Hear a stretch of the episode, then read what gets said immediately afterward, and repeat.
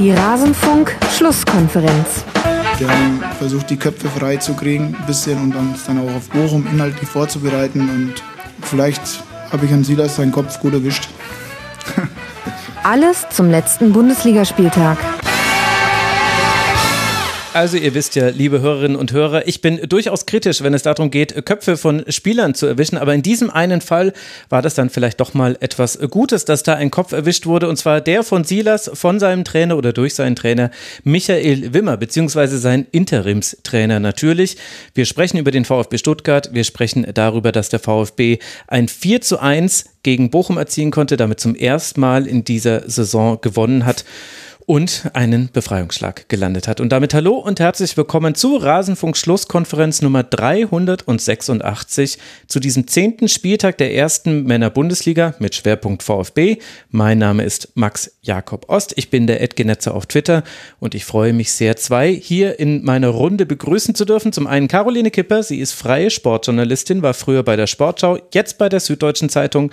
Bei Twitter ist sie die Ed Kalorineki. Hallo Caro, schön, dass du mal wieder hier bist.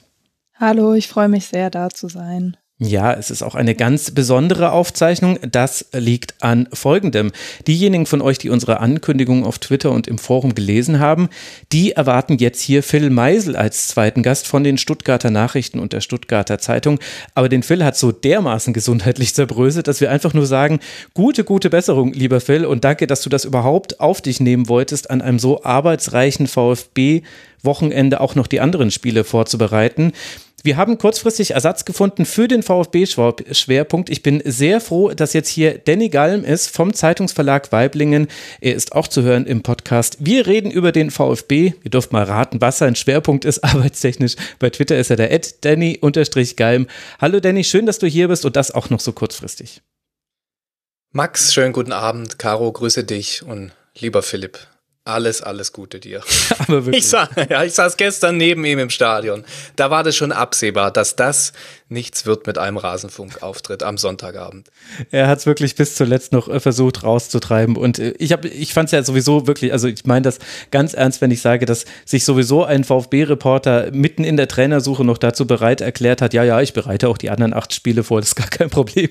Das fand ich eh schon hart, aber dann in diesem gesundheitlichen Zustand. Also wirklich gute, gute Besserung, Phil. Bitte kurier dich gut aus. Ich äh, mag das nicht hören, in welchen Zuständen du angeblich in deutschen Bundesliga-Stadien saßt, aber gut. Jeder ist seiner eigenen Gesundheit Herr. Bevor wir loslegen, muss ich mich noch bedanken und möchte ich mich auch bedanken bei Remus BK, Contra, Jan Schreier, Johann, Andreas K. und Julia. Sie alle sind Rasenfunk-Supporterinnen und Supporter. Der Rasenfunk ist und bleibt Paywall, Werbe- und Sponsoren frei. Wir finanzieren uns ausschließlich über eure freiwillige Unterstützung. Jetzt gerade, wo wir auf diesen Winter zulaufen und vielleicht auch, oder eigentlich ziemlich sicher in eine Rezession hinein, zeigt sich nochmal die Stärke dieses Modells. Die vielen kleinen Spenden von euch, die tragen den Rasenfunk und auch die Gästehonorare, die wir zahlen können. Ich bin sehr gespannt, wie sich das über den Winter entwickelt. Ich werde es euch hier aber durchgeben. Aber bisher ist das genau aufgegangen, dass wir lieber von 1000 Menschen einen Euro haben wollen als von einem 1000 Euro. Das könnte jetzt tatsächlich uns so ein bisschen den Hintern retten. Wie ihr uns unterstützen könnt, erfahrt ihr auf rasenfunk.de slash supportersclub. Und dann kann ich euch noch sagen, dass im Rasenfunk wieder fleißig gesendet wurde. Es ist in der letzten Woche ein Kurzpass zur zweiten Männerbundesliga erschienen. Es wird am Montag, den 17. Oktober, ein Kurzpass zum vierten Spieltag der Frauenbundesliga erscheinen mit einem, mit einem Interview äh, mit Theresa Merck, Trainerin vom SC Freiburg, eine von zwei TrainerInnen, also Rinnen in der Frauenbundesliga. Und ich möchte euch auch gerne nochmal auf das Tribünengespräch zum Yates Report hinweisen. In dem wurde der Missbrauchsskandal in der NWSL, dem der US-amerikanischen Profiliga aufgedeckt. Ist ein wichtiges Thema, hat auch Bezugspunkte zu Deutschland. Haben schon viele von euch gehört, aber falls ihr es noch nicht mitbekommen habt, rasen.de slash Tribünengespräch. Da gibt es dann das.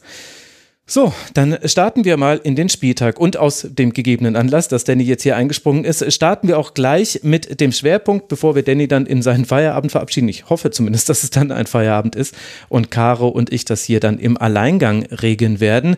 Also wir wollen mal beim Spiel anfangen. Ich habe es ja schon vorhin gesagt, mit 4 zu 1 gewinnt der VfB, aber dem zuvor ging ja noch das Ende einer Ära. Nach über 1000 Tagen und genau 100 Spielen ist Pellegrino Matarazzo nicht mehr Trainer der Stuttgarter. Stattdessen saß dann eben vorhin oder eben gehörter Michael Wimmer auf der Bank, der einen Auftritt des VfB sehen durfte, wie es ihn in dieser Saison definitiv noch nicht gegeben hat. Schon in der dritten Minute verwandelt Silas einen Strafstoß zum 1 zu 0. In der 21. Minute bereitet er das 2 zu 0 von Ahamada vor. Und weil Zoller noch vor der Pause trifft, ist das Spiel eng. Holtmann vergibt die Chance auf das 2 zu 2. Auf der anderen Seite erzielt dann wieder Silas mit seinem zweiten Treffer das 3 zu 1. Endo kann schließlich noch auf 4 zu 1 erhöhen. Holtmann trifft nochmal den Pfosten. Und das war es dann auch in einem verrückten Spiel, das auch vielleicht enger war, als es dieses 4 zu 1 suggeriert.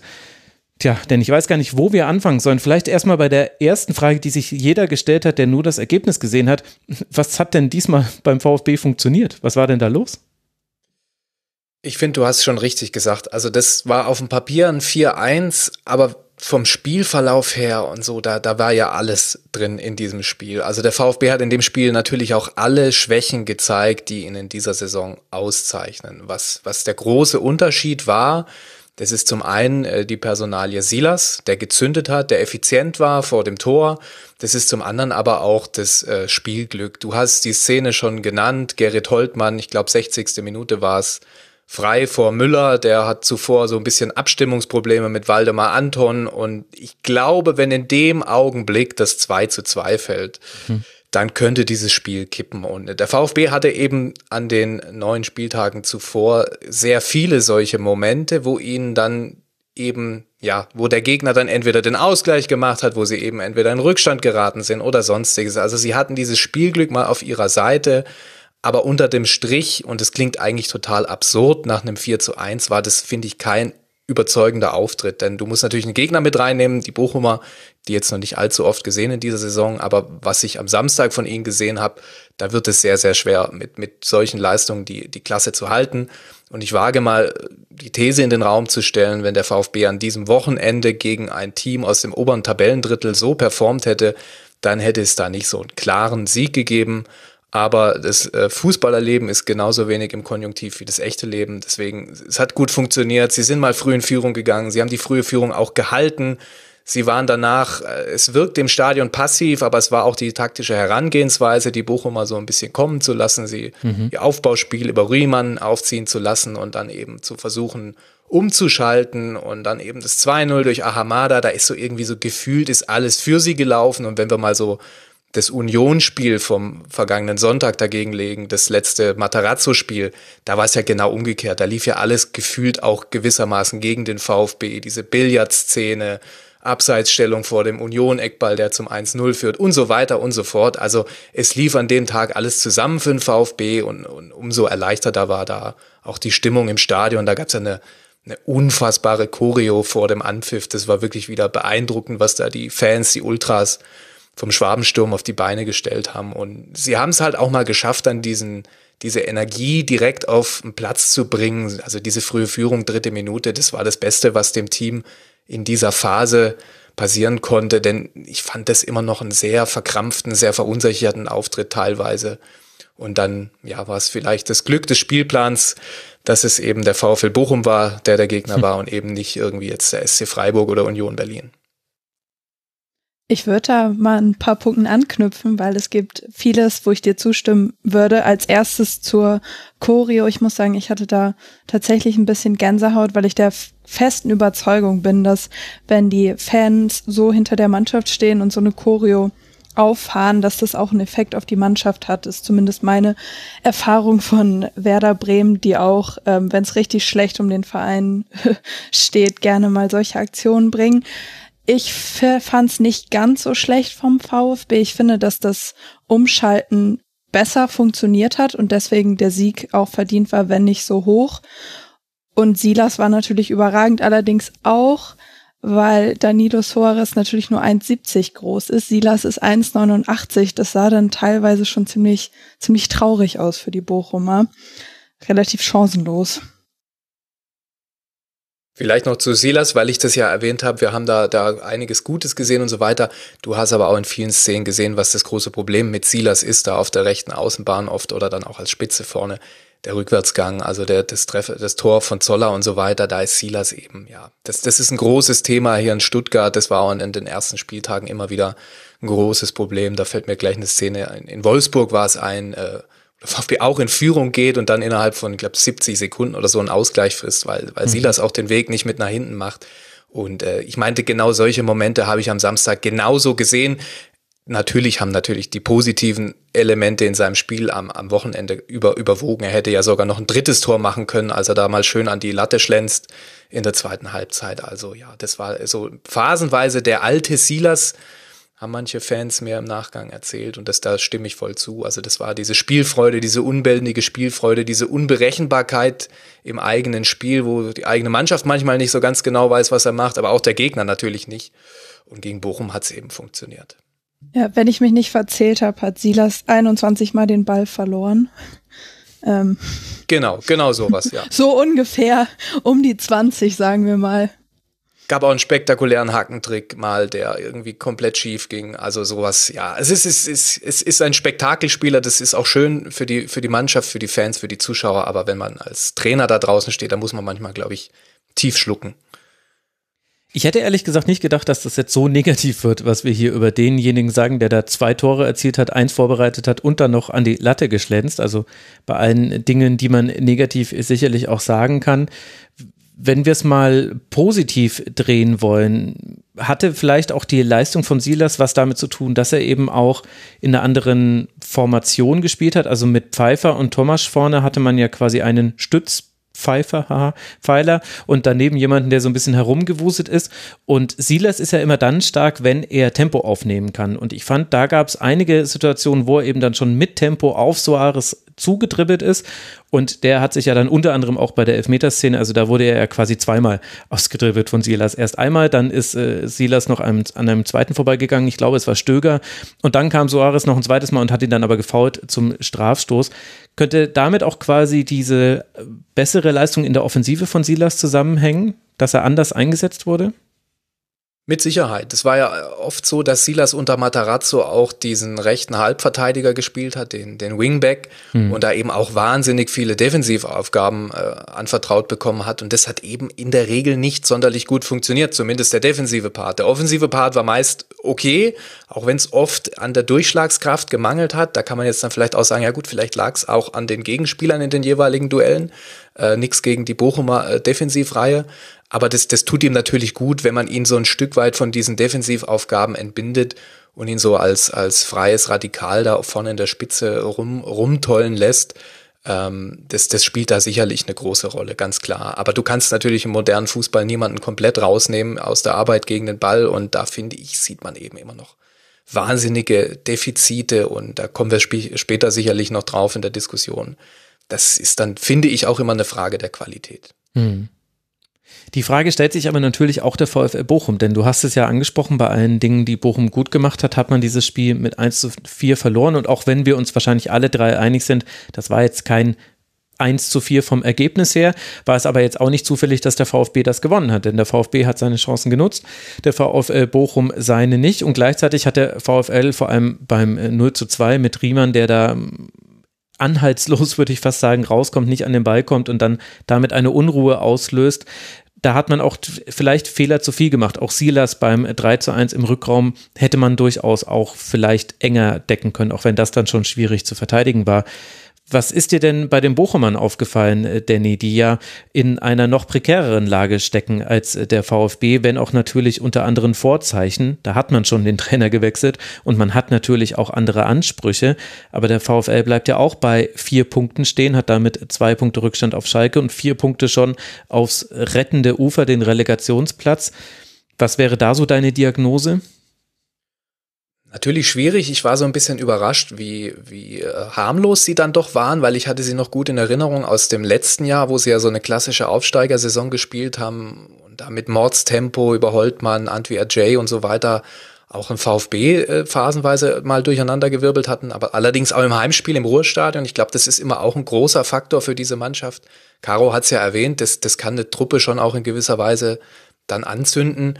Und gerade im Spiel in Stuttgart jetzt am Samstag diese VfB-Defensive, die ja jetzt auch nochmal wieder bisschen umgemodelt wurde mit Zagadou hinten drin, der ja jetzt ganz frisch beim Team ist, wenn du die etwas zielgerichteter unter Druck gesetzt hättest, da wäre da auch viel, viel mehr möglich gewesen hm. für einen VfL Bochum, ganz klar. Also ich, ich habe schon das Gefühl gehabt, sie sind jetzt auch unter ihren Möglichkeiten geblieben. Und das wiederum hat natürlich dann dem VfB total in die Karten gespielt. Aber da, also wie ich habe es ja vorhin schon angedeutet, also wenn die, wenn die solche Auftritte in der Regelmäßigkeit hinlegen, dann, dann wird's am Ende verdammt, verdammt eng, glaube ich. Ja, und man hat im zehnten Spiel den siebten Elfmeter verursacht, dann direkt so früh im Spiel. Und der ähm, Bochum hat mit vielen langen Bällen gespielt, die aber eben nicht angekommen sind. Das war dann immer so ein bisschen unpräzise. Und zum 2-0, was wirklich eine bittere Szene war, ähm, da ist aber nicht nur Riemann zu erwähnen, finde ich, sondern auch Lucia. Mhm. Äh, der, der kommt da nicht so richtig seinen Aufgaben nach und Silas lässt man einfach auch wirklich oft alleine. Also hatte ich das Gefühl, natürlich ist er groß und ähm, kann sich durchsetzen, aber der wurde auch einfach oft, da waren die Augen auf dem Ball und nicht auf Silas und dann war er weg. Mhm. Ja, und gleichzeitig das, was Danny schon angesprochen hat, dass es ja Teil des Spielplans des VfB war, dass man eben die langen Bälle von Riemann quasi erwartet. Und da war es, finde ich, sehr deutlich zu sehen, dass, äh, dass sich der VfB da zusammengezogen hat äh, rund um den Passempfänger. Da standen oft mehrere Spieler des VfB, deswegen war es eben auch schwieriger, da präzise zu sein. Und dennoch, obwohl man das eigentlich geschafft hat, dass Riemann häufig den langen Ball schlagen musste und obwohl man dann oft auch die zweiten Bälle eingesammelt hat, hatte Bochum trotzdem seine Chancen, weil eben Stöger sehr aktiv war, weil Heutmann seine Möglichkeiten hatte, nicht nur nach Fehler Anton, sondern auch sonst war er ja sehr aktiv, weil Antwi Ajay auch durchaus mal seine direkten Duelle gewonnen hat, der kam dann zur zweiten Hälfte für Zoller. Also es gab immer wieder diese einzelnen Momente. Es hat nur eben nicht sollen sein. Auch Philipp Hofmann hatte bessere Momente als in so manch anderem Spiel jetzt des VfL. Aber da hat man fast schon so eine, ja, eine Schicksalsergebenheit dann in der Nachbetrachtung des Spiels äh, gefühlt. Also bei Thomas Letsch zum Beispiel, der schon sehr deutlich gesagt hat, ja, also das hört sich jetzt komisch an, aber das war kein 1 zu 4. Er konnte aber auch nicht wirklich arg viel positivere Dinge aus diesem Spiel herausziehen, weil eben der VfL definitiv schon in der Situation ist, dass die Ergebnisse eine andere Wertigkeit haben als noch bei anderen Teams, die halt schon ein paar extra Pünktchen gesammelt haben. Jetzt ist die Frage, Danny. Also erstmal ist die erste Frage, was hat sich wohl Pellegrino Matarazzo gedacht, als er dieses Spiel gesehen Habe ich mich auch gefragt, habe ich mich auch gefragt. Äh, also das ist ja wirklich grotesk und gleichzeitig äh, lenkt das ja schon den Blick auf den größeren Rahmen jetzt, der beim VfB geschehen ist. Ich habe es ja eingangs extra nochmal so hervorgehoben. Pellegrino Materazzo war ungewöhnlich lange Trainer beim VfB. Ich glaube, seit äh, Armin Fee keiner mehr mit so vielen Spielen, einer so langen Amtszeit. Wenn wir jetzt mal versuchen, seine Ära oder die, die Zeit, die er geprägt hat beim VfB zusammenzufassen, wo würdest du denn da starten? Puh, das ist eine große Frage, so, so früh in der, in, der, in, der, in der Folge. Wo würde sich das starten? Also ich glaube, man muss das so in verschiedene Projektphasen, würde man wahrscheinlich in der Wirtschaft sagen, eingliedern, so seine, man muss sich ja immer wieder vergegenwärtigen, als der Mann kam, das war im Dezember, 30. Dezember 2019, also gab es noch kein Corona und so weiter, um mal die Dimension einzuordnen, beziehungsweise gab es bei uns noch kein Corona in Deutschland. hm. ähm, da war so diese erste Phase, da hatte man ja zuvor mit Tim Walter äh, einen ganz äh, anderen Spielansatz auch und das hat nicht so wirklich funktioniert in der zweiten Liga. Und da war eben der klare Plan, äh, zum einen, Leute, wir müssen aufsteigen und wir müssen diese Truppe siegfähig bekommen. Und das hat er eben gemeistert. Und dann hat er eben ähm, der VfB hat einen verdammt jungen Kader, einen entwicklungsfähigen Kader. Und dann war eben die, die nächste Projektphase sozusagen, okay, wir steigen auf, wir müssen uns jetzt etablieren in der Bundesliga. Und dann klassisches Aufsteigerjahr so gewissermaßen gespielt mit dem Höhepunkt 5-1-Sieg beim BVB, äh, wo ja Thomas Hitzelsberger damals das berühmte Konfetti auf der Tribüne kotzen wollte. Ja, und dann irgendwann war es eben dann so, dass diese Entwicklung, die Pellegrino Matarazzo zu Beginn, wie ich finde, bei vielen Spielern noch hinbekommen hat, dass da zu viel Stagnation war. Und jetzt sind wir eben dann in seinem, ja, es ist ja dann sein drittes Jahr in Stuttgart hier, oder wäre es dann, ähm, weil er wurde ja jetzt nicht entlassen oder nicht nur entlassen aufgrund der letzten neun Spiele, die er hier gemacht hat in dieser Saison, mhm. diese Sieglosphase. Es ist ja wirklich eine, eine längere Distanz gewesen, in der der VfB nicht gepunktet hat, nicht gewonnen hat. Also im Kalenderjahr 2022 gab es drei Siege jetzt bevor dem Bochum-Spiel. Mhm. Und das ist einfach wirklich, wirklich erschreckend. Und von diesen drei Siegen, da ist ein Spiel, dieses Wahnsinnsspiel gegen Köln am letzten Spieltag der vergangenen Saison. Also das musst du quasi rausrechnen. Das war ja ein Jahrhundertspiel hier für die Fans in Stuttgart von der Emotionalität, von der Bedeutung und allem. Ein Wahnsinnsmoment. Und die beiden anderen Spiele, die gewonnen wurden, waren gegen Augsburg und Gladbach und in beiden Partien lag der VfB zwischenzeitlich mit 0 zu 2 zurück. Also die fußballerische Kurve ging nicht erst schon seit dieser Saison nicht mehr nach oben, sondern eher nach unten. Und das floss jetzt eben alles in diese Gesamtbewertung mit ein, die letztlich zur Entlassung geführt hat. Es war dieser Spagat, den er nicht mehr gemeistert bekommen hat, dieser Spagat zwischen der Entwicklung junger Spieler, die weiter voranbringen, die mhm. dann auch gewinnbringend verkauft werden müssen. Für einen Club wie der VfB ist das immer noch ein wichtiger Faktor. Und eben diesen knallharten Ergebnisse liefern. Du musst Ergebnisse liefern und ich finde, das hat zu Beginn seiner Amtszeit, hat es noch gut funktioniert, hat, hat er Spieler auf ein neues Niveau gebracht, hat äh, den Aufstieg geschafft, hat im ersten Jahr einen Klassenerhalt geschafft, hat auch im, im zweiten Bundesliga-Jahr die Klasse gehalten, auch wenn auf sehr spektakuläre Art und Weise.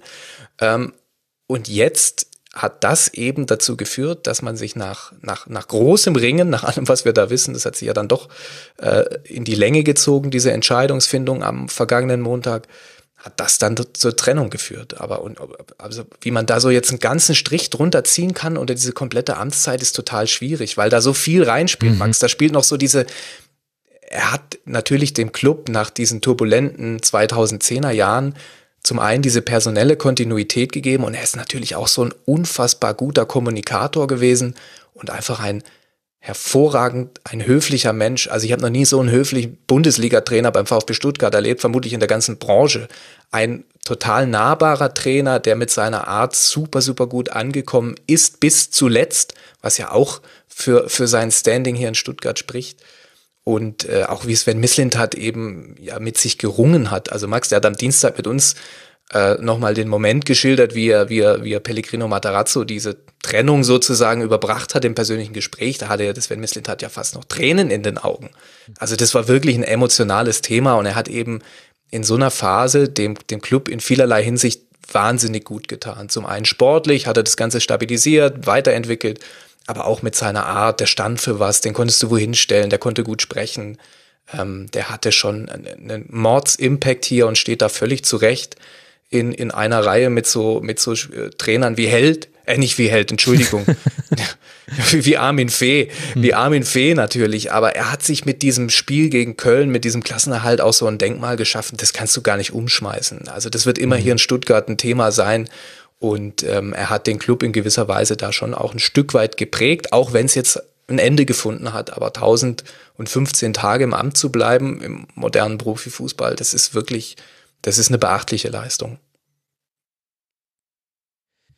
Ja, und hat seinen Stempel aufgedrückt und gleichzeitig war es eben ein Ende, das sich schon lange angebahnt hat. Also wir hatten in der letzten Saison schon Phasen, in denen wir über Matarazzo gesprochen haben und eben um die Frage, ob es da noch eine Entwicklung gibt und jetzt in dieser Saison. Und deswegen äh, kam das jetzt nicht für alle überraschend oder eigentlich wahrscheinlich für wenige überraschend, dass es da eine Veränderung gibt. Die Frage war, ob und wann. Und jetzt ist es eben dann vor dem zehnten Spieltag passiert. Caro, jetzt guckst du ja von ein bisschen weiter weg auf den VfB, siehst nicht die Tränen und von, in den Augen von Sven Mislintat, wenn du über den VfB und äh, Pellegrino Matarazzo sprichst.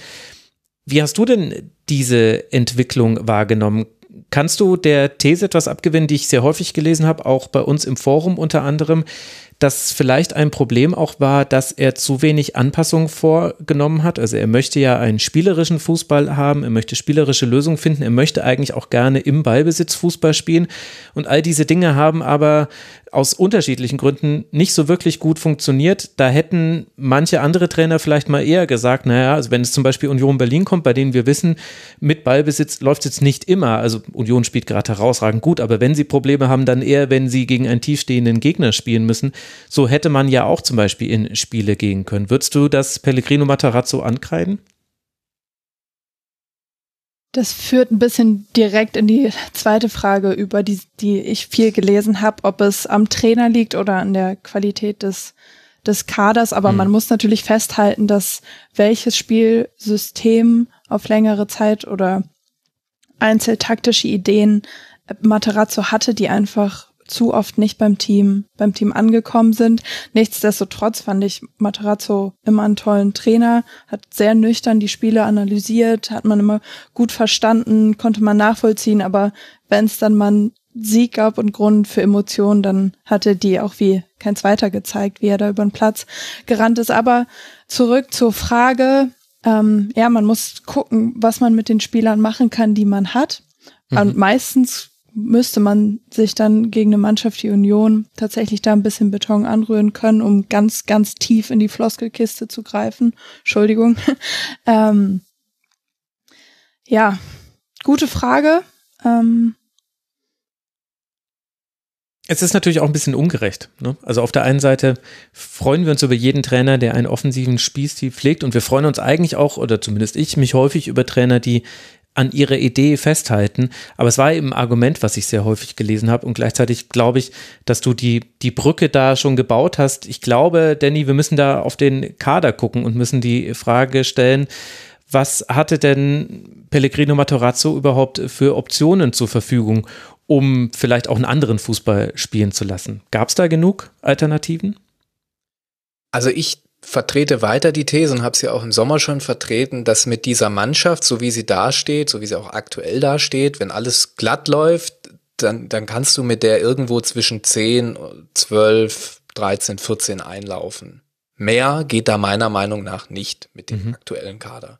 Und wenn eben irgendwas gegen dich läuft, wenn du einen starken Gegner hast, wenn du selber nicht an dein Leistungslimit kommst, wenn, wenn eine Schiedsrichterentscheidung gegen dich läuft in dem Spiel, wenn irgendeiner ein Faktor nicht passt, dann rutscht dieses Team eben hinten rein. Ich glaube, und ich habe das auch so in einem Kommentar nach der Entlassung geschrieben, dass du, dass das Grundproblem bleibt. Dieser Kader ist es reicht bestimmt aus, um die Klasse zu halten in der Bundesliga, aber du wirst mit diesem Kader nicht die europäischen Plätze vorstoßen. Das, dazu reicht es meiner Ansicht nach nicht auf vielen Positionen. Das geht hinten im Tor los, das geht über die Verteidigung in, in, ins defensive Mittelfeld. Jede, jeder Mannschaftsteil, finde ich, hat da so seine Problemzonen und dementsprechend wurde das ja auch so, so hitzig diskutiert, diese Entlassung von Pellegrino Matarazzo. Genau die Frage, die du gestellt hast, Max, so dieses Bochum-Spiel. Wie saß der wohl daheim äh, in, in Wiesenbach bei, bei Sinsheim und hat sich das angeschaut und sich gedacht, ja,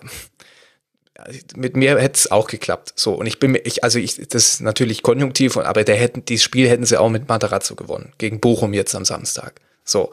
Und es, es ist einfach ein Kader, den sie da in Stuttgart haben und da kommt dann auch Sportsfreund Misslint hat natürlich mit rein, den man ein Stück weit kritisieren muss, weil er ist auf manchen Positionen auch unausgewogen zusammengestellt. Es zeigt ja auch diese Verpflichtung von Dan Axel Zagadou auf mhm auf den letzten Drücker so zu weit, weil das war im Sommer ja schon ein Thema, dass man gesagt hat, Mensch, aber in der Innenverteidigung, da sei der ganz schön dünn besetzt, da wurde nichts gemacht, stattdessen wurde nochmal Juan Perea verpflichtet, nochmal ein Offensiver, wo du eigentlich sagst, boah, da hast du aber eigentlich mit Milo, mit Silas, mit Alter, da hast du doch eigentlich genügend da. Also da ist so eine gewisse, so eine gewisse Unwucht da und das, das ist ihnen jetzt halt auch dann in diesen, in dieser Startphase der neuen Saison auf die Füße gefallen, ganz klar. Und dann ist der Trainer natürlich nicht das Hauptproblem, aber du kannst ihn wiederum ja auch nicht rausrechnen, denn was der VfB eben so die letzten Monate und dann nehme ich auch die Rückrunde aus der vergangenen Saison mit rein hatte, das waren immer wiederkehrende Problemfelder. Fehleranfälligkeit in der Anfangsphase. Der VfB hat so viele Tore, ich habe die genaue Zahl nicht da, aber in der ersten Viertelstunde so viele Gegentore geschluckt. Der VfB hat so viele äh, Führungen schnell wieder verspielt. Also ist eins nur mal in Führung gegangen und hat innerhalb der nächsten fünf Minuten direkt einen Ausgleich kassiert. Die individuelle Fehlerquote, sei es im Tor, Florian Müller, sei es in der Defensive, Mavropanos, Anton, sonst wer, die ist einfach noch zu hoch. Und das zieht sich auch durch alle Mannschaftsteile hindurch. Und das ist, finde ich, meiner Ansicht nach ein Qualitätsthema, eine Qualitätsfrage des Kaders. Und dennoch muss man dann ja auch sagen, der VfB in der aktuellen Situation, auch wirtschaftlich, arg viel mehr kannst du halt nicht machen. Die Frage, die man natürlich stellen muss und die sich aus Sven Winslind hat gefallen lassen muss, ist, ist es vielleicht zu viel der Jugend. Ich will jetzt hier gar nicht auf diese, wir brauchen einen Leader in der Truppe und so weiter Diskussion eingehen, aber vielleicht nicht, ja, also von, wenn von zehn Neuzugängen im Sommer eben acht irgendwelche 18-, 19-jährigen Jungs sind, die man halt weiterentwickeln muss, dann hast du vielleicht irgendwann diese Unwucht im Kader, dass es nicht ganz so passt. Und das muss man eben kritisch hinterfragen und das machen sie auch in Stuttgart ohne Frage. Und der Trainer, ja, es ist, es ist halt so. Im, Profifußball ist der Trainer das, das schwächste Glied dann in dieser Kette. Und irgendwann kommt man, glaube ich, auch an so einen Punkt, und in Stuttgart war es so, dass auch jetzt so, ich will jetzt nicht von Resignation bei Pellegrino Matarazzo sprechen, das wird ihm nämlich nicht gerecht, aber Selbstzweifel. Hm. Irgendwann hat er selbst ein bisschen den Kopf hängen lassen. Das fing an nach dem Frankfurt-Spiel, das sie zu Hause verloren haben mit 1 zu 3. Dann in Wolfsburg diese Last-Minute-Pleite, wo sie in der 91. Minute noch 3-2 fangen. Da war Pellegrino Matarazzo im Nachgang wahnsinnig gedrückt und hat sich vermutlich auch selbst äh, Fragen gestellt. Und nach Union ist es eben ja gegipfelt in dieser Pressekonferenz, wo, wo mancher Kollege ja auch gewisse Abschiedsworte von ihm schon drin gelesen haben möchte ans Team.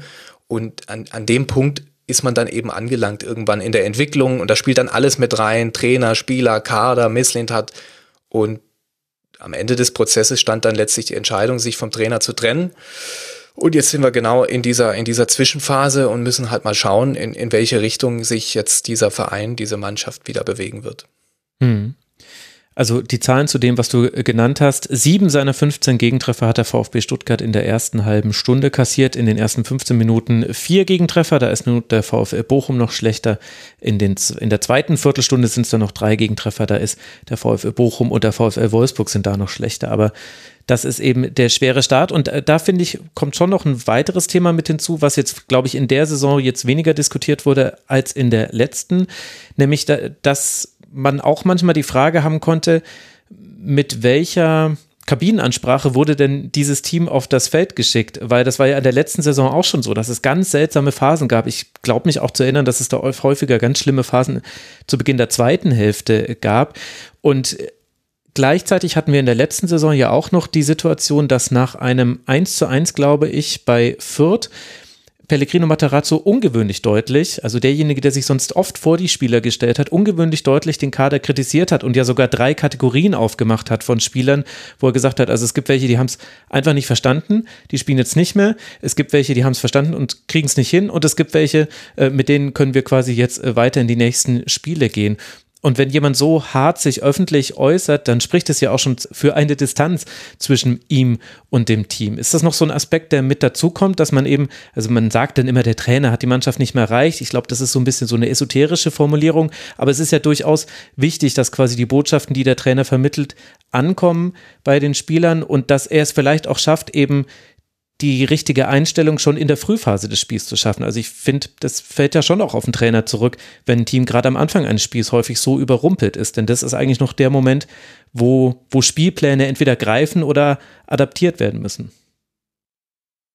Ich glaube, der Faktor, der das eher ist, ich, gewisse Mechanismen, die ein Trainer anwendet, das, das kann sich, glaube ich, abnutzen. Also man hat es mhm. vor dem Wolfsburg-Spiel zum Beispiel, hat Pellegrino Matarazzo erklärt, wie er die Mannschaft versucht hat, nochmal so psychologisch an der Ehre zu packen. So, da wurden die überlastet.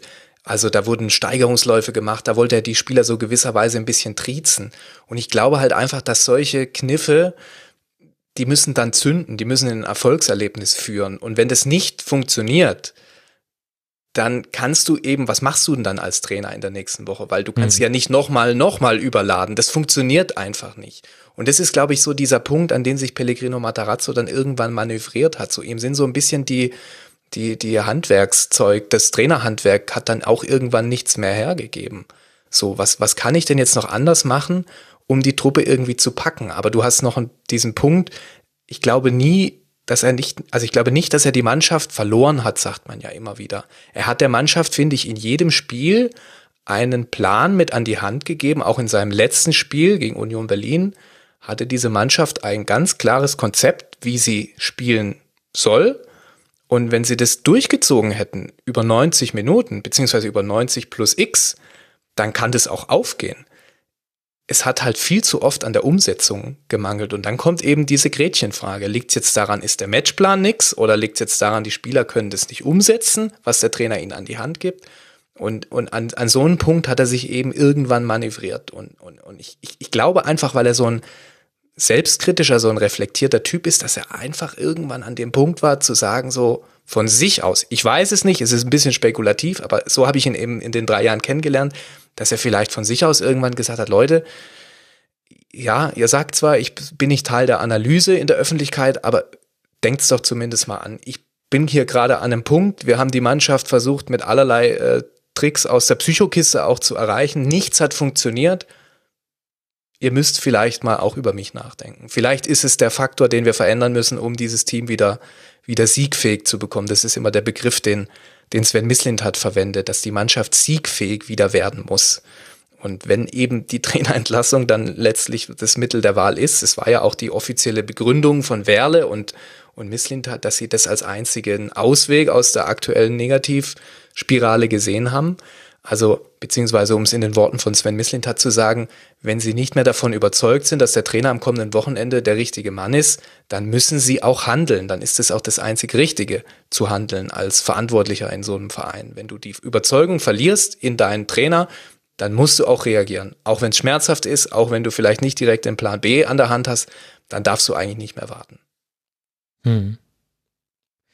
Und so ist es dann zu dieser Trennung gekommen man möchte fast sagen, also so wie du jetzt Matarazzo dargestellt hast, ich muss die ganze Zeit an Hannes Wolf denken, irgendwie VfB-Trainerschein, VfB, das Land der Schlichter und Denkern und der Selbstzweifler auf der Trainerbank, ist ja mal was anderes als an vielen anderen Bundesliga-Standorten, vielleicht aber auch einfach nur ein Zufall. Jetzt haben wir den Kader vorhin schon angesprochen, dass man da definitiv Planstellen sehen kann, die jetzt nicht so dick besetzt sind und wo man dann eben auch gesehen hat, es kann sehr schnell sehr dünn werden. Also Innenverteidigung hast du ja zum Beispiel schon angesprochen.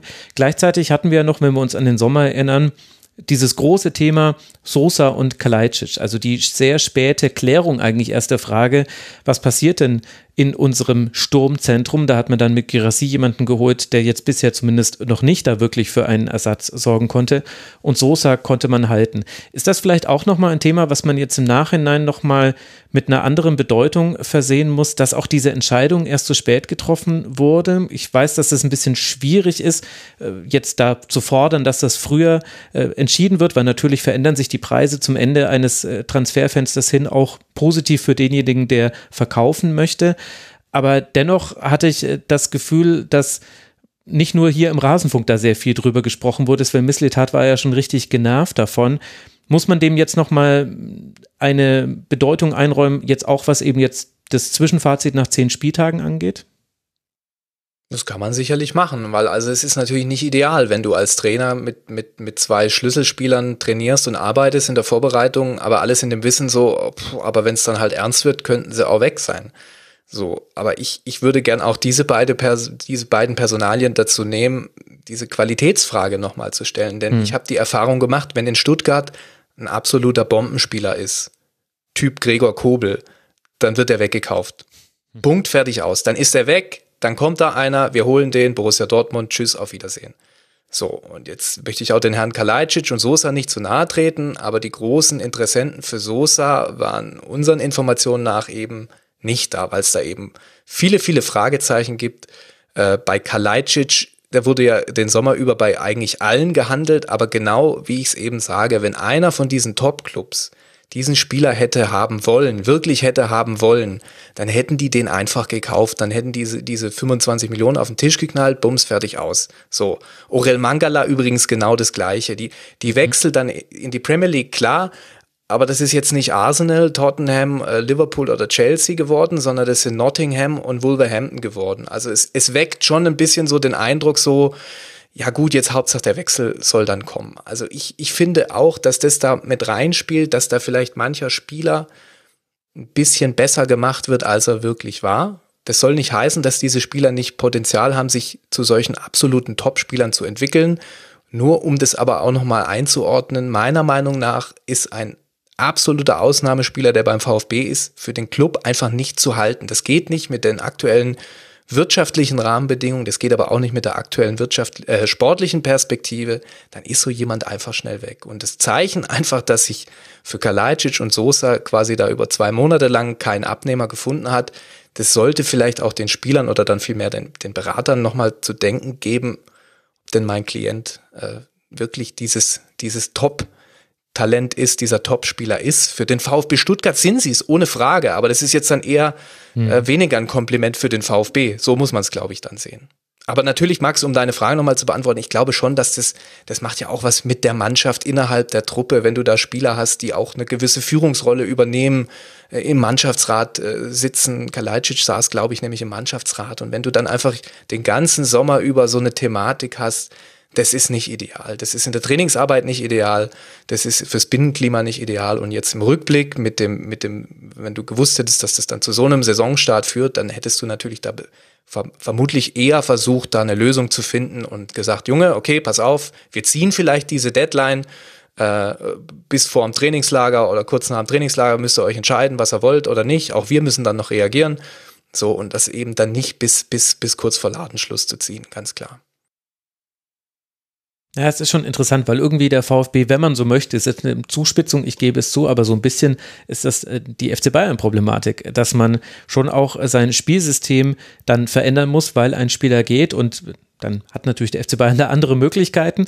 Aber ein bisschen fand ich, war die Anfangsphase dieser Saison, war dem das auch anzumerken. Plus noch Verletzungen, die ja noch hineingespielt haben in diese Saison. Also Sosa war ja zum Beispiel gar nicht immer verfügbar und so weiter und so fort aber es war so ein ständiges sich selbst suchen und das Einzige, was man dabei gefunden hat, waren gelbe Karten und Platzverweise. Also schön zusammengefasst, ja. Das hat Rob Chang auch nochmal im Forum ausgerechnet. 29 gelbe Karten sind es insgesamt, allein in der Innenverteidigung sind es acht, bei den Verteidigern insgesamt dann fünf, also den Außenverteidigern noch. Und er hat im defensiven und zentralen Mittelfeld noch zehn gezählt könnte man jetzt noch ein paar abziehen. Aber er sagt eben, es sind, das wären allein 23 gelbe Karten für die defensivere Abteilung beim VfB, selbst wenn man da jetzt noch äh, die von Milo vielleicht rausrechnet. Aber das ist ja auch etwas sehr Eindrucksvolles, was ja auch dem VfB deutlich geschadet hat. Also diese ganzen Karten, die haben ja auch zu Freistößen und so weiter geführt, wo zum Teil Tore herausgefallen sind und haben auch für, dafür gesorgt, dass man ja auch in Zweikämpfe dann nicht mehr so gehen kann wie als unbelasteter Spieler. Hast du irgendeine Erklärung für diese Kartenanfälligkeit? Komme immer wieder damit ums Ex. Finde ich auch eine Qualität eines Spielers an einer klugen Stelle des Feldes ein Foul zu begehen. Also das Paradebeispiel ist Union Berlin. Das sind die, die faulen die meisten, also die haben die meisten Fouls in der Liga und die wenigsten Karten so, weil die Fouls begehen dort, wo es dem Gegner im Zweifel auch sehr weh tut, weil du den Spielaufbau störst, einen Konter unterbindest, aber es ist noch nicht ein taktisches Foul oder so.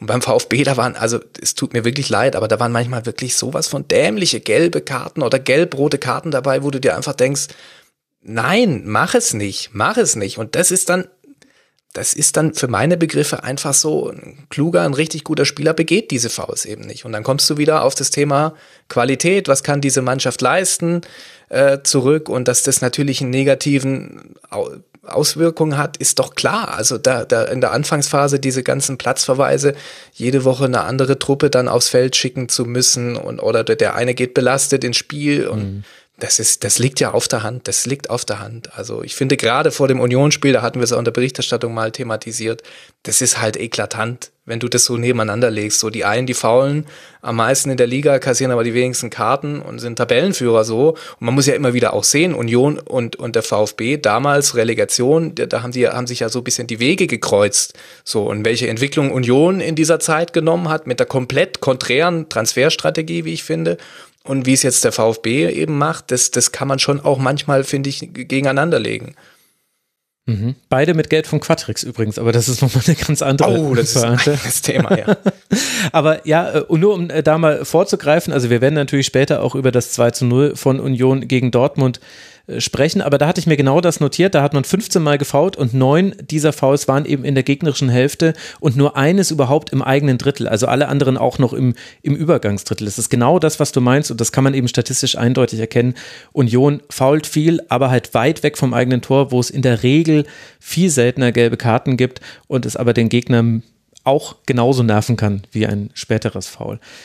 Aber gut, also keine, keine Erklärung dafür lass noch mal über die Personalie Sven Mislintat sprechen, denn natürlich fällt sowohl das Halten, das lange Festhalten an Pellegrino Matarazzo als auch jetzt dann die Entlassung, das ist eng mit ihm verknüpft, denn er hat erstmal diese Entscheidung vor allem nach außen hin der Öffentlichkeit zu vertreten und hat ja eben auch diese enge Bindung an den Trainer. Du hast es ja auch schon selbst besprochen. Wie ist denn gerade seine Stellung im Verein? Sagen wir es mal so, sie, sie war schon mal besser im Verein, aber auch im Umfeld, weil eben diese, diese Kaderthematik, diese Qualitätsthematik, das ist ja genau sein Aufgabenbereich, diese Kaderplaner-Thematik. Und es war eben so, dass Sven Mislintat in der, in der letzten Phase, also als Thomas Hitzelsberger Sportvorstand war und Vorstandsvorsitzender, da war er eben auch der mächtige, starke Mann, der im Sportbereich quasi alles gemacht hat, alles gemacht hat, entschieden hat und der Thomas Hitzelsberger war gewissermaßen froh, so ey, ich habe hier einen, der hält mir einen Laden am Laufen, der hat da ein Netzwerk, ich kann damit gar nicht dienen, mach mal. So, jetzt sehr verkürzt zusammengestellt äh, natürlich. Und mit Alex Werle ist da jetzt natürlich jemand ganz anderes da. Da ist jemand, der in der Branche einen Ruf hat, der bekannt ist, der mehrere Jahre im Haifischbecken in Köln äh, fehlerfrei mehr oder minder durch die Gegend geschwommen ist. Und, und da sind jetzt eben auch zwei Gegenpole da, um das gleich mal äh, einzuleiten, weil da müssen wir, glaube ich, darüber sprechen. Mhm. Ähm, das kann grundsätzlich mal gar nichts Schlechtes sein, das kann sogar positiv sein, es kann aber auch zu Spannungen führen. Und diese Spannung hat man ja unlängst gesehen, als Alexander Werle gesagt hat, so, ich möchte mir noch äh, sportliche Expertise in den Club holen und eben diese zwei Vorstandsberater vorgestellt hat, Sami Kedira und Philipp Lahm und eben Christian Gentner, den Ex-Kapitän, den langjährigen Spielführer als neuen Leiter der Lizenzspielerabteilung an Bord geholt hat. Alles relativ hinter dem Rücken von Sven Mislintat vorbei. Das war so ein bisschen so der erste, wo es dann auf einmal wieder so ein bisschen aufgebrochen ist, so diese gewissen Konfliktlinien. Und jetzt sind die beiden eben bemüht, sage ich jetzt mal. Auch Sven Wisnitat hat im Nachgang an das Bochum-Spiel da nochmal Wert drauf gelegt, zu sagen, na, da gibt's überhaupt keine Dissonanzen, da gibt es ist alles Quatsch. Da gab's ja diesen, war Sky, ich glaube Sky hatte das berichtet, dass die sich nicht vertragen würden oder sonstiges. Also da ist man gerade sehr bemüht, diesen, diesen, diesen ja, diese Männerbeziehung da äh, positiv darzustellen und über allem schwebt eben diese ungeklärte Zukunft von Sven Mislintat. Denn sein Vertrag läuft nächsten Sommer aus. Uh, ursprünglich war mal geplant, die Vertragsgespräche im Nachgang an die Transferperiode zu machen. Da hat der Alex Werle mehr oder minder so gesagt, ja, ich will ja mal sehen, was der Sven Mislintat so macht in dieser Sommertransferperiode. Betont er ja auch immer wieder gerne, ich habe mit dem Sven 17 Transferaktivitäten abgewickelt und so weiter und so fort. So, und durch diesen, diesen, diese Streiterei rund um diese Lahm-Kedira-Gentner-Nummer hat man das jetzt mal nach hinten geschoben in die, in die WM-Pause, in diese Katar-Pause. Erst da will man sich zusammensetzen und war das für viele Beobachter, aber auch für viele Fans, sage ich mal, vor einem halben Jahr eigentlich nur eine Formsache, diese Vertragsverlängerung von Sven Mislintat in Stuttgart. So ist es mittlerweile komplett offen. Das ist eine komplizierte Angelegenheit, weil es da auch um grundsätzliche Fragen geht und weil da mit, mit Alex Werle eben auch ein CEO da ist, ein Sportvorstand da ist, der, der das ganz kritisch beobachtet, der das ganz genau beobachtet und der sich jetzt sicherlich ganz genau überlegen wird, gehen wir diesen Weg weiter, so wie wir in die letzten drei, dreieinhalb Jahre mit Sven Mislintat gegangen sind, oder steuern wir nochmal um? Ist es vielleicht nicht der richtige Weg, um uns kurz- und mittelfristig wieder fest zu etablieren in der Bundesliga? Und ähm, das, das werden sehr, sehr, sehr interessante, äh, komplizierte Gespräche. Und war der Ausgang eigentlich vor einem halben Jahr noch, ja, wie ich es gesagt habe, eine Formsache. Daher hätte man gesagt, ja gut, setzt sich mit dem Sven zusammen und dann neuer Vertrag, zack, bis 2025 mittlerweile halte ich es nicht für ausgeschlossen, dass das dann im Winter zum, zum Cut kommt. Denn wenn man sagt, man verlängert den Vertrag nicht über den Sommer 23 hinaus, dann ist ja klar, dann, dann mhm. wird der im Winter gehen, weil es, es geht ja dann darum, die nächste Transferperiode auch vorzubereiten und so weiter. Also das ist eine sehr, sehr, sehr diffizile Angelegenheit. Das wird, das wird uns, uns Journalisten noch einiges zu schreiben geben in den nächsten Wochen. Gut, irgendwie ist das ja beruhigend zu wissen, dass man viel schreiben kann. Gleichzeitig ist es irritierend, wie häufig es beim VfB dann doch über so Themen geht, wer kann mit wem und wie gut ist die Zusammenarbeit. Wir hatten das ja auch mit dem Präsidenten Klaus Vogt und Thomas Hitzesberger. Und das bringt mich gleich zu meiner nächsten Frage, denn Thomas Hitzesberger, es war ein Auf und Ab. Und äh, ich habe ja schon die Dissonanzen mit Klaus Vogt angesprochen. Es gab diesen berühmten offenen Brief, auch da wurden eindeutig Fehler gemacht, auch auf beiden Seiten. Das war aber im Großen und Ganzen würde ich schon behaupten, dass eigentlich mit Thomas Hitzesberger, mit seiner Amtsübernahme beim VfB Stuttgart eine andere Form der Kommunikation eingetreten ist. Und da hat dann eigentlich auch sehr lange, so wie Misslintat und Matarazzo sich übereinander und auch miteinander und gegenüber den Medien gegeben haben, das schien ganz gut Hand in Hand zu laufen, hat dann die bekannten Risse bekommen. Wenn ich jetzt aber einfach nur die Reihe fortschreibe, also so wie wir das bei Trainern ja auch häufig machen, dass wir einfach nur auf die Namen gucken und wer da kommt, dann erschließt sich mir ehrlich gesagt nicht, wie Alexander Werle der Nachfolger von Thomas Hitzesberger werden konnte. Das sind für mich zwei völlig verschiedene Typen der Außendarstellung, der Menschenführung. Und ich weiß auch nicht, ob der Track Record von Alexander Werle wirklich so gut ist, wie er manchmal dargestellt wird. Da bin ich einfach ein Skeptiker. Kannst du mir denn erklären, warum er der Nachfolger geworden ist? Es ist eine sehr interessante Frage, weil das natürlich sehr viel von dem beeinflusst, wo wir jetzt aktuell drüber diskutieren. Also ich glaube, es gab da zum einen so ein bisschen das Verlangen nach Thomas Hitzelsberger, so gewissermaßen dem CEO-Berufseinsteiger, der er ja war. Mhm. Äh, der wurde ja quasi vom, vom Spieler dann direkt, dann war er kurz TV-Experte, dann wurde er beim VfB zurückgeholt als Berater des NLZ-Bereichs, schieß mich irgendwas, irgendwann im Präsidium, zack, auf einmal CEO. Also total weird, eine, eine Laufbahn, die so auch vermutlich nur in Stuttgart funktioniert. Und ähm, er hat natürlich auch Fehler gemacht. Er hat sehr viel gut gemacht. Du hast es, finde ich, schön beschrieben, diese Außendarstellung, diese Kommunikation. Er hat dem Club da wirklich ein neues Gesicht gegeben. Der konnte halt auch glaubhaft für gewisse Themen gut einstehen.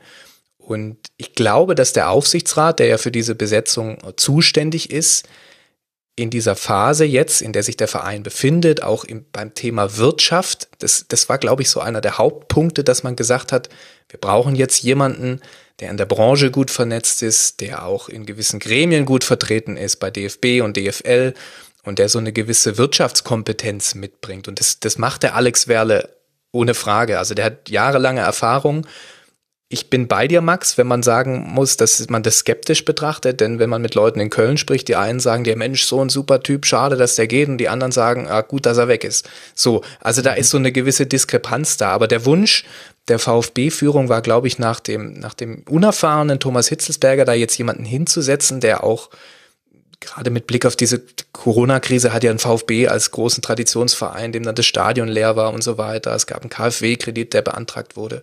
Da waren einfach viele wirtschaftliche Themen da, dass man sich gesagt hat, hey, wir brauchen jetzt hier einen absoluten Fachmann, der, der ein gutes Netzwerk in der Branche hat, der uns hilft, dabei neue Sponsoren zu finden, vielleicht auch neue Investoren. Ähm, und da hat man dann eben sich für den Alex Werle entschieden, was ich jetzt so eigentlich, ne, wenn man das aus der Warte betrachtet, für eine gute Entscheidung halte. Was es letztlich jetzt bringt, das, das müssen wir schauen. Also Alex Werle ist ja immer noch in seiner Anfangszeit und ich finde jetzt gerade so mit dieser Geschichte um Kedira Gentner Lahm, das war halt so eine missglückte Machtdemonstration irgendwie mhm. auch von seiner Seite. Ähm, das, das sind halt so Kleinigkeiten, manche sagen, sind auch nicht Kleinigkeiten, aber das sind so kleinere Fehler, die man sich in der aktuellen Lage als VfB Stuttgart eigentlich nicht erlauben kann. Schon gar nicht von, vom Top-Führungspersonal oben. Das, das wird eigentlich nicht verziehen, sowas.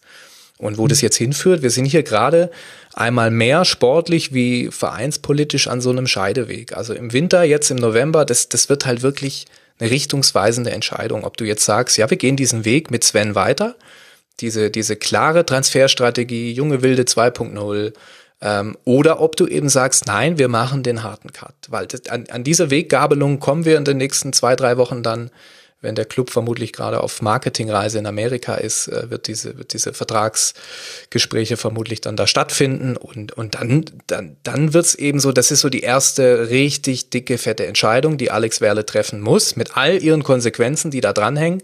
Und da bin ich schon sehr gespannt, wie, in welche Richtung das geht. Das, ich halte es für völlig offen, frag mich nicht nach einer Prognose, ähm, weil es doch eher skeptisch. Ich glaube eher, dass es nicht mehr weitergeht. Aber es ist ein Bauchgefühl. Hm. Caro, ich würde dich ganz gerne in die Runde mit reinholen. Geht es dir auch so wie mir, dass äh, du, wenn man über den VfB jetzt sprichst, also ich stelle verwundert fest, dass wieder viel weniger über Inhalte gesprochen wird und mehr über so Machtkonstellationen, wie eben jemand, der sich eben ohne Absprache mit anderen sportliche Kompetenz holt und so weiter. Also ist das, ist das nur mein Gefühl? Wie schaust du auf den VfB? Ja, total. Ich stimme dir da komplett zu.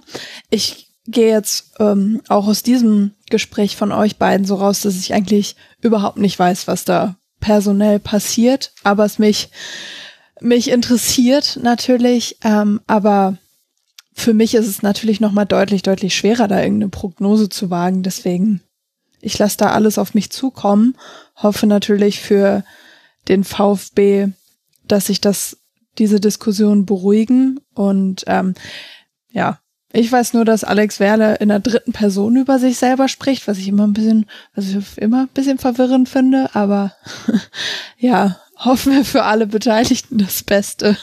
äh, ja. Also es ist wirklich eine erstaunliche Entwicklung beim VfB. Und dazu gehört dann, gehören dann noch ein paar weitere Themen, die auch die Hörerinnen und Hörer noch aufgemacht haben. Die würde ich jetzt gerne hier noch mit reinnehmen. Danny, unter anderem hat Ulrich Haberland das große Thema der Talente angesprochen. Und das ist beim VfB einfach nochmal ein anderes als bei vielen anderen Vereinen, weil man eben auch historisch gesehen eine sehr gute Nachwuchsarbeit hat, weil es auch immer wieder Beispiele von Spielern gab, die wirklich außerordentlich gute Talente waren, die dann aber irgendwann auch alle mal weg weggewechselt sind. Also das gehört auch mit dazu hat aber dann mit anderen Dingen zu tun. Und er äh, stellt zum Beispiel keine Entwicklung der Talente fest. Also er nimmt als Beispiel zum Beispiel die Leihspieler 2022, die 21 eben noch äh, Talente waren. Klimowitz ist Bankdrücker in Bielefeld, schreibt er, Bejaz Bankdrücker in Magdeburg, Sanko Bankdrücker in Arnheim. Von Massimo wolle er erst gar nicht reden. Ich weiß ehrlich gesagt nicht, wie der Stand bei Massimo ist. Klingt nicht so gut. Und er schreibt dann auch neue Talente wie Tomasz, Ahamada oder Silas. Nach angeblich guter Vorbereitung waren nicht gut in Form über weite Teile der bisherigen Saison. Und dennoch würde eben immer davon gesprochen, dass die Talente so groß werden. Und ich glaube, man könnte da auch noch, das hat dann, glaube ich, Donny dann später noch im Forum geschrieben, man kann dann auch noch äh, neuere Jugendspieler mit dazu nennen. Also da wurden ja zum Beispiel Castanaras wurde ja nach oben gezogen. Eckloff ist, ist sicherlich auch ein Talent, habe ich hier im Rasenfunk auch schon häufiger erwähnt. Wie gut oder schlecht steht denn der VfB in diesem Segment da? Das ist eine super emotionale äh, Debatte hier in Stuttgart und ähm, das ist ja auch einer der Kritikpunkte an dieser Transferstrategie von Sven Mislintat, dass eben sehr viele junge Spieler auch aus dem Ausland verpflichtet werden. Klimowitz, mhm. Massimo, äh, Kulibali, hat ja, Mislintat ist ja da so ein bisschen frankophil, so und dass man dann sagt, ja und was ist denn mit denen aus dem eigenen Nachwuchs? Wer kommt denn da hoch? Ba baut ihr denen nicht die, die, die Plätze zu? Können die dann gar nicht spielen? Also das, da gibt's durchaus auch kritische Stimmen die gab es schon immer an, an Sven Mislintat, was, was diese Richtung zumindest angeht. Und ich finde eben, der, der User im Forum, der diese Leihspieler aufzählt, das ist eben genau dieser Punkt, wenn ich den Kader kritisiere, wenn ich die Zusammenstellung des Kaders kritisiere, der VfB fährt da eben eine Strategie, dass da eine große Masse an jungen Spielern auch teilweise geholt wird, in der Hoffnung, dass eben ein, zwei davon diesen nächsten Schritt machen und die dann in einem übernächsten Schritt dann vielleicht auch gewinnbringend verkauft werden. Und wenn man jetzt sich zum Beispiel die individuelle Entwicklung von, von, von Roberto Massimo, von Matteo Klimowitz und so weiter anschaut, dann stagniert es da eben, ganz klar. Da kann man ja gar nichts widersprechen. Also ich glaube, Matteo Klimowitz spielt nicht mal bei Arminia Bielefeld in der zweiten Liga. Hm. Übrigens der nächste Gegner vom VfB am, am Mittwoch dann. Oder Roberto Massimo, dieses komplett äh, konfuse Leihgeschäft da in die portugiesische zweite Liga. Ach, das war die Rogon und so weiter. Deswegen ja, wollte er darüber nicht sprechen. Genau, ah ja, das genau, ist total genau. Mhm. Ähm, das ist natürlich ein, ein, ganz heißes Thema, weil der VfB natürlich aus seiner Tradition her sehr stolz auf die eigene Nachwuchsarbeit ist und sie da mit Thomas Krücken ja einen absoluten Fachmann haben, der das NLZ leitet und mit Nico Willig ein super, super, super U19-Trainer, der mhm. eigentlich jedes Jahr diese, diese Truppe mal mindestens in, ins Halbfinale um die Meisterschaft führt, meistens sogar ins Finale, äh, oft auch zum Titel und so geht's auch in der U17 weiter zum Beispiel. Also man hat da eigentlich traditionell gewachsen, sehr engagierte Leute, auch ein sehr äh, griffiges Nachwuchskonzept, das Thomas Krücken damals eingeführt hat. Es geht halt immer wieder dann um diese Kernfrage, wie viel kommt denn oben an? Also du hast den Namen Lilian Egloff genannt. der ist jetzt nun schon sehr lange Talent, sagen wir das mal sehr vorsichtig formuliert. Mhm. Also der, das ist, ist auch eine komplizierte Verletzungsgeschichte in seinem Fall. Und ähm, du hast jetzt Castanaras genannt, Laurin Ulrich kommt da, glaube ich, noch rein. Mhm. Ähm, das sind so gerade so die, die, die heißen Talente, die da hochkommen. Dennis Simon, 16 Jahre alter Torhüter, der, der in der Vorbereitung mittrainieren durfte und so weiter. Also da ist schon auch noch Potenzial da, da sind einige Spieler da und da wäre der Phil natürlich dein idealer Gesprächspartner gewesen, weil der wirklich ich weiß gar nicht, wie der das schafft, so viel Jugendfußball ja, auch noch zu schauen. Das, das ist wirklich, wirklich ganz wenige, ja.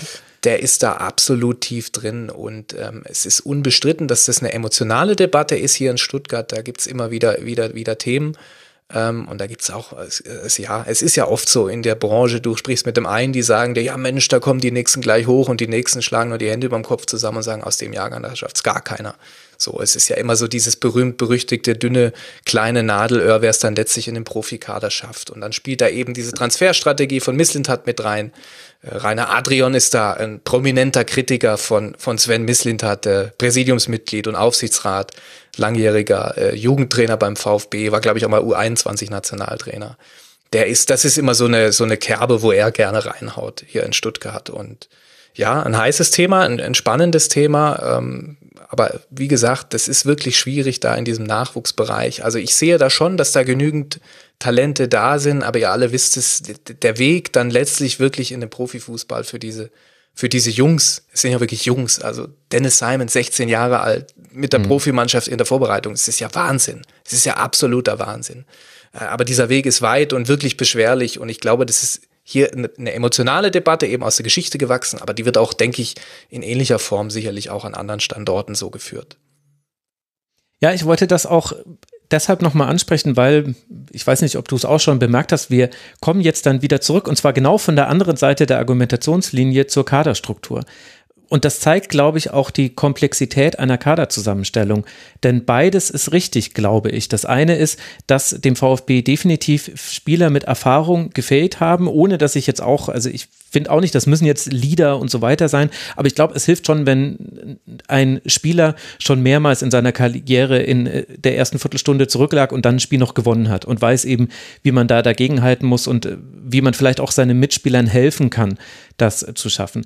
Das ist das eine, dass, dass man das konstatieren kann. Und das andere ist eben, dass es eben aber auch diese Talente gibt, die auch ihre Chance bekommen sollten. Und das ist ja wiederum genau die andere Seite des Spektrums. Und auch da haben wir dann so gewisse ja ineinander verschränkte nochmal Komplexitäten, dass eben zum Beispiel, wenn man den Vergleich zum SC Freiburg zieht, der natürlich jetzt gerade komplett anders dasteht und vielleicht auch oder ganz sicher sogar andere wirtschaftliche Möglichkeiten hat.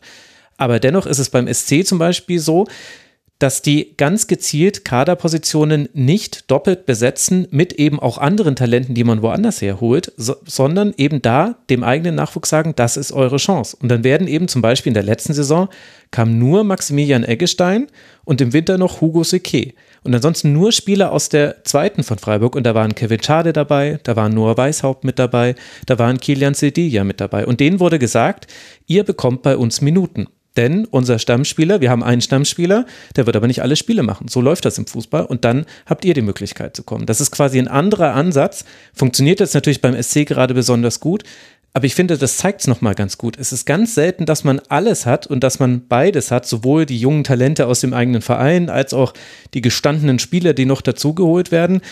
Und mein Gefühl beim VfB ist, dass man so ein bisschen versucht hat, alles zu machen. Also man kann ja auch, man könnte ja auch, also wenn Girassi jetzt irgendwie, weiß nicht, in zehn Spielen sieben Buden gemacht hätte, dann würden wir beide wahrscheinlich hier sitzen und würden sagen, ja Mensch, das ist genauso jemand, den es gebraucht hat, der auch schon mal so, der weiß, wo die Kiste steht und so weiter, ne? Hätten wir hier irgendwelche Floskeln fallen lassen.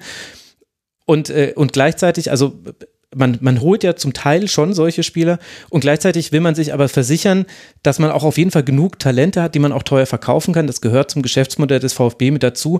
Und dann finde ich das auch nachvollziehbar, dass man sagt, klar, wir haben einen guten Nachwuchs, aber warum denn nicht mal noch einen Ahamada aus der U23 von Juve holen, wenn wir von dem richtig überzeugt sind? Warum eigentlich nicht? Wenn das der nächste 20 Millionen Euro Transfer ist, dann sind ja alle damit happy.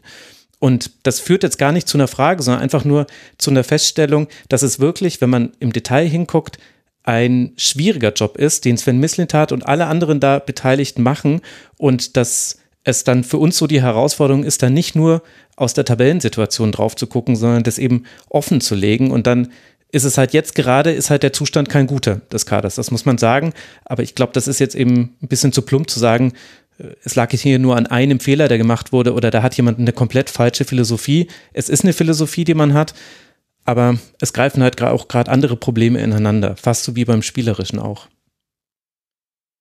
Genau, und das ist auch so ein guter Punkt, um nochmal zu sagen, dass es ja total gut ist eigentlich, wenn jetzt mit dem Alex Werle Sportvorstand von außen kam, der sich das alles auch mal kritisch anschaut. Weil die, die müssen ja nicht, also wenn die nur sich zusammensetzen und sich jeder auf die Schultern klopft und sagt, Mensch, du machst das so super und toll und was du hier verpflichtest und mhm. Alex toll und das, das führt dich ja auch nicht weiter. Also diese Dissonanzen, ihr seht jetzt die An- und Abführungszeichen nicht, die ich gerade gemacht habe, das muss ja fast sein, eigentlich in so einem Verhältnis. So diese, diese kritische, diese offene Kommunikation. Das ist auch etwas, was Sven Mislint hat immer wieder betont, dass sie da in dieser Gruppe, und da kann man vielleicht den Bogen wieder jetzt zu dieser Trainergeschichte, äh, diese neue Trainersuche, die sie jetzt ja machen, schlagen, so dieses, ja, wir setzen uns da zusammen, jeder kann seine Ideen einbringen und die beste Idee gewinnt. So, und so ist es ja vielleicht, sollte es ja auch bei einer Kaderplanung dann sein. Ich glaube, da wird oft auch immer ein bisschen zu viel draus gemacht, weil man sich oft wünscht, so der eine ist der Gute und der andere ist der Böse und mhm. dann ist die Welt schwarz und weiß und dann kann ich mir das einfacher erklären. Also ich, ich, ich finde, das ist, ist ein, also wenn der Kader, wenn wir jetzt nach, nach zehn Spieltagen hier unten in diesen Tabellenregionen stehen, die, die wissen, was in diesem Kalenderjahr gelaufen ist, da wäre es ja völlig Hanebüchen, wenn niemand den Kader äh, hinterfragen würde. Das wäre ja kompletter Blödsinn, weil es kann ja offensichtlich nicht alles gut gelaufen sein. Und deswegen, also um da auch mancher Diskussion vielleicht mal so ein bisschen die Luft rauszunehmen. So, die Leute sind da oft immer sehr emotional, auch hier in Stuttgart, gerade in, äh, im Schnellkochtopf auf Twitter, da, das ist ja Wahnsinn, wie da immer da, dann der Deckel wegfliegt, da Werle raus und hier und Misslintat rein und das ist ja völliger Wahnsinn. Also da müssen, da müssen sich einige manchmal wirklich äh, an, die, an die Herztabletten fassen. Das ist ja völlig verrückt, was da manchmal abgeht dann ähm, aber diese, dieser, dieser kritische Austausch, diese kritische Auseinandersetzung mit der Arbeit des anderen, das, das muss in einem Profiverein eigentlich sein. Also anders kann das ja gar nicht funktionieren. Ja, und gleichzeitig ist aber diese Leidenschaft schon auch das, was dann einen Verein wie den VfB besonders macht. Also ich absolut, kann mich sehr gut absolut. erinnern, was bei Hoffenheim nicht los war, als die in der letzten Saison aus den Champions League-Rennen noch rausgefallen sind und dann am Ende gar nichts erreicht haben am Ende der Saison. Guter Vergleich. Das ist äh, dann die Frage, ob das wirklich so viel besser ist, weil da hat es halt wirklich nur nur sehr wenige Menschen überhaupt irgendwie emotional bewegt, was da passiert ist. Wir müssen noch über ein Thema sprechen. Alle Themen werden wir jetzt äh, gar nicht gar nicht streifen können, die hier vielleicht noch wichtig wären. Aber du musst uns natürlich noch verraten, wer jetzt neuer Trainer wird. Kannst du was über die Trainerfindung sagen und was, was würdest du jetzt erwarten? Du musst jetzt auch nicht mit Namen um dich werfen, das, aber äh, es ist ja schon eine Weichenstellung, auch dahingehend. Du hast es vorhin gesagt bei Sven Mislintat, das ist eine wichtige Weichenstellung für die nächsten Jahre. Meinem Eindruck nach ist die Trainersuche mindestens genauso wichtig. Und da hast du vollkommen recht. Also mein Eindruck, also mal so ganz formal, es gibt so diese Trainerfindungskommission, die besteht aus, aus, aus Misslintat, aus Werle, aber auch aus Sami Kedira, der ja neu ist mhm. als Vorstandsberater und Markus Rütt, der sowas wie die rechte Hand von Sven Misslintat ist, ist Direktor Sportorganisation beim VfB. Und äh, die setzen sich jetzt eben zusammen und die haben eine Shortlist erstellt, auf der jetzt nur noch zwei Kandidaten stehen. So, und jetzt ist ein Name dadurch äh, rausgesickert, dadurch, dass der nämlich heute schon in Stuttgart war zu Gesprächen. Also es gibt jetzt noch zwei Kandidaten, mit denen Gespräche geführt werden. Und äh, das ist der ehemalige Trainer des FC Kopenhagen, Jes Torup. Ich weiß jetzt nicht, ob man das richtig ausgesprochen habe. Also vielleicht heißt er auch Jess Torup, keine Ahnung. Also das Wird ist uns auf seiner so, Antritts-PK dann sagen. Das wird er uns mit Sicherheit sagen, der gute Mann. Und was sie eigentlich suchen, so an Anforderungsprofil, das ist eigentlich so ein Matarazzo 2.0. Also, weil eigentlich so, eigentlich wollten sie ja mit Matarazzo, das war ja eigentlich gut, weil das ist genau der Trainer, den sie brauchen. Junge Spieler weiterentwickeln, voranbringen. Der muss aber auch Ergebnisse liefern. Und genau das traut man eben, oder ist zumindest für diesen Herrn Torup, eine Option, weil der hat eben Erfahrung im Akademiebereich, war dänischer U20-Nationaltrainer, U21-Nationaltrainer, hat aber auch im Profifußball gearbeitet, beim FC Kopenhagen und so weiter. Und was da auch noch mit reinkommt, der hat mal in Deutschland gespielt, beim KfC Uerdingen, der spricht mhm. auch Deutsch, der spricht ein gutes Englisch, so, also so vom Anforderungsprofil passt, passt der Mann jetzt ganz gut. Also da wird sich jetzt in den nächsten Tagen, denke ich, ziemlich schnell äh, abklären, wer es wird. Also auch Alex Werle hat ja schon angekündigt, dass man zeitnah eine Entscheidung treffen möchte. Und ich halte es gar nicht für ausgeschlossen, dass dann am Mittwoch im Pokalspiel gegen Bielefeld der neue Mann schon an der Seitenlinie steht. Das ist ja auch dann guter, guter Start, weil das wirst du ja in der Regel gewinnen, dieses Spiel so. äh, nicht um den, den Bielefeldern jetzt zu nahe zu treten, aber das, ich, ich könnte mir gut vorstellen, dass wir ihn bis dahin sehen. Und ähm, was da letzte Woche alles lief, diese ganzen Namen, die da gehandelt wurden, das hat eben auch gezeigt, was hier gerade in Stuttgart, was hier am, am Köcheln, am Brodeln ist. Also das, das war ja auch der absolute Wahnsinn um da mal aus dem Nähkästchen zu plaudern, wenn man da in der Recherche war, welche Namen einem da begegnet sind aus allerlei möglichen Quellen, da bist du schier vom Stuhl gefallen. So. Und dann ist es eben die Aufgabe eines Journalisten, diese Namen auch sauber zu Ende zu recherchieren und nicht eben jeden erstbesten Namen als Meldung zu veröffentlichen. Also nur weil der mal irgendwo auf dem Flur der Geschäftsstelle von, von irgendjemandem geflüstert wurde, sozusagen. Also das war letzte Woche schon extrem anstrengend. Das hat auch Sven Mislinter, der war wirklich äh, angesäuert nach mhm. dem Bochum-Spiel. Der hat sich natürlich wahnsinnig gefreut, wir haben gewonnen und dann hat er aber schon auch gesagt, so, aber Leute, jetzt äh, nehmt es nicht als zu harte Getrick, aber was, was da an Name-Dropping abging, das war schon hart. Und ich finde, da hat er recht in dem Punkt. Also da, da hat sich einiges bisschen, bisschen überschlagen. Da ging es auch wieder schnell hoch, weil es war halt eben auch in gewisser Weise ein bisschen unglücklich, dass man quasi Matarazzo rausschmeißt und jetzt nicht den neuen direkt hinstellt weil zu Beginn der Woche oder wir haben das bei uns im Podcast diskutiert, ja, ist es überhaupt die richtige Entscheidung, wenn du jetzt gar nicht diesen neuen Impuls von außen herbeiführen kannst, wenn jetzt am Wochenende dann Michi Wimmer die Mannschaft betreut, der ja länger als Matarazzo im Verein ist, der der Co-Trainer war, der die Trainings in der Regel geleitet hat sogar. Ähm, das war eine riesige Diskussion hier in, in Stuttgart und jetzt natürlich hat dieser Sieg gegen Bochum da auch ganz schön die Luft rausgenommen, das Ganze etwas entspannt. Und ähm, jetzt sind wir einfach mal gespannt. Ähm, und du sagst es völlig richtig, Max. Das ist auch wieder eine wegweisende Entscheidung, vor allem weil ja Sven Mislint hat klar gemacht hat, wir wollen hier jetzt keinen Feuerwehrmann holen, so aller Felix Magath letztes Jahr in, in Berlin. Nee, wir wollen hier wieder einen Trainer installieren, der im Idealfall auch wieder tausend Tage auf der Bank sitzt. Und deswegen ist es natürlich eine eminent wichtige Entscheidung für den Club. Was passiert denn dann mit Wimmer eigentlich, wenn der Thor Thorop kommt. Also ich habe mir ein Video angeschaut noch vorher äh, mit, ein, mit einem dänischen Journalisten und die haben Yes Thorp gesagt. Die haben das alles ein bisschen verschluckt. Aber um auf deine Frage zu antworten, also der Wunsch des VfB ist, dass Michi Wimmer Co-Trainer bleibt. Das war immer der Wunsch des VfB, einen Co-Trainer zu haben, der quasi so Cheftrainer unabhängig da ist. Da war mal der Rainer Wittmeier angedacht. Das hat dann irgendwie nicht funktioniert und dann kam, glaube ich, ziemlich schnell der, der Michi Wimmer. Die Frage ist nur, ob das Konzept aufgeht, weil der hat natürlich gegen Bochum jetzt auch mal so gezeigt, so Leute, ich, ich kann sowas und wer weiß, vielleicht im Winter gibt's ja beim einen oder anderen Zweitligisten auch ein bisschen Turbulenzen. Also der Plan des VfB ist ganz klar, der soll bleiben, der soll auch wieder Assistent werden, wenn der neue da ist. Die Frage ist halt nur, ob das über kurz oder lang funktioniert, weil der Michi Wimmer ja sicherlich auch ein ehrgeiziger Typ ist und ob der sich auf Dauer mit dieser Co-Trainer-Lösung dann auch zufrieden gibt. Glaube ich nicht. Ich auch.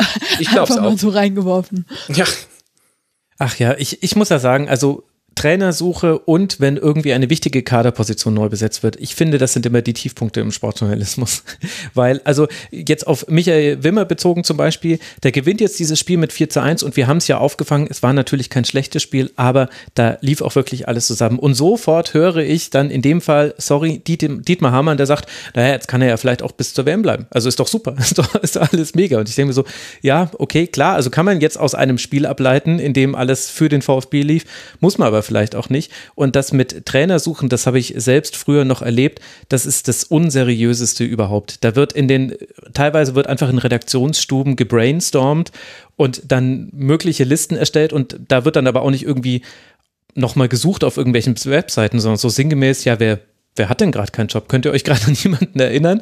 Und auch wenn zwar viele Vereine genauso scouten, leider auf der Trainerposition, ist es halt ein bisschen einfach, dann diese Namen einfach zu nennen. Und gleichzeitig wird man sofort ganz leicht zum Spielball von Beratern, sowohl im Spielerbereich als auch im Trainerbereich, weil die wollen ja, dass ihre Kandidaten immer genannt werden bei solchen Listen, damit die nicht in Vergessenheit geraten. Das, das Schlimmste wäre, wenn in zwei Jahren irgendjemand sagt, ja, Florian Kofeld könnte doch ein Kandidat sein und die Leute sagen, hä, was, macht der überhaupt noch irgendwas? Ist der nicht schon irgendwo untergekommen? Ich habe keine Ahnung, wer ist das nochmal? Für was steht er? Und dass da im Sportjournalismus einfach so völlig etabliert ist, dass es absolut ausreichend ist, eine Quelle zu haben, die man nie nennen muss. Und das kann halt auch ein Spielerberater sein oder halt einfach ein Kollege, der eine gute Idee hatte. Das finde ich schon wirklich krass. Und ich glaube, das ist da auch, ohne jetzt, jetzt, ich will jetzt nicht konkret irgendwelchen Kollegen zu nahe treten, dazu habe ich es auch nur aus der Ferne verfolgt. Ich weiß nicht genau, wo welche Namen wann zum ersten Mal aufgekommen sind, aber ein bisschen hatte ich das Gefühl, Danny, das ist das, was da in der letzten Woche passiert ist. Und das ist vielleicht nicht gerade eine Sternstunde des Sportjournalismus gewesen an manchen Stellen.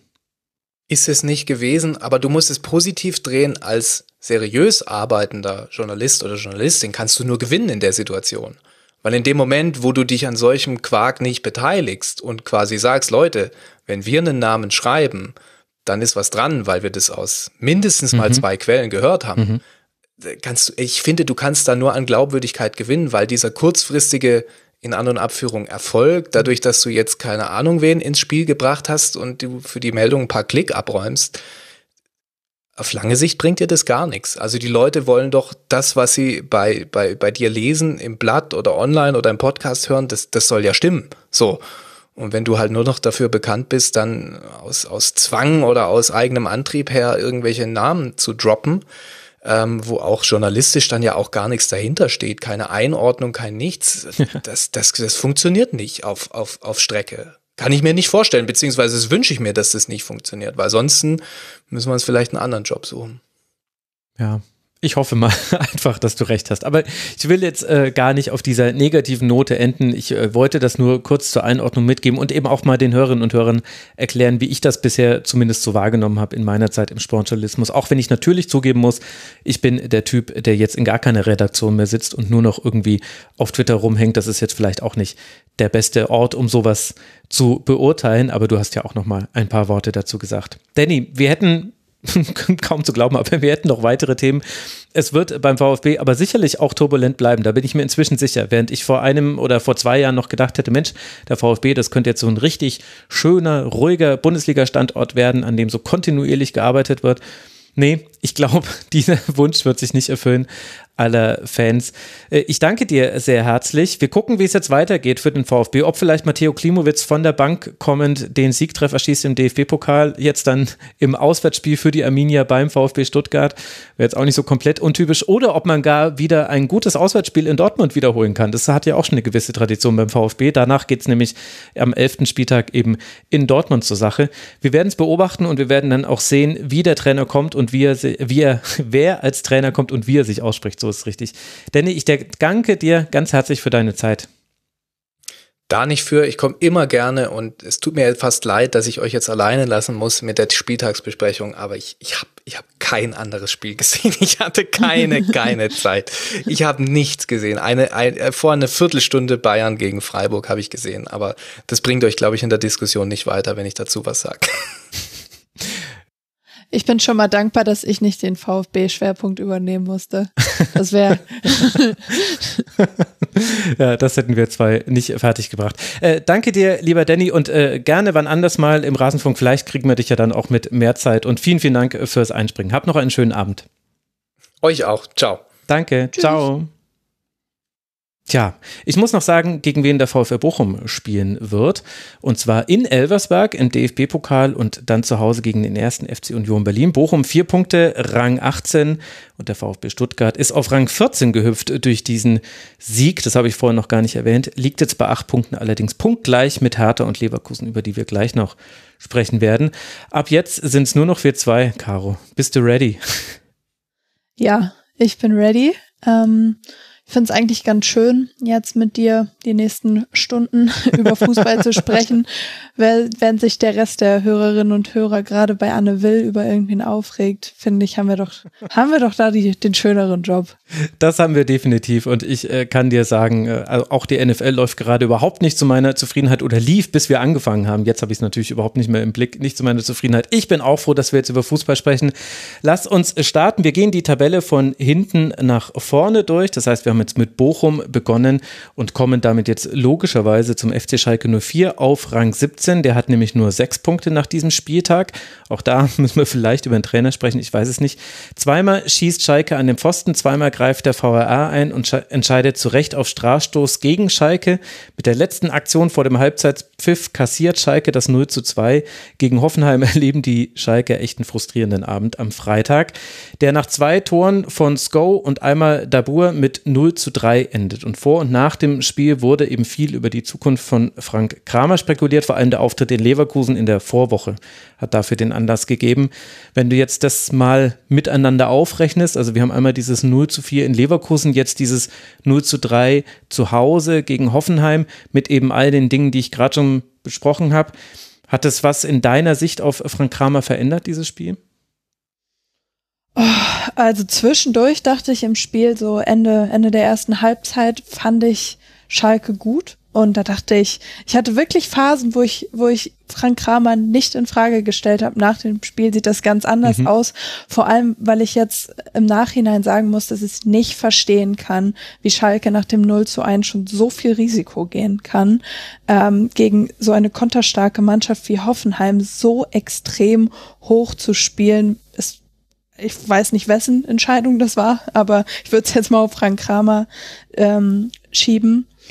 Und ja, phasenweise gut spielen reicht nicht in der Bundesliga. Das ist, äh, das muss ich niemandem sagen.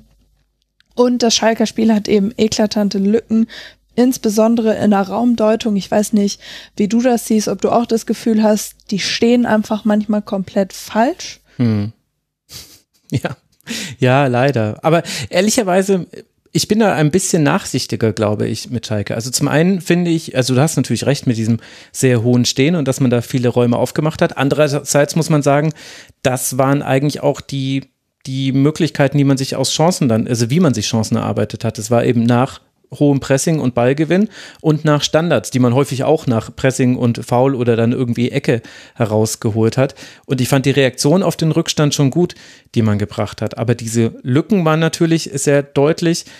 Auf der anderen Seite, wenn du halt mit, mit Auvejan, Yoshida, Greimel und jetzt dann Cedric Brunner in dem Fall auf der rechten Seite spielst, der wurde ja dann auch ausgewechselt. Da kam dann äh, zur zweiten Hälfte Mollet, glaube ich, rein. Nein, Aydin kam, genau, das war dann die Umstellung, die sie gemacht haben. Also irgendwie erklärt sich das mir dann auch genau. Mollet hat ja im, im Sechserraum gespielt mit äh, Kral und Kraus. Also ich verstehe, was du meinst. Gleichzeitig denke ich mir aber, naja, also ich habe jetzt auch nicht die Startaufstellung gesehen und mir gedacht, Mensch, das wird jetzt aber mega strukturiert, kompakt zu Ende gespielt von Schalke. So spielen die halt nicht. Ja, du hast eben auch noch bei Schalke immer noch nicht die Elf gefunden, die es ist. Und vielleicht, was man noch sagen kann, man, sie standen auch teilweise enger an den Gegenspielern dran als noch gegen Leverkusen. Das will ich dann den Schalkern auch lassen. Hm. Und vielleicht war es jetzt sogar teil, zum Teil die Bundesliga tauglichste Elf. Ich fand, dass man das Kral von Anfang an zu bringen wirklich eine, eine gute Idee war. Und genauso fand ich Mollet eigentlich ähm, hm. konstant, relativ konstant und sicher.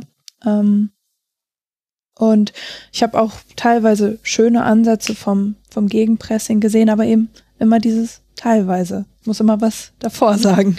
Ich kann nicht. Ja, das stimmt schon. Also Ansätze waren auf jeden Fall da. Also Mollet hat ja auch den Pfosten getroffen, Torode ebenso. Das waren die beiden Pfostentreffer, die ich angesprochen mhm. habe. Äh, die Standards haben mir auch gefallen, auch von Auvejan, da weiß man das ja auch schon, aber auch die von Mollet waren gut. Ja. Ja. Andererseits besetzt dann Mollet auch beim 0 zu 2 einen absolut unsinnigen Raum. Mhm. Ähm, ja. Das steht da so komplett im Nirgendwo. Klar kann man denken, vielleicht kommt da ja noch ein Hoffenheimer, aber man kann dann auch wissen, nee, der wird jetzt direkt abziehen und vielleicht wäre es besser, wir gehen zu zweit drauf. Ja, das stimmt. Und, und gleichzeitig hat mir auch die Rückwärtsbewegung nicht immer gefallen. Also beim ersten Gegentor steht Schalke in Gleichzahl im eigenen Strafraum, nachdem man einen Freistoß im Mittelfeld hatte. Da hat dann das natürlich Rütter auch gut gemacht, hat da mit seinem Dribbling Unruhe reingebracht und da mussten eben alle anderen drauf reagieren. Aber das ist das, was mich, was ich eben nicht erwartet hätte von Frank Kramer mit Hinblick auf die Saison. Ich habe noch in der Saisonvorschau damals eigentlich pro Schalke 04 und Klassenerhalt argumentiert. Ich will mich jetzt nicht von dieser Prognose verabschieden, dafür ist es viel zu früh. Aber ich dachte eben, der defensive Ansatz, den Frank Kramer bestimmt hat, der wird Schalke helfen. Und dann hat er aber im Gegensatz zu Bielefeld andere Spieler, die vorne dann vielleicht trotzdem ein paar Tore schießen, weil man hat ja mit Auwe Jan auf Terodde zum Beispiel ein Konzept oder du hast mit Marius Böter jemanden, der gerne nachrückt. Und das wusste ich damals noch nicht, wie gut Tom Kraus spielen würde, aber der ist ja auch definitiv auch offensiv ein Faktor. Und dass das jetzt so fehlt in vielen Spielen und auch gegen Schalke, das ist eigentlich eher so das, was mich so ein bisschen enttäuscht mit Blick auf Schalke. Ja, das kann ich verstehen. Aber ähm, ich habe gerade noch nicht genug zu Alex Kral gesagt. Mhm. Ähm, ich habe nur gesagt, dass ich nicht verstehen kann, warum er nicht öfter von Anfang an gespielt hat, weil ich hatte ziemlich hohe Erwartungen bei dem Wechsel, weil das ist ein Spieler, den man als Schalke nicht bekommen hätte, hätte es nicht eine Sonderregel gegeben, was Wechsel aus Russland angeht. Ähm, ich dachte, der wäre zu gut für Schalke, um ehrlich zu sein. Ähm, aber jetzt habe ich gesehen, dem fehlt auch so ein bisschen der Überblick auf dem Feld. Ähm, aber er ist eben ballsicher, vielleicht der ballsicherste, ballsicherste Schalker, der auf dem Platz stand. Ähm, und ja, Tom Kraus natürlich eine ähm, vielleicht die einzige stetig gute Spieler diese Saison. Naja, gut ist, ja. Aber äh, ich war vor allem beeindruckt von ihm, dass er kein Gelb bekommen hat in dem Spiel.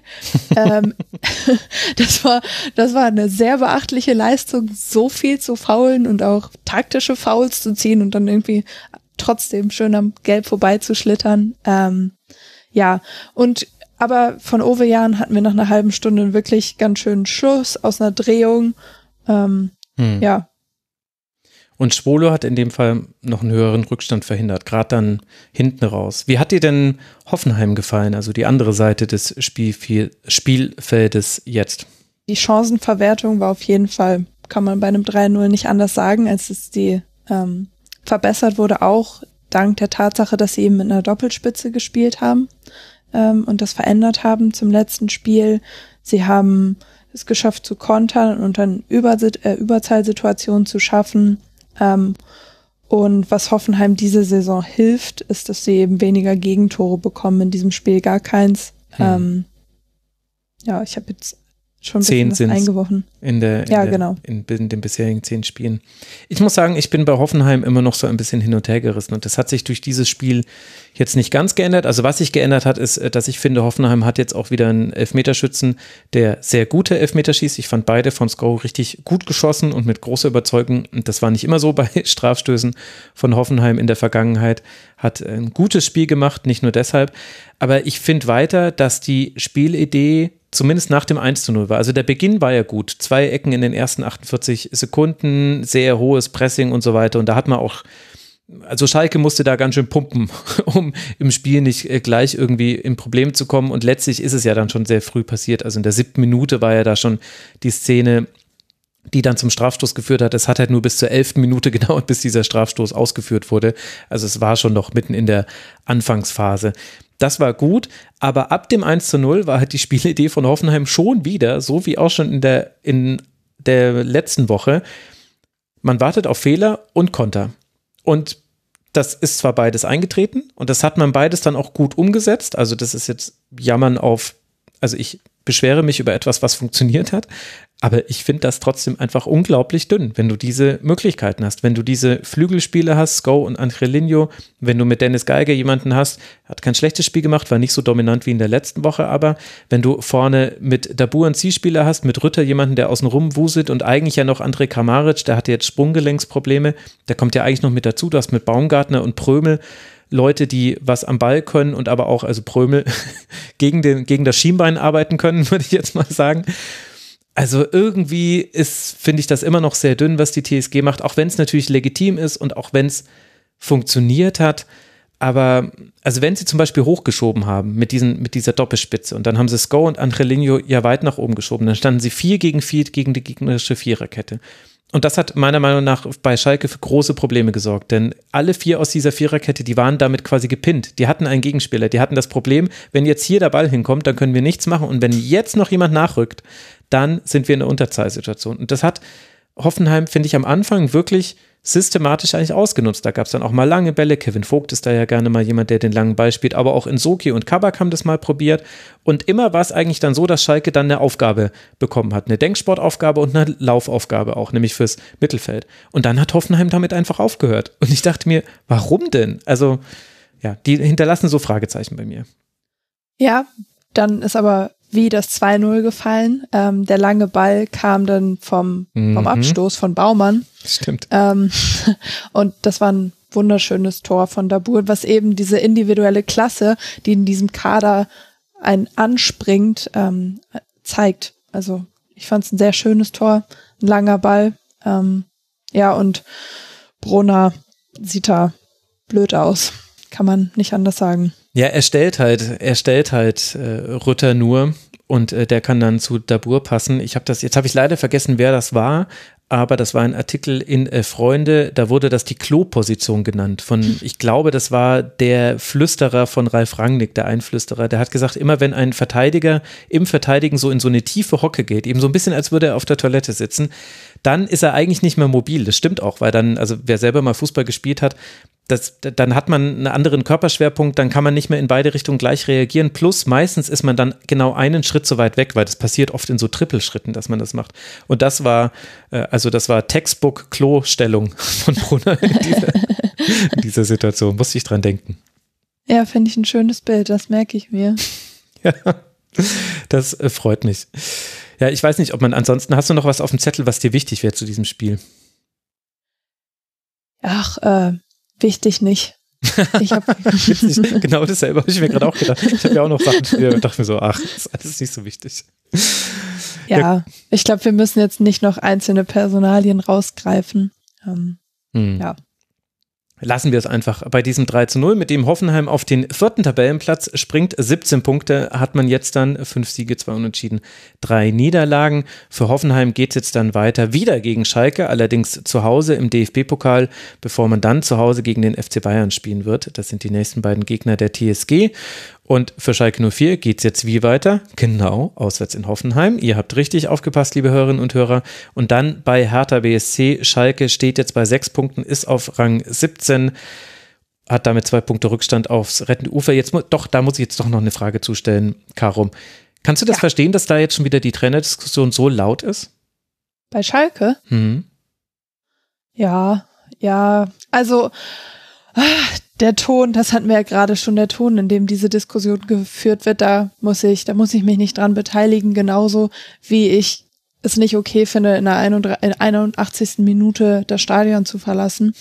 Ähm, aber man hat eben auch noch Gramotzes auf der Payroll, das darf man auch nicht vergessen. Mhm. Dann hätte man jetzt zwei Trainer, die man bezahlen muss, die aber gar nichts leisten. Ich glaube mich Und sogar zu erinnern, dass es drei sind, aber das gucke ich mal schnell nochmal nebenher nach, ob es da noch einen dritten gab. Oder ob ich da jetzt Kramer schon dazu gezählt habe in meinem Kopf.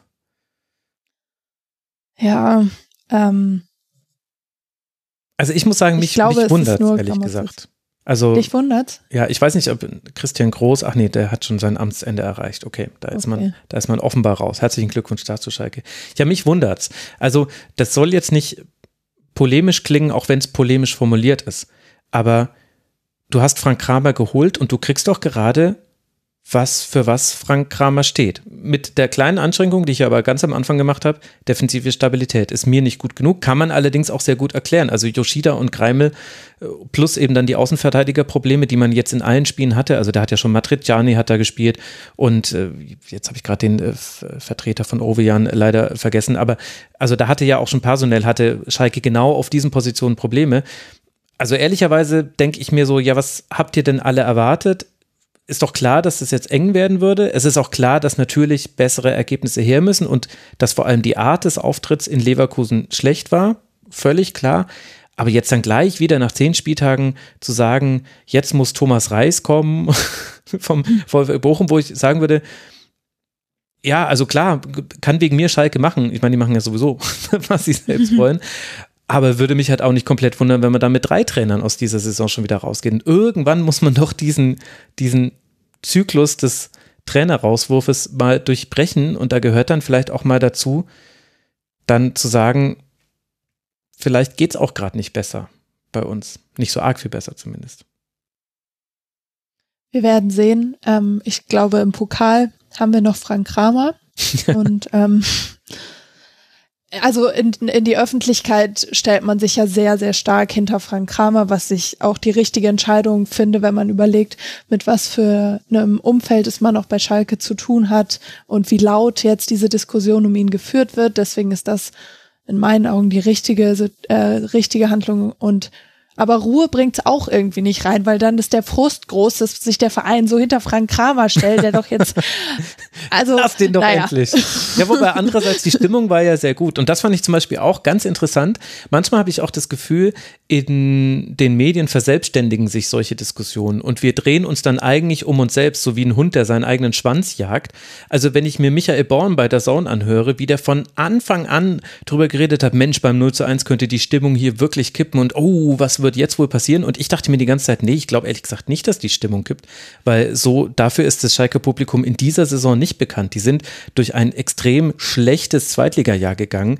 Die wissen, glaube ich, schon ganz gut, wo sie gerade stehen. Und dann war es ja auch so, die, die ZuschauerInnen vor Ort haben weiter angefeuert und es war gute Stimmung. Und dann hat Michael Born das aber nicht zur Kenntnis genommen, sondern hat das immer wieder nochmal verwendet, um zu wiederholen, dass er ja eigentlich dachte, es würde viel, viel schlimmer sein. Und ja, also finde ich wichtig finde ich wichtig, dass du das jetzt sagst, ähm, um das irgendwie nochmal, und dann Gegenpol gegen den Saison-Kommentator ein bisschen zu, zu stellen. Hast du natürlich komplett recht mit. Und ich glaube, dass es die meisten Schalke-Fans genauso aufregt wie mich, wenn Leute früher aus dem Stadion gehen. Und das ist nicht nur bei Schalke so. Ähm, aber ist mir halt bei dem, an dem Spieltag nur bei Schalke aufgefallen. Ja, ja. Aber zu, beim nächsten Spiel, zu dem wir kommen, da wäre ich vielleicht eventuell früher. Nein, wäre ich nicht, aber das war, das war das einzige Einzelspiel, was ich mir nicht so gerne, nicht so gerne nochmal angeguckt habe. Ähm, ja. Ähm, Weil dir bei diesen 5 zu 1 zu wenig Tore gefallen sind oder was ist da jetzt dein Problem? Die Tore war nicht das Problem, sondern ähm, die Abwehr von Leverkusen hat mich richtig betroffen gemacht in der zweiten Halbzeit.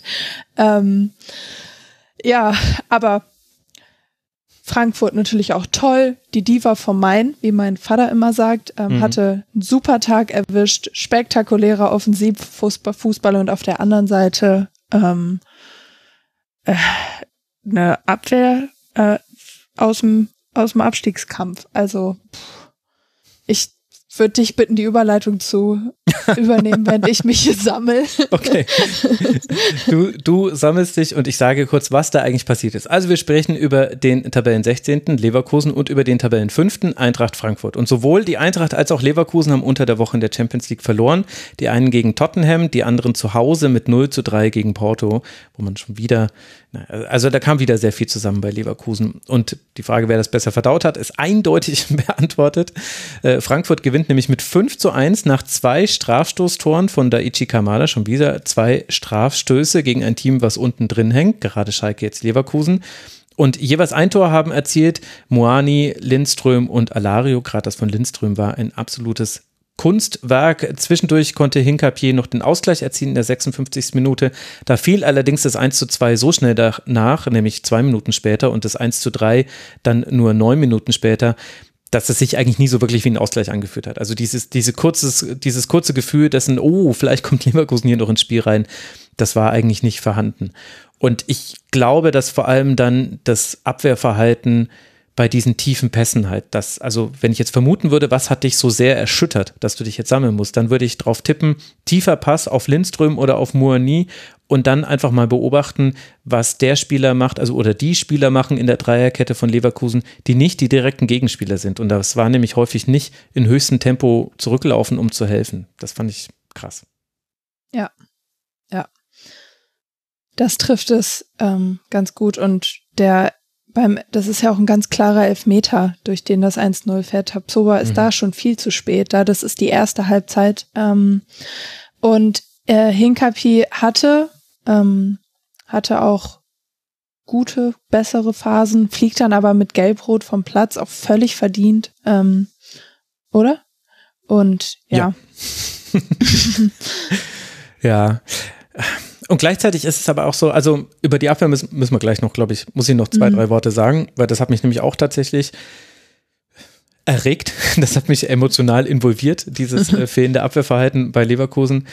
Und gleichzeitig kommen aber halt auch wieder Elemente in dieses Spiel mit hinein, ich will jetzt nicht sagen, dass Leverkusen dieses Spiel nicht verloren hätte. Nee, nee, das war schon völlig richtig, weil Eintracht Frankfurt war wesentlich besser. Aber dass halt dann dieser Strafstoß in der zweiten Minute der Nachspielzeit passiert und dann in der dritten Minute der Nachspielzeit der ersten Hälfte verschießt dann Muani, Radetzky hält den Ball, allerdings ist er klar vor der Linie mit beiden Füßen, deswegen nach der neuen Verschärfung der Regelauslegung eindeutig eine Wiederholung.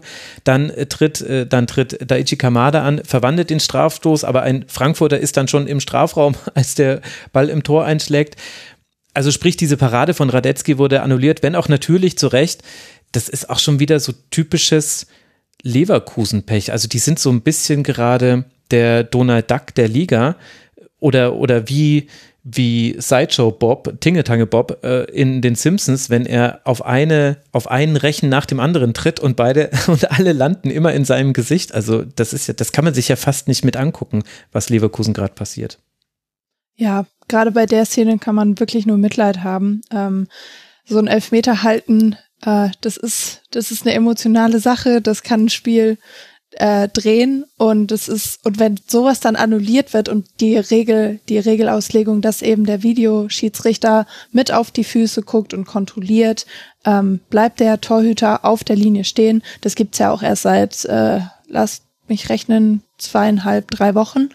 Ähm, naja, drauf geguckt hat er vorher schon auch, aber er hatte halt einen Spielraum. Er hat sich nicht, genau, er hat sich dann nicht gemeldet meistens. Ähm, ja, also jetzt muss er sich melden so. Und das ist einfach eine super bittere Situation, wenn du da den Elfmeter hältst und dann zählt das nicht und dann wird er wiederholt.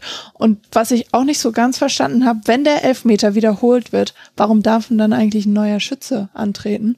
Das ist einfach so. Das ist quasi eine neue Spielsituation und okay. da ist dann einen neuen, also das, das gab es schon immer. Aber ich weiß ja, dass wir uns an dem Punkt uneinig sind. Hier werden wir uns jetzt mhm. richtig zoffen. Ich hoffe, du hast deine oh. Boxhandschuhe verbal schon angezogen. Du findest, der Videoassistent sollte das nicht überprüfen dürfen. Also zumindest hast du einen Kommentar bei der SZ geschrieben auf sz.de, kann ich auch gerne verlinken, wo du eben ja völlig richtig darauf hinweist, dass es quasi emotional nochmal eine Ausnahmesituation ist und klar eins von mehreren Elementen ist, wo der VRA auch nervt, sage ich jetzt ganz ehrlich, es nervt einfach, wenn man nicht mehr dem, also wenn man zwar auf das reagiert, was auf, auf dem Spielfeld passiert, aber dann sagt einem irgendwie mit 40 Sekunden Verspätung jemand, haha, es war übrigens ganz anders und du musst dich emotional jetzt nochmal neu dazu verhalten. Ich verstehe das, aber andererseits gibt es doch gar keine andere Möglichkeit, als dass das kontrolliert wird. Also deine Argumentation ist ja, das ist die Regel und dann ist es auch richtig, dass sie überprüft wird. Das kann ich gut verstehen, aber ich habe auch meine, ich habe schon meine Probleme mit der Regel. Und du hast es ganz richtig gesagt, dass der Videoschiedsrichter die Emotionen aus dem Fußball drosselt, dass man, wenn Tor fällt, manchmal, wenn man es nicht richtig gesehen hat, weil man in der mhm. Kurve hinterm Tor steht und die Abseitssituation nicht einschätzen kann und dann nicht weiß, darf ich jubeln? Und wenn man dann einmal gejubelt hat und es war umsonst, dann macht man das auch nie wieder. Und das jetzt auch noch beim Elfmeter, wo der Torwart sowieso also es erwartet niemand von ihm, dass er hält. Und er hatte, er geht da sowieso in, eine, in diese Situation rein, als ich kann nur gewinnen. So war es beim Elfmeter immer. Wenn er den reinmacht, dann war der gut geschossen, dann kann ich nichts machen. Und wenn ich ihn halte, dann bin ich der Held. Und jetzt bist du halt der Held bis zu dem Zeitpunkt, wo der Videoschiedsrichter das überprüft hat. Und ich finde, jetzt komme ich zum Anfang meiner Argumentation zurück die Regel an sich weiß ich nicht, ob wir die brauchen, dass der, dass der Torhüter auf der Linie wie so ein, wie so ein Tischkickermännchen die ganze Zeit stehen muss und sich nicht nach vorne bewegen darf. Klar, er verkürzt den Winkel und in dem Fall hat Radetzky sich wirklich einen Vorteil verschafft, das sehe ich ein. Aber ich finde, da kann man dann auch mal sagen, wenn dann die Hacke einen Millimeter vor der Linie steht, dann ist das kein Vorteil. Ja, aber ab wann ist es denn dann ein Vorteil? Ist es dann, du bist dann quasi auf DFB-Linie und sagst, naja, wenn es so fünf Zentimeter sind, dann so ungefähr. Und dann macht es aber halt jeder Videoschiedsrichter wieder, wie er mag. Und das ist ja auch ein Grundproblem des Videoschiedsrichters, oder? Ja, ich, ich finde den Ermessensspielraum gar nicht so eine schlechte Regel.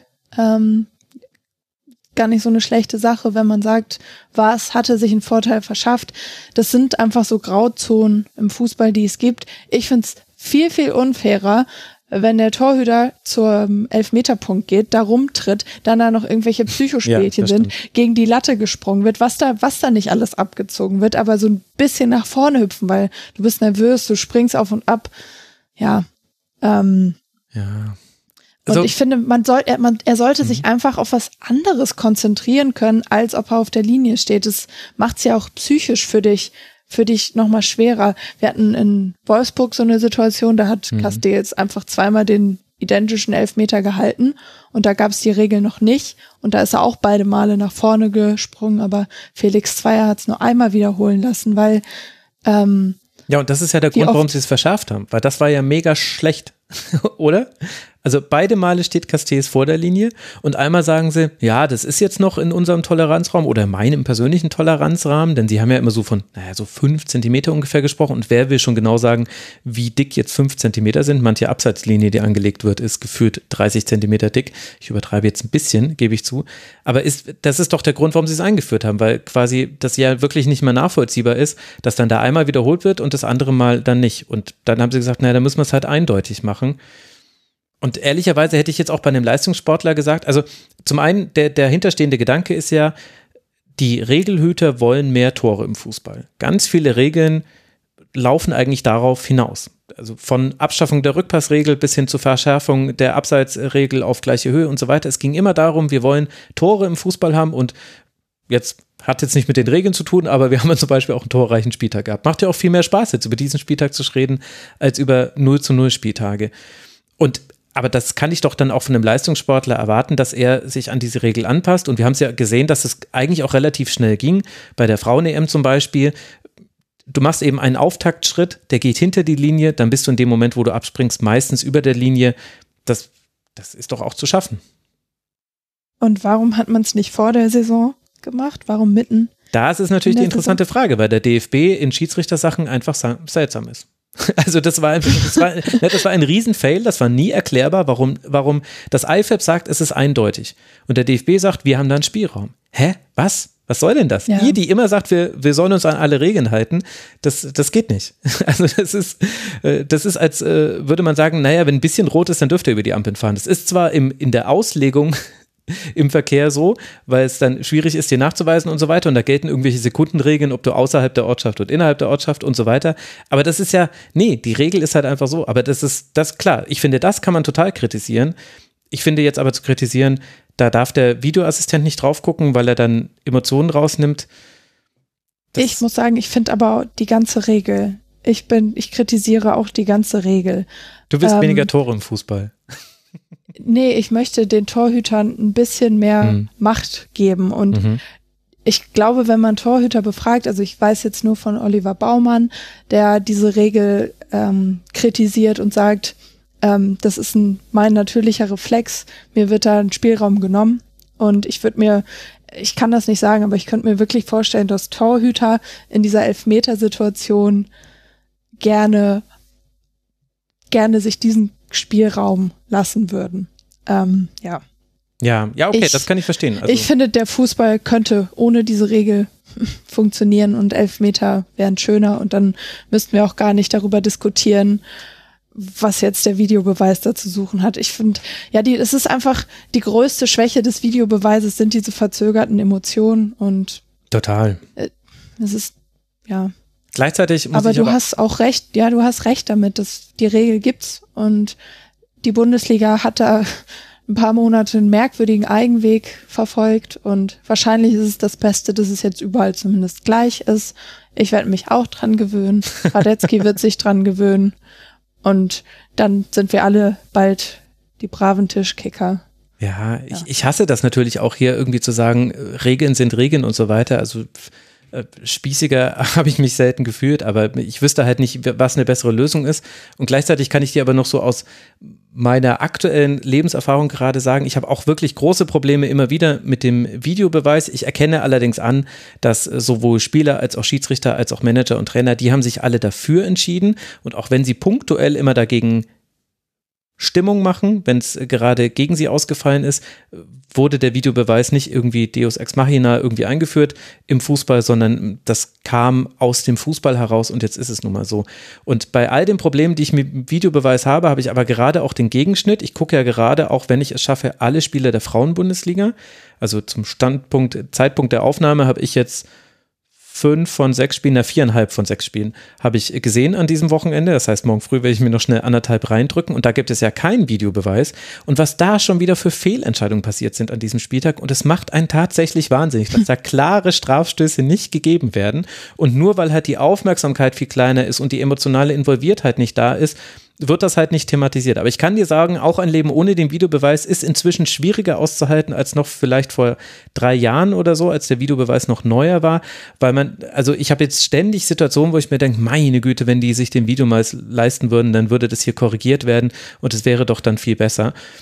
Was natürlich auch einen Gewöhnungseffekt bei mir zeigt, aber ich ja, also es gibt auch die andere Seite der Medaille, möchte ich damit sagen. Und den Schiedsrichtern wäre geholfen, denn was in der Frauenbundesliga an dem Wochenende schon wieder Leverkusen gegen Meppen, eindeutiger Strafstoß für Meppen wird nicht gegeben. Dann später kriegt Meppen einen Strafstoß, vorher eindeutiges Foul von Hirata an der Leverkuserin. Also, ja gut, werde ich im Kurzpass ja nochmal alles erzählen. Mhm. Aber das ist wirklich so, wo, wo auch dann, wo du dann auch den Kommentatoren anmerkst, Mensch, die wollen ja auch nicht auf Schiedsrichterinnen einhauen, aber müssen halt auch sagen, boah, ich verstehe das nicht, warum das jetzt gezählt hat. Oder dann schießt irgendwie, ich hänge mich jetzt gerade Meppen Treppenspiel auf, das war das letzte Spiel, was ich heute gesehen habe, aber dann schießen die irgendwie den Ausgleich und die Torhüterin wird aber halt klar weggedrückt bei dem Tor das Feld. Und das, das, Tor zählt erst, die Schiedsrichterin zeigt zur Mitte und dann sagt Gott sei Dank die Linienassistentin, sagt draußen die Schiedsrichterassistentin, ey, das darfst du nie im Leben zählen lassen. Das war einfach klare Torhüterinnenbehinderung. Und dann hat, wurde das wenigstens noch korrigiert.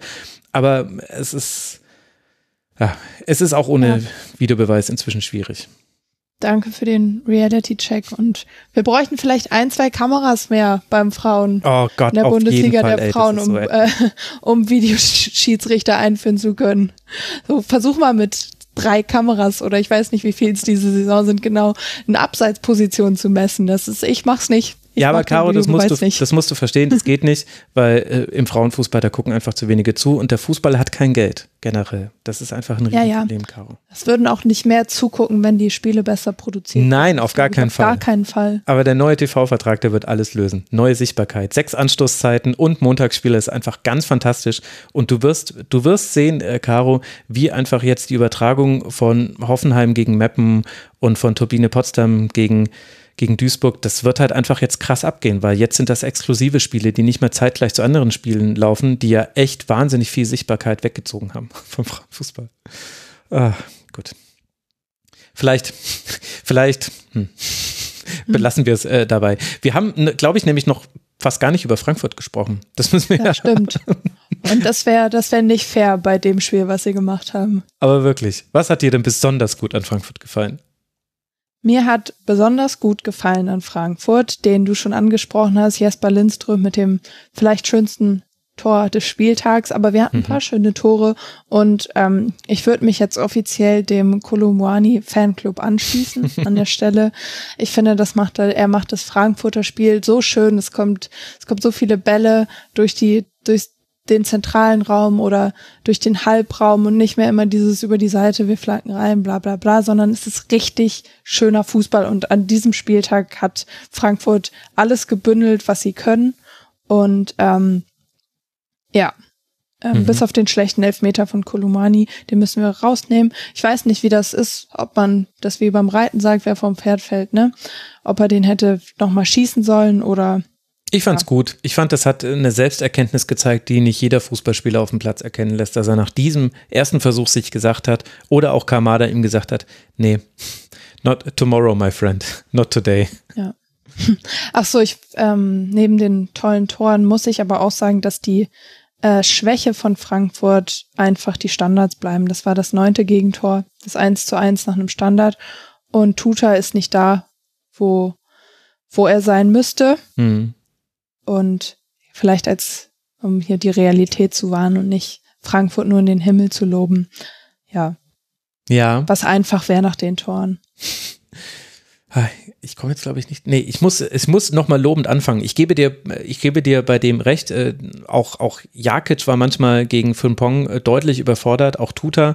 Das war, das war ein Problem. Also Frimpong war wieder der einzige von Leverkusen, der so wirklich auch Situationen auch aufgelöst hat und daraus dann eigene Chancen sich quasi selbst erarbeitet hat, eben durch Dribblings und so weiter.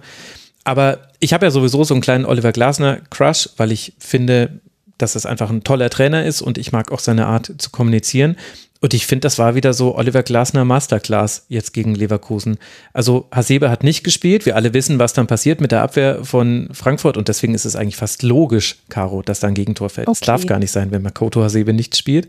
Aber halt Jakic dann in die Innenverteidigung, in die Dreierreihe zu ziehen, Ebimbe auf rechts außen spielen zu lassen. Also der hat da früher auch schon gespielt, aber es war sein Startelfdebüt. Dann eine sehr spielstarke Doppelsechs mit So und Kamada, Lenz über den linken Flügel zu schicken und auch richtig zu schicken. Also der hat ja, also der hat ja wirklich viele tolle Szenen. Ich finde, das war ganz fantastisch aufgestelltes Eintracht Frankfurt und ich weiß jetzt nicht, ob es auch wirklich exakt der Spielplan war, aber wenn sie auch den Plan hatten, wirklich mit Steilklatsch tief die ganze Zeit, also wirklich die ganze Zeit hinter die Kette von Leverkusen zu spielen, dann haben sie auch das fantastisch analysiert, weil das hat super geklappt. Sie haben fünf tödliche Pässe gespielt. Alle davon sind angekommen. Und äh, also allein wie Mario Götze zum Beispiel das 3 zu 1 vorbereitet, äh, natürlich trabt Data auch nur zurück und auch Tabsoba nicht in höchstem Tempo. Aber dennoch, dieses Attackieren der Tiefe, das hat Frankfurt in diesem Spiel so gut gemacht. Und, und man weiß ja, dass es auch was ist, was Glasner will. Deswegen gebe ich den Credit jetzt einfach an ihn und sage, er hat gesagt, bitte mach das und hat ihnen dann das Rüstzeug an die Hand gegeben, dass sie auch die Möglichkeiten hatten. In, indem er zum Beispiel eben Kamada halt auf die Sechs gestellt hat, wurde dann einfach neben Lindström und, also Lindström und Moani sind ja die, die geschickt werden und da hast du mit Götze und Kamada schon mal zwei, die auf jeden Fall diesen tiefen Pass spielen können und mit Endika und Tuta noch zwei, die das manchmal sogar aus der letzten Ebene tun. Also, das fand ich wirklich, wirklich stark. Ja.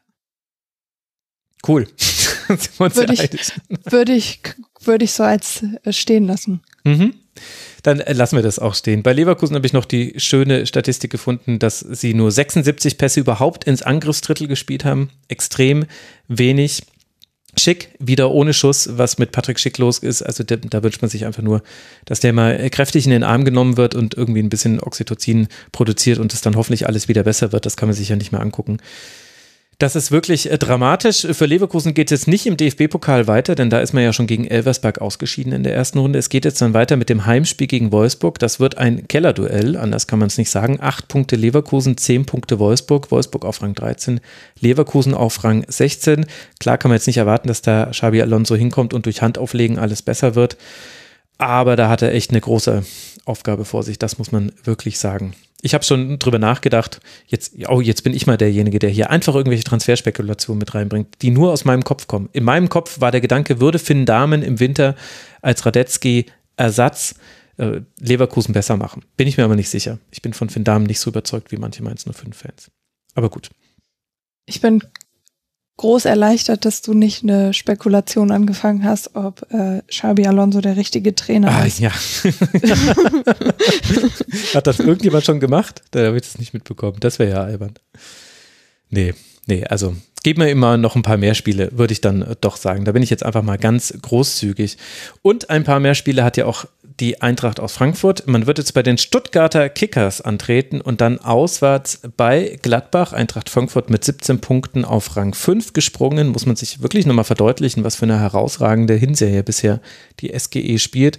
Man liegt einen Punkt hinter Rang 3, zwei Punkte hinter Rang 2 und hat vor allem einigen Abstand schon nach unten. Es ist zwar noch alles ein bisschen gedrückt, also zwischen Rang 11 und Rang 4 liegen nur zwei Punkte. Nein, doch zwei Punkte, genau. Aber dennoch wieder eine gute Leistung und das ist gut nach dem 0 zu 3 bei Bochum. Das vergisst man ja so schnell wieder. War jetzt auch nicht alles nur gut bei Frankfurt. Und habe ich vorhin gesagt, dass die 0 zu 3 verloren haben? Ach nee, es war das Porto-Ergebnis. 2 zu 3 haben sie gegen Tottenham verloren. Siehst du, ich werde schon selber so komplett unsicher, wenn ich nur zu zweit bin. Kommen wir zu Rang 15. Wir waren gerade bei Leverkusen 16, jetzt kommt Hertha BSC auf 15. Da saß auch eine Hälfte oder nach der ersten Hälfte des Spiels bei Leipzig auch klar nach Rang 15 aus, denn Hertha lag schon mit 0 zu 3 zurück. Forsberg in der 25. Minute, Dialog mit Hilfe von Rochel in der 30. Minute und Orban in der 45. Minute haben eben diesen Rückstand aus Sicht von Hertha BSC erzeugt. Aber dann stellt Sandro Schwarz um, spiegelt das System von Leipzig und Hertha kommt heran. Luke Bacchio verwandelt in der 62. Minute einen Strafstoß. Jovetic schießt zwei Minuten später nur das 2 zu 3 und danach hat Hertha weitere Chancen. Leipzig auch, allerdings nicht so viele. Eine vereitelt dann Luke Bacchio gegen Nkunku. So fällt nicht das 2 zu 4, aber es fällt auch nicht das 3 zu 3. Denn einmal rettet Kampel auf der Linie und einmal lenkt Blaswig in der, ich glaube, 92. Minute den Schuss von Konga noch an den Pfosten und so gewinnt dann Leipzig am Ende doch mit 3 zu 2 und auch deshalb liegt eben Hertha jetzt auf Rang 15. Wie hat dir denn das Spiel gefallen? Allgemein ist es diese Saison deutlich angenehmer, Hertha-Spiele zu schauen als äh, letzte Saison. Ich hatte ein paar Internetprobleme, als das Spiel war und dachte am Anfang, okay, es könnte so zwischen 12. und 20. Minute ähm, habe ich gute Zweikämpfe bei Hertha gesehen und auch so ein paar gut gespielte Pässe und Ansätze. Mhm. Und dann stand es ja schon in der äh, ersten Halbzeit 3 zu 0. Und das 3-0, das war auch schön gemacht von Silva.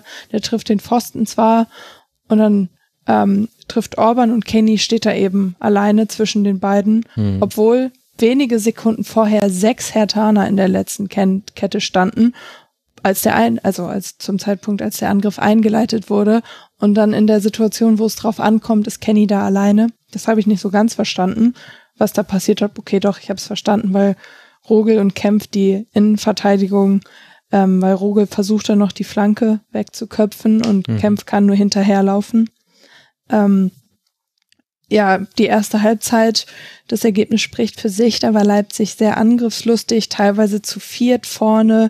Ein Kunku war da auf dem linken Halbraum unterwegs, Scholobjai das Gegenstück auf der rechten Seite und Silva und Forsberg manchmal so als hängende Spitze, beide. Ähm, also eine sehr, sehr große Dichte auf diesen drei Fünfteln, wenn man das so nennen kann, ähm, auf dem Spielfeld. Hm. Äh, mehr Ballbesitz, bis sich in den Zweikämpfen aufmerksam. Und dann hat Hertha in der zweiten Halbzeit eben, was du schon gesagt hast, umgestellt von 4-3-3 auf 4-4-2. Ähm, ich bin mir gerade ein bisschen unsicher, weil ich mich nicht mehr dran erinnern kann. Ja, es war so ein 4-2-2-2, genauso wie es Leipzig halt auch gemacht hat. Ja, und ähm, ist da auch durch diese durch diese klarere Zuordnung viel besser in die Zweikämpfe gekommen als in Halbzeit eins und hat da mehr für sich in äh, mehr Zweikämpfe für sich entscheiden können. Und ich habe mich gefragt, ob sie nicht vielleicht, das ist eine Frage jetzt an dich, was Hertha vielleicht mit einer Fünferkette angefangen hätte, weil da Leipzig ja doch schon stark aufs Zentrum fokussiert war, ob man da nicht da mehr Kompaktheit mhm. gehabt hätte und dann nicht so viele Zuordnungsprobleme bei Hertha gehabt hätte in der ersten Halbzeit. Ja, ich meine, rein theoretisch hast du natürlich mit einer Fünferkette gegen so einen flexiblen Vierersturm auch viele Leute, die in den Zwischenräumen stehen. Der Vorteil ist halt nur, wenn jemand rausrückt aus der Kette oder eben rausgezogen wird aus der Kette, dann sind die Abstände zum jeweils nächsten Mitspieler nicht so groß. Also ich weiß nicht, ob das quasi eine Formationsfrage war oder eher eine Frage der berühmten Kompaktheit. Also was ja Hertha, finde ich, in der ersten Hälfte nicht gut geschafft hat, war, diesen Zwischenraum klein zu halten. Also so gut es Forsberg, Soboslai, Silver und Nkunku gemacht haben, die haben ja wirklich ziemlich gut ihre Positionen auch rotiert. Du wusstest nie genau, wer jetzt gerade wo ist. Deswegen, als du gesagt hast, Silver hängende Spitze, habe ich kurz nachgedacht, äh, ob ich widerspreche. Und dann dachte ich mir, nee, ich glaube, er hat auch zwischendurch mal hängende Spitze gespielt. Also es war halt einfach völlig random, wer da gerade derjenige ist, der dann den Steckpass hinter die Kette spielt. Und dann musst du halt versuchen, diesen Raum kleiner zu halten. Das ist aber halt vielleicht nicht die Kernkompetenz von Sunic. Also der ich will jetzt nicht nur mit ihnen auf, auf ihn zeigen, also Sada und Toussaint haben das jetzt auch nicht so gut gemacht und vor allem Kenny war halt einer, der, der manchmal nicht so genau wusste, wo er stehen soll, glaube ich. Also manchmal wusste er nicht, soll ich jetzt rausrücken oder muss ich jetzt tief bleiben? Weil halt einfach Leipzig so uneindeutig gespielt hat und nicht zu greifen war für Hertha BSC. Ich glaube, Es lag eher daran, und es war aber auch insgesamt zwar eine gute erste Hälfte von Leipzig. Ich finde, die haben da schon gute Sachen gemacht. Ich fand, was habe ich mir aufgeschrieben? Wer hat diese guten langen Pässe gespielt? Genau, Haidara. Der hatte echt ein paar gute hm lange Bälle in der Anfangsphase und dann wird es halt auch nochmal schwierig. Ne? Du versuchst, du versuchst kompakt zu stehen, du versuchst den Raum eng zu machen und dann werden dir ständig gute lange Bälle hinter die Kette gespielt und dann wirst du ja wieder lang und dann müssen ja alle nachrücken, damit du eben nicht den, den Raum zu groß werden lässt und das hat halt Hertha nicht geschafft. Das können sie aber vielleicht halt an dem Stadium der Saison auch noch nicht. Das hat Leipzig dann auch wirklich gut gemacht. Ja, du hast äh, zwischendurch Sunic raus, rausgezogen, dem da die Ballkontrolle fehlt. Aber ich finde, wenn man Sunic sagt, muss man noch ein bisschen plattenhart kritisieren. Ja, stimmt. Der wurde zur Halbzeit gut, ausgewechselt, hatte viele Ballverluste.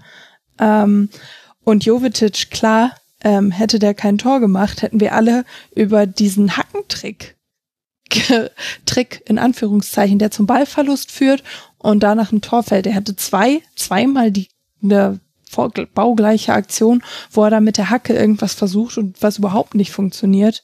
Ähm, aber er hat ein Tor gemacht.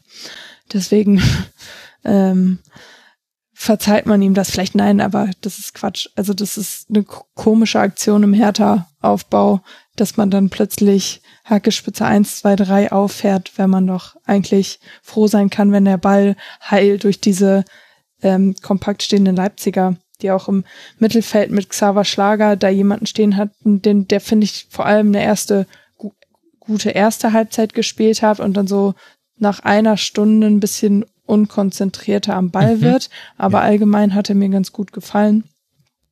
Ähm, und auch Willi Orban hat außer beim Gegentor genau das gemacht, was irgendwie so ein Innenverteidiger machen soll. Als, nee, Quatsch. Hat er beim Gegentor von Hertha irgendwas gemacht? Ich weiß es gerade nicht. Aber er hat selber ein Tor gemacht und eben auch als Innenverteidiger einfach nahezu fehlerfrei da. Der ist so quasi so ein bisschen der Ziehvater von Diallo. Also Diallo war derjenige, der die, den Ball an die Hand bekommen hat beim Strafstoß dann. Das war quasi das ja. 1 zu 3. Also da war ja. quasi einer der Innenverteidiger involviert. Was halt bei Leipzig äh, das Ding ist, das ist jetzt, auch da muss man natürlich vorsichtig sein, was kann man schon erwarten von Marco Rose, der während des laufenden Spielbetriebs in englischen Wochen da Trainer geworden ist und gleichzeitig, weil man es aber halt schon beim BVB so gesehen hat, bin ich da vielleicht ein bisschen schneller in meinem Urteil. Die sind halt einfach kein Kontrollteam. Also die haben, die haben keine Kontrolle, wenn der Gegner ein Mittel gegen sie findet. In der ersten Hälfte hatten sie 65 Prozent Ballbesitz und äh, 7 zu 4 Schüsse, 4 zu 1 Torschüsse. Also da war offensiv im Grunde von Hertha fast gar nichts zu sehen. Und in der zweiten Hälfte natürlich auch bei 3 zu 0 Führung, aber halt andererseits auch gegen Hertha, ehrlicherweise, hatte dann Leipzig nur noch 55 Prozent Ballbesitz, also klar, noch immer noch ein bisschen mehr, aber guckt man sich dann an, wo hatten sie den Ballbesitz, dann war das halt viel hinten. Dialog und Orban hatten wahnsinnig viele Ballkontakte. Und klar ist Leipzig qua Definition eher ein Umschaltspiel, aber wir haben ja auch schon mal gesehen, dass sie Ballbesitz spielen kann. Und, und es ist ja auch jetzt, also insgesamt hat man ja dieses Spiel auch gewonnen, wo man auch mehr den Ball hatte.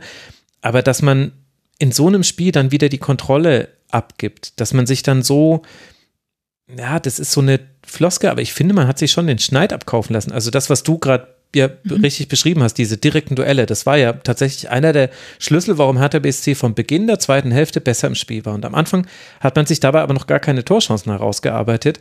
Und dann dachte ich mir, naja, jetzt wird irgendwann die Reaktion von Leipzig kommen und dann, dann pendelt sich das so wieder ein bisschen ein. Aber nee, da gab es einfach das 1 zu 3, dann gab es das 2 zu 3 und dann äh, ist Blaswig unter der Flanke hindurch äh, gesprungen und Jovetic köpft den Aufsetzer drüber und, äh, und äh, Konga legt auf Ijuke und der überlebt Blaswig, aber Kampe rettet noch auf der Linie. Und es gibt zwar zwischendurch noch zweimal Kontersituationen für Leipzig, einmal auch eine mögliche Strafraumsituation mit Silva.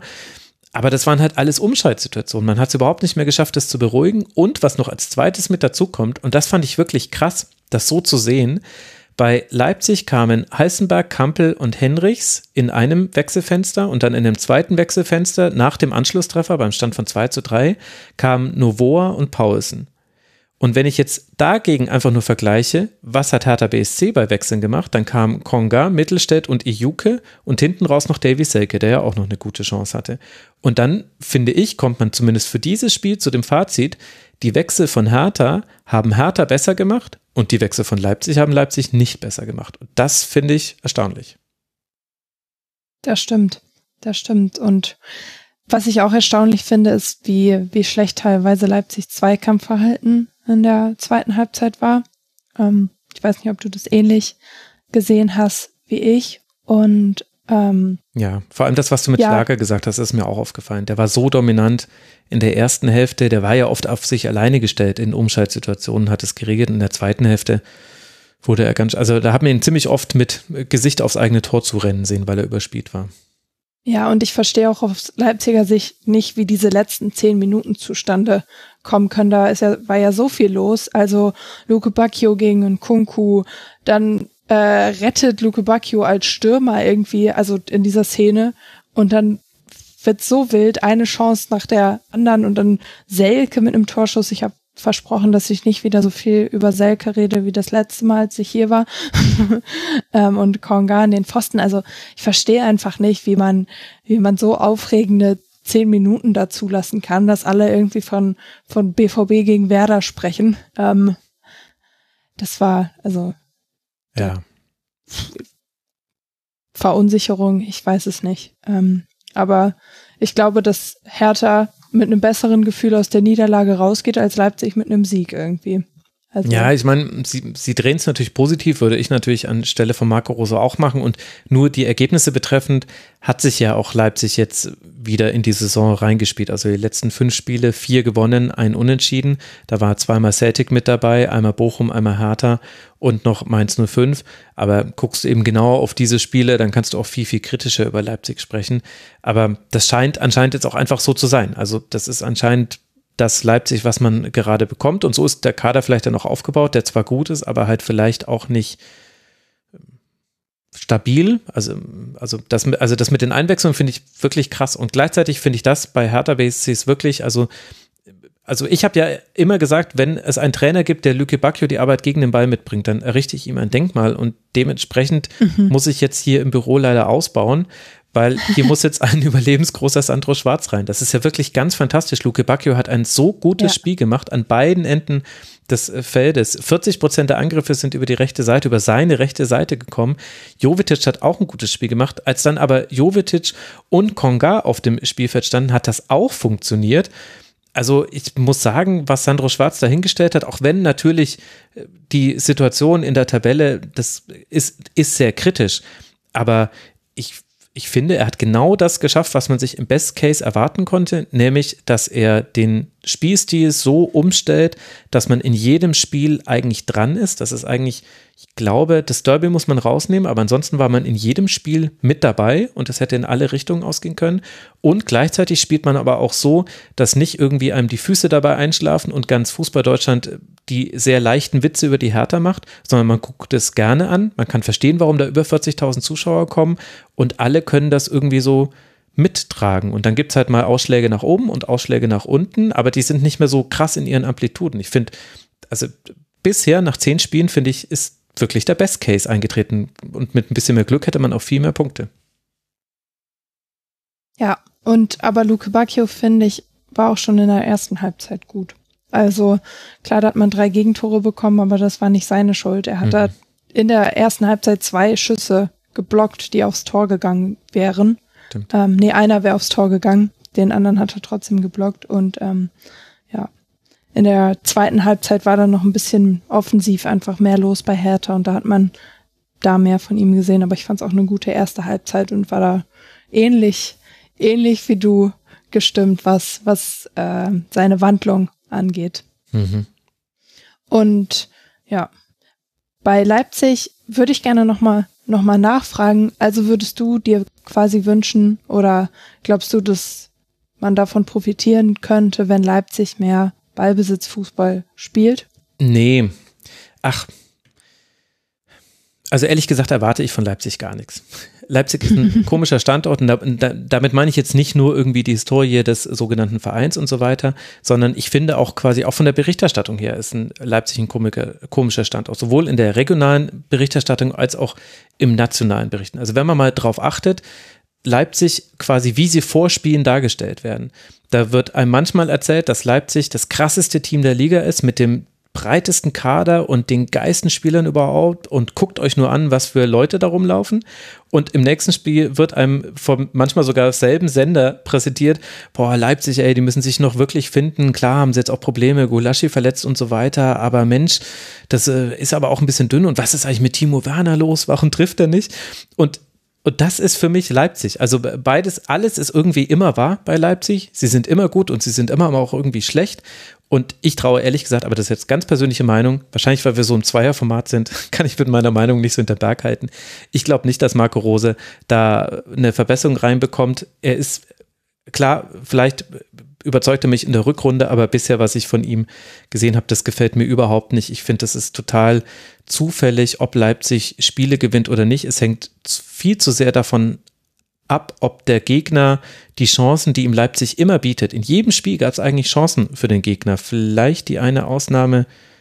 Dortmund hat man, glaube ich, damals ganz gut rausgenommen bei dem 3 zu 0. Da hatte Dortmund, glaube ich, fast gar keine Chancen. Aber ansonsten haben die Gegner immer Chancen und das kann halt nicht wahr sein. Also das geht einfach nicht, wenn du diese Spieler zur Verfügung hast. Und ja, also ich bin, I'm not convinced. Gut. Dann haben wir jetzt hier ein Denkmal für Sandro Schwarz errichtet und das von Marco Rose habe ich, äh, hab ich an den Sockel gekratzt, am Sockel gesägt. Er wird mich wahrscheinlich jetzt dann eines Besseren belehren. Zu Hause gegen den Hamburger SV ohne Nkunku, der musste sich am rechten Handgelenk operieren lassen, könnte aber schon in der Liga gegen den FC Augsburg auswärts dann wieder zurückkehren. Also das ist nur eine kleinere OP. Leipzig liegt auf Rang 10 mit 15 Punkten. Man hat damit nur einen bzw. zwei Punkte Rückstand aufs internationale Geschäft und die Champions League, spielt dann danach noch gegen Real und Hertha BSC liegt auf Rang 15 Acht Punkte hat man, punktgleich mit Stuttgart und Leverkusen. Und Hertha wird jetzt das wichtige Heimspiel zu Hause gegen Schalke 04 spielen. Und dann sind wir mal gespannt, wie viele Defensivaktionen Lüke Bacchio da wieder sammeln kann. Den ich weiter einfach beharrlich Lüke Bacchio offenbar nenne und mich nicht auf das Luke Bacchio einige, was alle anderen sagen. Ich weiß nicht, warum ich das nicht rauskriege. Aber so ist das einfach. Lass uns über den VfL Wolfsburg sprechen. Das ist Rang 13. Ja. Zehn Punkte haben die Wolfsburg. Oh, freust du dich? Hast du Bock, über Wolfsburg zu reden? Ähm, nicht nur über Wolfsburg, sondern auch über Gladbach. Ja. Ähm, ja. Das bietet viel das Spiel, glaube ich. Ja, nee, weiß ich. tut es allerdings. Wir verplappern uns auch ein bisschen, ne? Wenn du, wenn du Angst hast, du, du, für mich ist das alles cool. äh, aber ich habe eingeplant, dass ich heute spät ins Bett komme. Du musst einfach mir Signale geben, verbale, wann wir schneller weitermachen sollen. Also jetzt sage ich aber erstmal, wie das Spiel zwischen Wolfsburg und Gladbach gelaufen ist. Zweimal trifft Borussia Mönchengladbach und geht damit in Führung, jeweils eigentlich so mit seiner ersten Chance in jeder Spielhälfte. Beide Male macht auch Marcus Thuram die Treffer, einmal in der 13. und einmal in der 47. Minute. Aber ebenfalls beide Male kann der VfL Wolfsburg antworten. Janik Gerhardt in der 43. Minute schießt das 1 zu 1 und Omar Mamouche in der 69. Minute das 2 zu 2. Am Ende hat Wolfsburg sogar noch mehr Chancen, Mamouche auch noch Pech mit einem Lattenabschluss.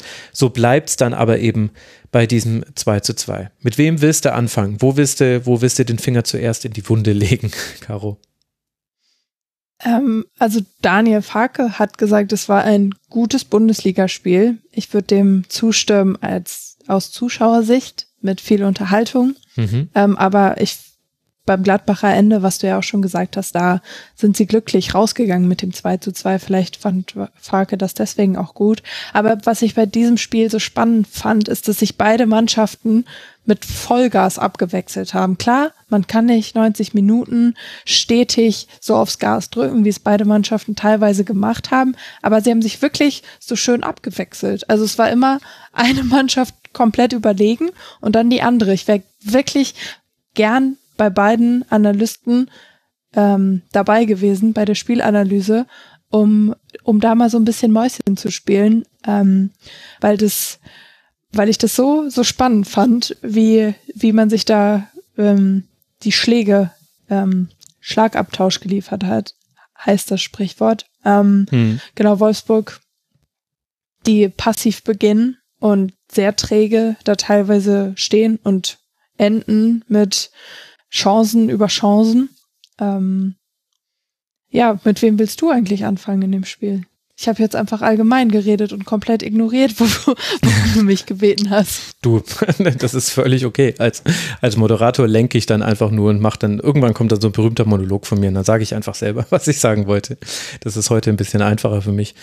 Ich glaube, ich würde mit äh, Gladbach anfangen, denn ich finde ehrlich gesagt, dass Gladbach weniger intensiv war als Wolfsburg. Also ja, es gab auch die guten Phasen von Gladbach.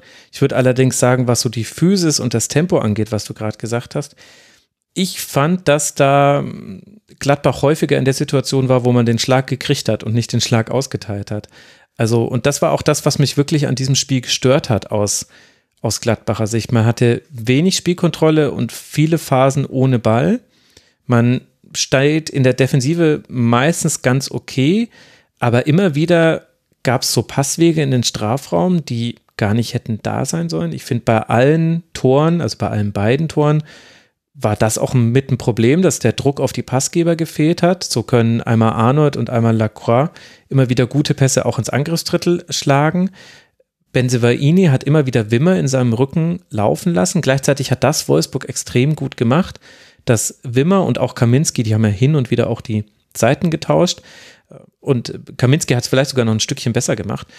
Kaminski hat halt immer wieder Skelly gepinnt, wie man das nennt. Also er stand halt einfach sehr tief und dann konnte Skelly nicht rausrücken und hinter ihm kam dann Otavio angerauscht und gerade Kone war nicht gut da drin, dann Otavio aufzunehmen. Also der hat Skelly dann nicht geholfen und so konnte Otavio zum Beispiel auch, also diese Flanke vom 1 zu 1, meine Güte, ey, das, das darf einfach nicht so fallen. Es tut mir leid, das war einfach viel, viel zu einfach. Das war dann Kaminski, der tief auf Otavio passt in dem Fall und der legt dann zurück in den Rückraum auf Gerhard, der zum 1 zu 1 trifft. Und beim, beim 2 zu 2 war es noch krasser mit Otavio mit der flachen Flanke, die dann Mamouche sehr schön annimmt und wunderbar verwertet und so weiter. Aber da hatte Otavio auch wieder keinen Druck vom Flankengeber. Und ich finde, dass da Gladbach sehr passiv war in diesen Phasen. Und ich finde, dass sie da auch, auch vom physischen her nicht so gegengehalten haben. Also ich habe extra deshalb mir dann nochmal die Sprintstatistiken angeguckt, die gucke ich mir nicht bei jedem Spiel an. Und das war tatsächlich ziemlich krass. Also läuferisch ging es insgesamt 109 Kilometer Gladbach, 113 Kilometer Wolfsburg. Okay, kann man auch drüber diskutieren, auch wenn 109 jetzt kein wahnsinnig hoher Wert ist. Aber bei den Sprints hatte Wolfsburg 267 und Gladbach 190, also unter 200. Und das, finde ich, hat man dem Spiel schon angemerkt. Und deswegen hätte ich gesagt, wenn du sagst Schlagabtausch, sage ich ja, da hatte aber Gladbach definitiv mehr blaue Augen, weil die haben öfter kassiert als ausgeteilt.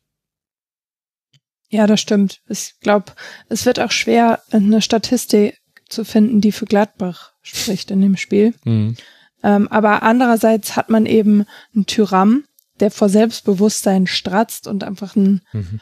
wirklich gutes Spiel gemacht hat. Vorm Tor läuft er da durch die Wolfsburger, als wenn es so kleine, kleine vertrocknete Gräser in der Steppe.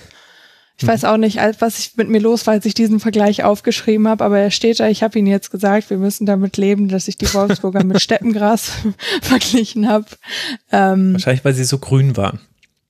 Ja, hm, aber ich habe vertrocknet geschrieben. Naja, gut. Ähm, und dann war da, war da eben Tyram auch, der zwei Tore gemacht hat, Player und auch Benzebaini. Und danach wird schon auf der personellen Ebene ein bisschen schwächer. Vielleicht noch Marvin Friedrich und Jonas Hofmann, den man irgendwie immer irgendwo loben kann. Ähm, aber ja, ich es, wenn was ging, ging es über die rechte Seite, also viel über die rechte Seite auch, weil ich glaube, dass Wolfsburg da so ein paar Ballverluste hatte, phasenweise. Mhm. Ähm, und ja, ich habe mir mehr Positives zu Gladbach aufgeschrieben, was ich jetzt gar nicht so richtig verstehe. Ja, nee, aber sag das doch, weil es kann doch sein, dass ich viel zu kritisch bin.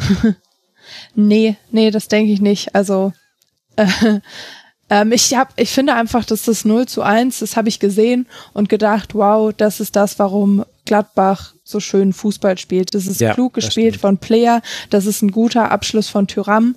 Und da habe ich einfach gedacht, ja, Gladbach-Spiele gucken, das ist schöner Fußball. Hm. Aber das, um ehrlich zu sein, war das natürlich auch die beste Szene. Und ähm, ja, also ich dachte, das sage ich jetzt einfach nochmal, um da was, was Positives zu Gladbach noch zu sagen. Ja, also Gladbach ja. hatte schon schöne Chancen und es gab auch noch auch die Entstehung zum Beispiel vom 2 zu 1 dann.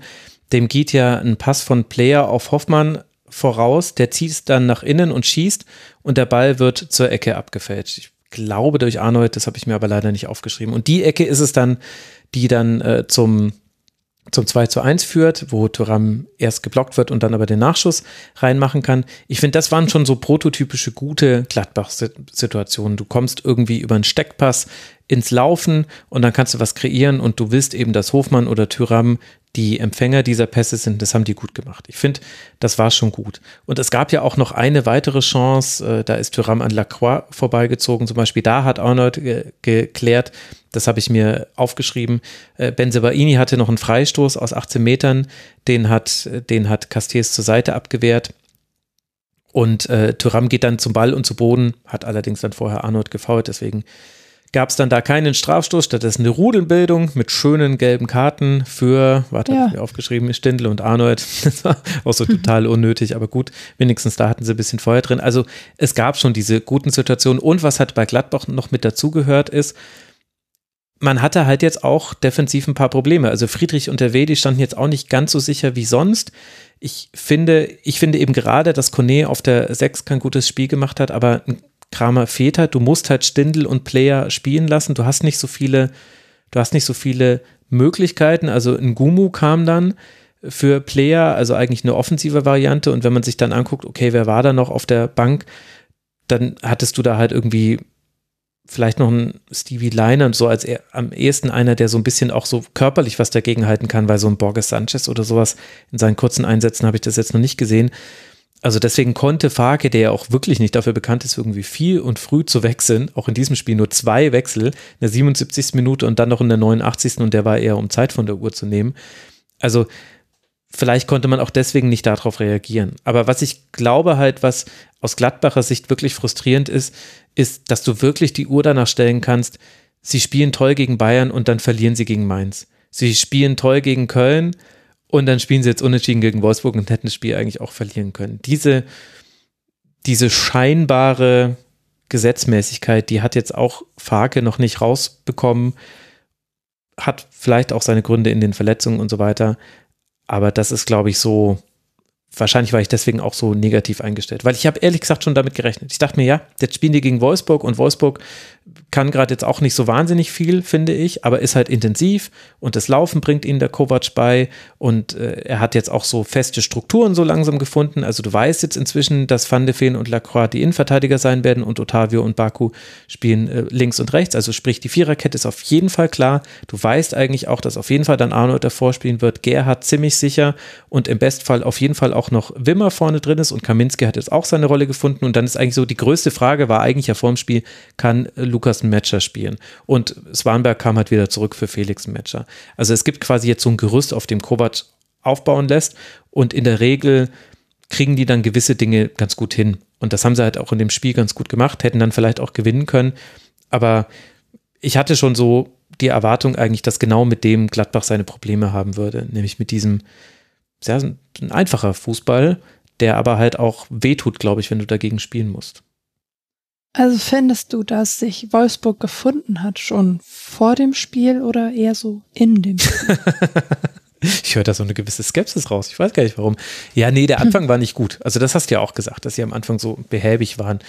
Und ich glaube auch nicht, dass das bei Wolfsburg so bleiben wird. Also für mich ist Wolfsburg äh, das wird, die werden weiter irgendwie komische, komische Spiele spielen, weil die haben einen komischen Kader. Das ist also, das wird ja. auch Kovac nicht beheben können. Aber ich glaube, dass so die, die Grundlagen, die Kovac haben will, tiefe Läufe, viele Läufe, viele Sprints, dieses berühmte, oh, ich kann es selber nicht mehr hören, aber dieses Arbeit, Fußball, Leidenschaft, was auch Marcel Schäfer, ach Gott, war der wieder glücklich nach dem Spiel. Unglaublich, wie leicht der zufriedenzustellen ist. Das ist wirklich Wahnsinn. Äh, also der fand wieder alles ganz fantastisch, einfach nur, weil sie gegrätscht haben. Aber das machen sie jetzt halt auch wirklich und er hat halt jetzt auch die Spieler, die das auch wirklich eigentlich in jedem Spiel so halbwegs auf einem gleichen Level machen. Und das, das finde ich, ist so gerade die Basis von Wolfsburg. Das ist aber halt sehr wenig. Also das wird halt nicht zu viel führen. Aber ja. Ja, ich fand es nach dem, nach dem Treffer von Gladbach erstmal ziemlich planlos von Wolfsburg und hatte da den Eindruck, dass sie nicht so richtig wissen, was sie nach einem Rückstand machen sollen. Ähm, dann fiel in der 43. Minute der Ausgleich von Yannick Gerhardt der anscheinend einfach super in Form ist im Moment und da total mit klarkommt mit dem, was auch immer Wolfsburg macht und wunderbares Tor geschossen hat, auch gut von Otavio. Das war ein schönes Tor. Ähm, und vielleicht, also man hatte eben Chancen, obwohl es ein bisschen holprig war nach dem Rückstand insbesondere. Ähm, und du hast auch die Rudelbildung angesprochen. Ich hatte das Gefühl, danach wollte Wolfsburg gewinnen. Irgendwie scheinen die das gebraucht zu haben, so, weil sie gegen Augsburg war es dasselbe. Und ähm, ja, anscheinend ist das ein bisschen, ist das der Push, den Wolfsburg da gebraucht hat. Kraft ähm, aus dem Rudel, okay? Kraft, oh Gott. Ähm, ja. Ja. Also was ich mir schon auch noch aufgeschrieben habe, war, also wenn die Offensive schon so wenig kreiert, dann muss die Defensive besser stehen. Ich glaube, das ist noch ein Problem von Wolfsburg. Erst elf Tore aus zehn Spielen und schon 17 kassiert. Und sie sind halt immer noch nicht gut da drin, Chancen zu kreieren. Also das halt, ja, also Kovac-Mannschaft halt. Also das ist, das ist jetzt nicht so das, das Hohe an Spielkultur. Und was noch so ein kleines Subthema bei denen ist, ist, die müssen wirklich besser werden bei der Genauigkeit ihrer Schüsse. Also sie haben durchschnittlich 0,26 Schüsse aufs Tor pro Spiel, nee, pro Schuss. Äh, muss ich nochmal gleich nachgucken, was ich da nachgeschlagen habe. Sie sind auf jeden Fall damit Platz 14 in der Liga, haben erst jetzt dann 10 Tor, 11 Tore geschossen. Vor dem Spieltag waren es 9 Tore. Und auch die Expected Goals sind aber auch dementsprechend. Also die hatten jetzt nicht Pech, sondern die sind wirklich in der Verwertung nicht gut. Und es kann jetzt natürlich besser werden, wenn Matcher jetzt mal länger spielen kann, weil er da eine besondere mhm. Qualität hat. Aber gerade ein Mamouche zum Beispiel, der ja eigentlich ein gutes Spiel gemacht hat, aber der ist auch so ein Kandidat für drei Schüsse gehen irgendwo unter das Stadiondach und dann macht er aber halt einen Fallrückzieher rein. So, so ein Spieler ist das. Und ich weiß nicht ehrlich gesagt, ob das das ist, was auf Dauer Wolfsburg weiterhilft. Aber wie fandest du denn Lukas Matcher in dem Spiel jetzt? In seinem Comeback-Spiel? Also ich habe mir jetzt ich gucke hier gerade über meine Notizen, ich habe mir nichts zu ihm aufgeschrieben. Er ist mir nicht so wirklich. Soll ich dir sagen, warum du dir nichts zu ihm aufgeschrieben hast? Ja. Weil er warum? auch äh, unsichtbar war und einfach wenig gemacht hat. Ja, guck an. Ähm, also hätte Benzibaini ihn nicht gegen die Eckfahne geschubst, dann hätte ich mir auch nichts zu ihm aufgeschrieben. ähm, ja. Ja, ich meine. Das, ja kann man ja auch nicht erwarten, ne, dass jeder quasi aus der Verletzung gleich zurückkommt und gerade weil alle auch so auf ihn gewartet haben, wird es schwieriger. Was ich ein bisschen schade fand, war, ich hoffe immer irgendwie so auf Kevin Parede, Paredes. Weiß ich, ob es nur daran liegt, dass ich den mal in einem Podcast gehört habe bei, ach, jetzt habe ich gerade den Namen vergessen. Das ist auf jeden Fall ein Podcast von zwei MLS-Spielern, also Deutschen, die in der Major League Soccer spielen und die haben einen Podcast gemacht, der heißt irgendwie Sir Soccer und da war Paredes eben mit dabei, weil der ja aus der MLS auch rübergewechselt ist zu Wolfsburg. Und weiß nicht, seitdem habe ich den auch nochmal so anders im Blick und irgendjemand hat mir mhm. auch schon mal aus dem Wolfsburger Umfeld gesagt, dass man auf den Blick auch haben sollte. Hat es jetzt aber leider ehrlich gesagt in dem Spiel auch wieder nicht so getan. Ich muss mich, ich muss mich korrigieren. Ähm Baku war der, der von Benzebaini gegen die Eckfahne geschubst wurde, aber den fand ich auch unsichtbar. Deswegen habe ich das so ein bisschen vertüdelt, weil den meiner unsichtbar ähm, hätte ich mehr erwartet Kategorie waren. Geil, ich habe große Lust, jetzt deinen Notizzettel zu sehen, ehrlich gesagt. Äh, also der Podcast ist Sea Soccer Podcast von Julian Gressel von den Vancouver Whitecaps und Fabian Herbers von Chicago Fire. Und da war eben Paredes mal zu Gast. Hat damals gesagt, dass Max Kruse für ihn ganz wichtig war bei der Integration ins Team. Das fand ich ganz interessant. Ansonsten waren die Sachen, die er gesagt hat, eher so, wie lief das eigentlich mit dem Umzug nach Wolfsburg und so weiter. Das ist jetzt, naja, wenn Fußballer sich miteinander unterhalten. Ja, wie geht's für Wolfsburg und für Gladbach weiter? Wolfsburg wird jetzt dann bei Eintracht Braunschweig im DFB-Pokal spielen. Das könnte interessant werden. Und dann gegen Leverkusen, habe es ja vorhin schon angesprochen. Und Gladbach wird jetzt dann in Darmstadt spielen, sicherlich auch nicht so die einfache Aufgabe. Und dann zu Hause gegen Eintracht Frankfurt. Gladbach liegt mit 16 Punkten auf Rang 6. Eines von ganz wenigen Teams, nämlich von vier insgesamt, das seine Tabellenplatzierung nicht verändert hat an diesem zehnten Spieltag. Und äh, das Duell mit äh, Frankfurt wird natürlich insofern interessant, als eben mit Frankfurt dann der Tabellenplatz 5 zum Tabellenplatz 6 reist und sich miteinander auseinandersetzt. Also da sind wir mal sehr gespannt, wie das laufen wird. Wir kommen zum FC Augsburg. Der liegt auf Rang 12. Jetzt sind wir endlich beim ersten Sonntagsspiel angekommen, Caro. Da wussten wir nämlich schon, dass wir zu zweit miteinander sprechen. Ich weiß nicht, hat das deine Notizen verändert, als du wusstest, wir brocken das allein? Ja, hat es. Ich hab, äh, bin über alles nochmal drüber gegangen, habe nochmal ein bisschen ordentlicher das geschrieben, weil ich wusste, dass ich nicht mich darauf verlassen kann, dass zwischenzeitlich irgendjemand anders redet, ich kurz abschalten kann und mir raussuchen kann, was ich eigentlich noch sagen will, sondern dass es mir entgegenspringt. Und ähm, ich war auch ganz dankbar, dass drei Spiele am Sonntag waren, mhm. weil ich das dann immer irgendwann beim letzten äh, 15.30 Spiel vom Samstag nachgucken, das ist immer hart. Also gestern Nacht bin ich einfach bei Werder gegen Mainz eingepennt, zum Glück vorm Tor. Dann konnte ich noch gut schlafen. Jetzt musste ich dann heute Morgen nochmal neu ansetzen. Ähm, aber ja, genau. Hat's deine Notizen verändert? Mm, ja, ich habe immer so drei, nee, vier geteilte Notizen habe ich. Ich habe immer das, was ich quasi am Anfang zum Spiel sage. Das ist auch tatsächlich ein ausformulierter Fließtext, den ich aber ganz oft, während ich ihn vorlese, nochmal komplett anders formuliere. Aber damit ich quasi in, in, ich muss ziemlich viel machen zwischen den Spielen, also Kapitelmarke, äh, hier andere Statistiken aufmachen und so weiter.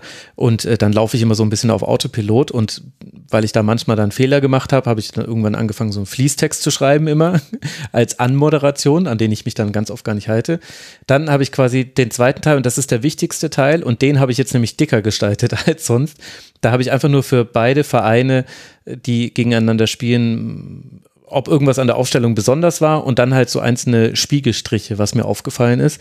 Und da stehen in der Regel immer so acht, neun Sachen und davon sind irgendwie zwei Statistiken, die ich interessant fand und der Rest halt so Beobachtungen. Und da steht jetzt ein bisschen mehr, weil ich Angst hatte, mhm. drüber zu kommen. Dann gibt es den dritten Teil, da habe ich einfach nur die nächsten Spiele und so weiter. Das kommt alles aus so einem Vereinsdokument, was ich führe, wo ich mich immer frage, ob dieser Aufwand eigentlich wichtig ist. Aber für den Royal lohnt es sich immer, das zu machen. Ich schreibe zu jedem Spiel so einen kurzen Dreizeiler. Was war in diesem Spiel wichtig? Welche Spieler waren wichtig und wie ging es aus? Und ähm, das ist quasi der dritte Teil und dann der vierte Teil, wo die Meisterarbeit rein reinkommt, wo ich halt, ich schreibe mir ja quasi so einen persönlichen Live-Ticker mit allen Szenen einfach, damit ich eben nochmal nachgucken kann. Was war da in der 57. Minute? Wie war nochmal die Szene? Wer war daran beteiligt? Weil wenn du alle Spiele guckst, dann haut man das ja so durcheinander. Und diesen zweiten Teil mit den Spiegelstrichen, der ist bei mir jetzt länger geworden, als ich wusste, wir sind nur zu zweit. Weil ich sonst manchmal nochmal über den unteren Teil gucke und dann fallen mir Sachen wieder ein. Und jetzt habe ich nicht die Zeit, hier rumzuscrollen, während du sprichst. Ich muss ja konzentriert bleiben. Es hat auch ein bisschen seine Vorteile, dass ich dich hier heute für mich alleine habe. Dann kann ich so, kann ich mir ein paar Tipps abholen. ich weiß ehrlich gesagt nicht, ob ich das so em empfehlen würde. Ich habe das Gefühl, dass es sehr ineffizient ist, was ich mache, weil ich sehr, sehr viel Text produziere pro Spieltag. Also jedes Sendungs, also für jedes Spiel habe ich quasi ein eigenes Dokument und die haben immer so drei bis vier DIN A4 Seiten. Und das muss eigentlich auch besser gehen. Ich habe halt immer nur Angst, Sachen zu vergessen. Ich bin ein großer Schisser. Ja, ähm, Kein Mut zur Lücke. Ich bin, ich bin wie Hansi Flick. Kein Mut zur Lücke. ja, ich schreibe mir auch, schreibe mir auch ganz viel auf, einfach weil mein Zugang zum Fußball ein bisschen anderer ist als von vielen anderen Sportjournalisten innen. Das will ich jetzt aber nicht, nicht vertiefen und deswegen habe ich da gerne so einen kleinen doppelten Boden auf meiner Seite. Ähm, ja. Aber hast du diesen doppelten Boden nicht schon dazu, also wenn wir jetzt eh schon beim Werkstattgespräch hier zur Schlusskonferenz, den hast du doch schon dadurch, dass du als einer von wenigen Gästen, die ich habe, dir ja alle Spiele wirklich anguckst. Ja, ähm, aber äh, das sind ja dann neun Spiele und ich weiß dann auch nicht mehr, was wo passiert ist. Also gerade alles, was so nach, nach 23 Uhr bei mir passiert ist mit den Spielen. Naja, ja, okay, das kann ich verstehen. Deswegen mache ich mir auch so ganz akribische Notizen, weil das eben auch immer mein Problem ist. Ich verhaue dann die Statistiken äh, im, im Kopf oder auch die Szenen. Und manchmal sind mir halt in der Anfangsphase vom Rasenfunk halt so dumme Fehler passiert, dass ich irgendwie so den falschen Vorlagengeber oder so genannt habe. Und das jetzt nie so zum großen Aufschrei geführt, aber ich dachte mir halt so, ja, wofür mache ich mir denn eigentlich die ganze Arbeit, wenn ich dann nicht mal sagen kann, wer den Assist gegeben hat vom Tor. Und dann, und dann, ja, guck, und ich mache mir Sorgen, dass ich den falschen aufgeschrieben habe, der gegen die Eckfahne geschubst wird. So, so hat jeder seine Prioritäten. Aber wirklich. Aber gut, jetzt sind wir ja bei dem Spiel angekommen, was, oder bei einem der Spiele angekommen, was noch ein bisschen eher in unserem Kurzzeitgedächtnis ist. Wir sind bei einer Sonntagspartie, wir sind bei der Partie Köln gegen den FC Augsburg. Augsburg jetzt dann auf Rang 12 und Köln ist auf Rang 7 gesprungen, denn mal wieder kann der FC ein Spiel drehen und wieder hilft ein super Start in die zweite Hälfte. Denn erst hatte Florian Niederlechner den Gast Augsburg in Führung gebracht, dann kann Tigges eben kurz nach Wiederanpfiff ausgleichen und Hussein Basic sogar erhöhen. Caligiuri gelingt zwar noch das 2 zu 2, aber noch einmal Steffen Tigges macht den Sieg für den FC klar, der nach dem 0 zu 2 unter der Woche in Belgrad damit wieder gewinnen kann und eben schon wieder dieses ja, Spiel mit Ansage gedreht hat. Und ich muss sagen, also ich habe mir das auch nochmal rausgesucht. Köln hat jetzt schon zwölf Punkte nach Rückstand geholt und wenn man sich anguckt, sie haben insgesamt 16 Punkte, dann wissen wir, okay, sie geraten auch gerne in Rückstand. Aber das ist mit weitem Abstand Liga-Bestwert. Man ist achtmal in Rückstand geraten, hat dreimal noch gewonnen, dreimal unentschieden gespielt. Das heißt nur zweimal wirklich verloren, wenn man zurückgelegen hat. Und so ganz ehrlich gesagt kann ich mir das nicht erklären, außer halt wieder so auf die klassischen Köln-Klischees zurückgreifen zu müssen, die da Steffen Baumgart offenbar wieder zum Tragen bringt. Denn wenn ich mir diese Aufstellung angucke, mit Husin Basic, Martel, Linden Meiner und Tigges in der Offensivreihe und dahinter noch irgendwie ein Duda, ich finde das echt krass, dass man damit so durch die Liga cruisen kann, ohne dass ich den Spielern jetzt was Böses tun will. Aber das ist, da haben andere viel, viel höhere Einzelqualität auf einzelnen Positionen und kriegen weniger mit hin. Ich finde es wirklich erstaunlich. Wie geht's dir? Ja, ähm, ich habe äh, mich mir ne, zu den Spielern was eigenes gefragt. Und zwar äh, ist das ja so ein klassisches Spiel gewesen, wo aufs Mittelfeld eigentlich optisch verzichtet wird. Aber trotzdem bin ich der Meinung, dass es bei Köln die Mittelfeldspieler waren, die das Spiel für Köln entschieden haben.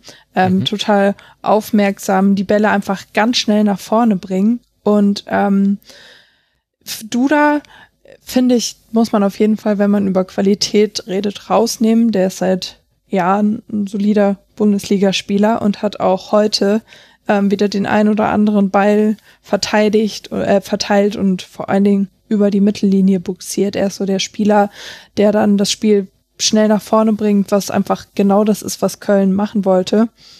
Und dann ist eben Köln, was Köln auch auszeichnet ist in dem Spiel, ist eine krasse Laufleistung und vor allen Dingen Sprintleistung von Benno Schmitz. Mhm. Ähm, der war sowohl defensiv als auch offensiv total wichtig, ähm, hat für hohes Tempo bei Köln gesorgt und ähm, mit Tigges hatte man da einen Zielspieler drin, der in der ersten Halbzeit immer noch ein bisschen so am falschen Pfosten war, nicht so an dem Pfosten, wo dann tatsächlich der Ball hinging. Aber das war dann klar, dass das in der zweiten Halbzeit anders sein wird und dass er dann da weiß, wo er hin muss und dann macht er zwei Tore. Mhm, ja. Zwei Tore, oder? Ja. Genau. Und ähm, ja, ich hatte Sorgen, weil keins fehlt. Keins ist eben der, der dann vielleicht in der ersten Halbzeit schon mal den Ausgleich geschossen hätte, weil er eben ähm, auch mal einen Weitschuss einfach ins Tor bringt. Ähm, er hatte die Qualität und eben die Flanken nicht angekommen sind in der ersten Halbzeit. Ähm, hm. Ja, und ja, ich, also bei Keins muss ich sagen, äh, Keins und Lubicic vor allem, also Lubicic fand ich ist so eine krasse Schwächung, weil, also auf den habe ich auch so ein bisschen so einen Spieler-Crush, gebe ich zu, aber die sind halt beide so Spieler, die über Dribblings oder über Laufwege eigentlich so ganz wie in der Offensive steuern. Also aus dieser Raute heraus sind die immer mal wieder so, also die laufen eigentlich die ganze Zeit diagonal. Das ist so ein bisschen, als wären die so Flipperkugeln. Und das ist total gut. Also das, weil das gibt Übergabemomente beim Gegner und es gibt gute Passwinkel fürs Anspielen und es macht auch einfach Spaß zuzugucken. Ist immer so ein bisschen Chaos mit drin, wenn die mit da sind. Und da dachte ich mir, boah, bin ich jetzt echt gespannt, wie das jetzt mit Husin Basic und Martel wird. Und dann hat sich aber herausgestellt, dass ich wieder einen Faktor vergessen habe. Denn ich finde, du hast recht, dass im Mittelfeld Köln überlegen war. Also Grueso und Rex Bitschei konnten da nicht mithalten. Ich finde aber, dass in ganz vielen Spielsituationen die eigentlichen Antreiber dann nochmal eine Reihe dahinter gespielt waren. Und da finde ich es wirklich erstaunlich, dass Jonas Hector und Benno Schmitz, dass man an denen ganz selten in Köln spielen vorbeikommt. Ich fand auch, dass die wieder in der Partie echt für die Offensive wahnsinnig wichtig waren mit ihrem Vorrücken und mit ihren langen Pässen und so weiter. Ja, also gerade ähm, Anfang der zweiten Halbzeit, da dachte ich, ich sehe ein Eishockeyspiel. Also das war wie wenn beim Eishockey Powerplay ist und die mit einem weniger spielen, aber das ging über, über mehrere Minuten, über ja. so und ja, bis ähm, halt das 2 ähm, zu 1 gefallen war. So wie halt immer. Also, wie kann man sich denn davon überraschen lassen? Also, da, da muss ich sagen, ich meine, mir ist es ja wurscht, was Augsburg macht, aber es ist doch, also, oder? Ja, ist es nicht beim, erstaunlich? Ja, und beim Genau, beim 2 zu 1, finde ich, hat Husen jetzt eine ganz schöne Qualität, indem er einfach für ganz, ganz großes Chaos im Strafraum sorgt.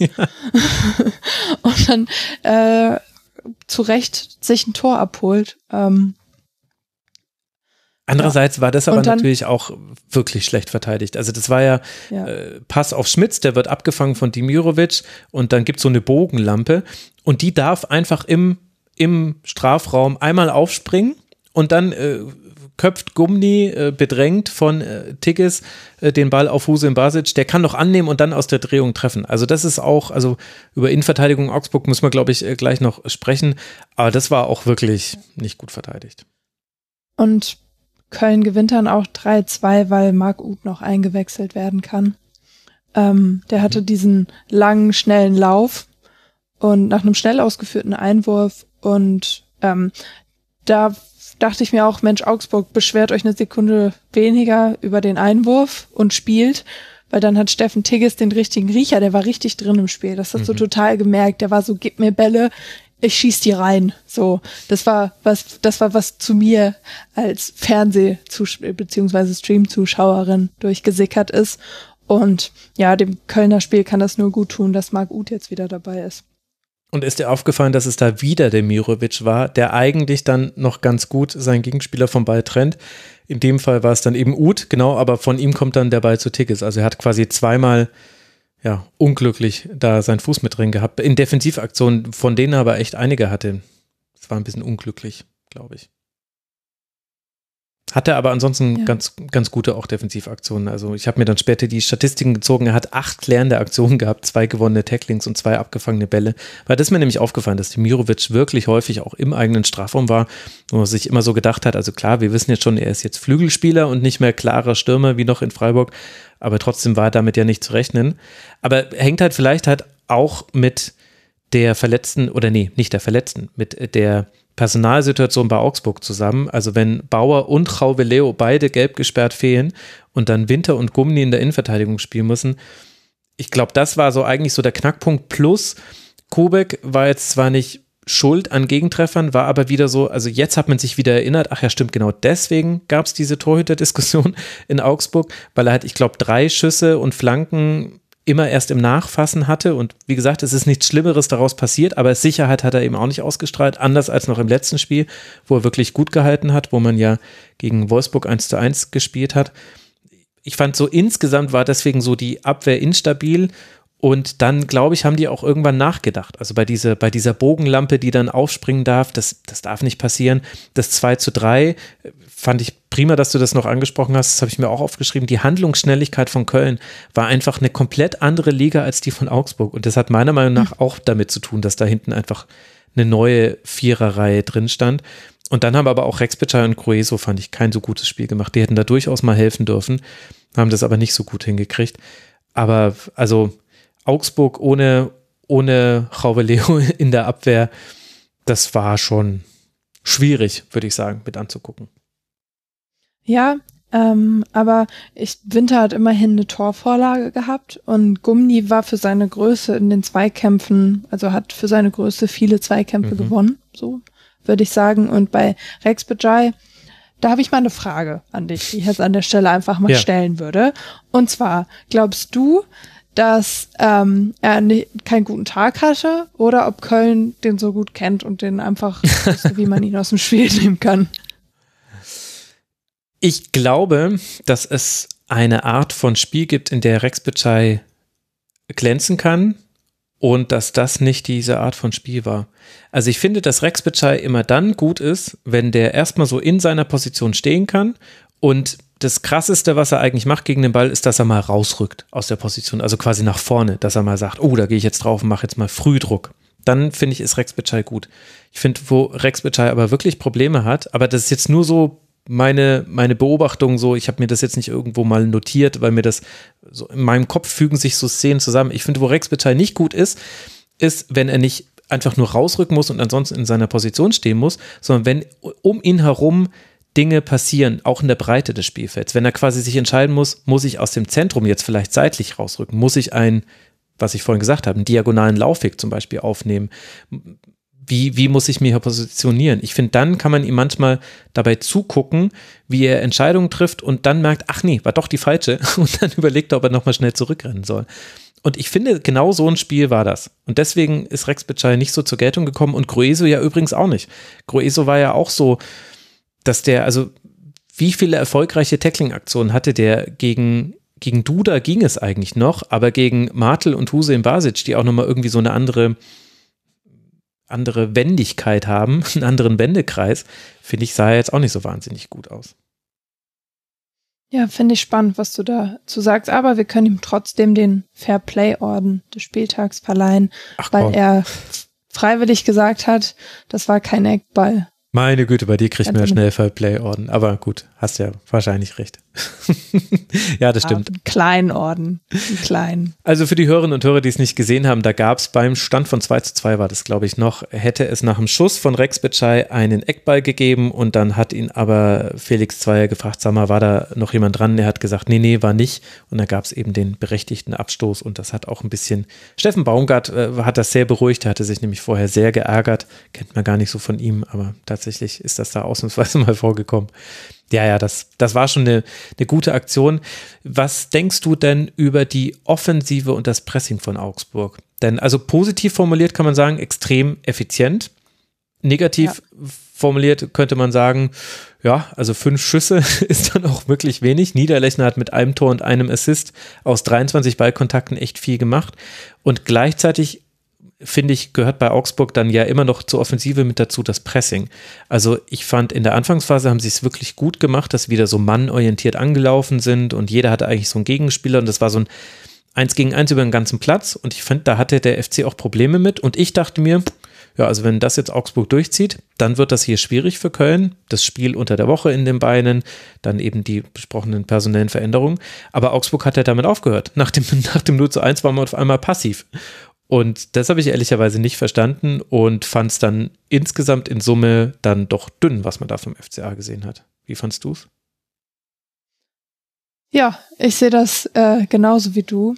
Ähm, ich, du hast ja deine Frage ein bisschen selber beantwortet. Ja, ohne Wertung, ohne Wert, nein, musste ich nicht entschuldigen. Ich hatte ja das gleiche ähm, gesagt. Und klar, Florian Niederlechner ist irgendwie da so ein bisschen personifiziert, was du sagst. Das ist Qualität vor Quantität, ein Tor, eine Vorlage. Wird dann irgendwann ausgewechselt, glaube ich. Nee, mhm. wird nicht ausgewechselt. Doch, doch, Petkov kam dann doch. für ihn. Ah, ja. Und ähm, macht auch ein wirklich, wirklich schönes Tor. Und dann hat man eben in der zweiten Halbzeit ein wirklich deutlich schlechteres Stellungsspiel als in der ersten und hat dann nur noch mit ähm, ja, eben macht den Ausgleich, weil Niederlechner den Ball super mit dem Kopf nach hinten ablegt auf Kelly Jury. Auch keine Ahnung, ob das so geplant war. Doch, doch aber das war, das war auch. Okay. Sonst schön, hätte er doch abgeschlossen, oder? Ja, okay, stimmt. Stimmt, ja. Hast du recht. Ähm, aber ich habe mich gefragt, wer, wer den, was das für ein peripheres Sehen ist, was ich nicht habe. Naja. ähm, es war auch schön eingeleitet von Niago. Also das war dann vereinzelt wieder eine, eine schöne Szene von Augsburg und ja, aber nicht zu vergleichen mit der ersten Halbzeit, wo man eben super, wo Niederlechner da beim Tor super den Ball annimmt und diese, ähm, diese klare Zuordnung eben hat und mhm. sich beim Standard ähm, so einordnet, dass Köln, wenn Köln Standard hat, gar keinen Zielspieler finden kann. Das hatten sie in der zweiten Halbzeit nicht und hm. Aber auch hatten auch richtig blöde Fehlpässe im Aufbau teilweise, die Augsburger. Ähm, ich überfliege jetzt hier mal so, was ich noch so für Stichpunkte habe. Ähm, ja, ich hoffe, dem konnte man folgen und es war nicht allzu querbeet. Ach, Aber ich glaube ehrlich gesagt, wir haben sehr viel zu beiden Teams gesagt. Ist doch dann erstaunlich, was dann doch immer noch so rauskommt, wenn man mal so ganz genau auf seinen Zettel guckt. Die Kölner liegen auf Rang 7. Ich habe es ja schon gesagt. Die Kölner spielen jetzt nicht im DFB-Pokal, denn man ist ja nach Elfmeterschießen in der ersten Runde in Regensburg ausgeschieden. Deswegen bereitet man sich jetzt eine Woche aufs Auswärtsspiel gegen Mainz 05 vor. Der FC Augsburg wird es dann im DFB-Pokal zu Hause gegen die Bayern spielen und versuchen natürlich, das 1 zu 0 aus dem Bundesligaspiel zu wiederholen. Danach spielt man zu Hause gegen Rasenballsport Leipzig. Augsburg jetzt bei 13 Punkten, damit hat man 5 Punkte Vorsprung auf den Relegationsplatz, 7 Punkte Vorsprung auf den direkten Abstiegsplatz und der Theorie nach könnte man auch nach oben gucken.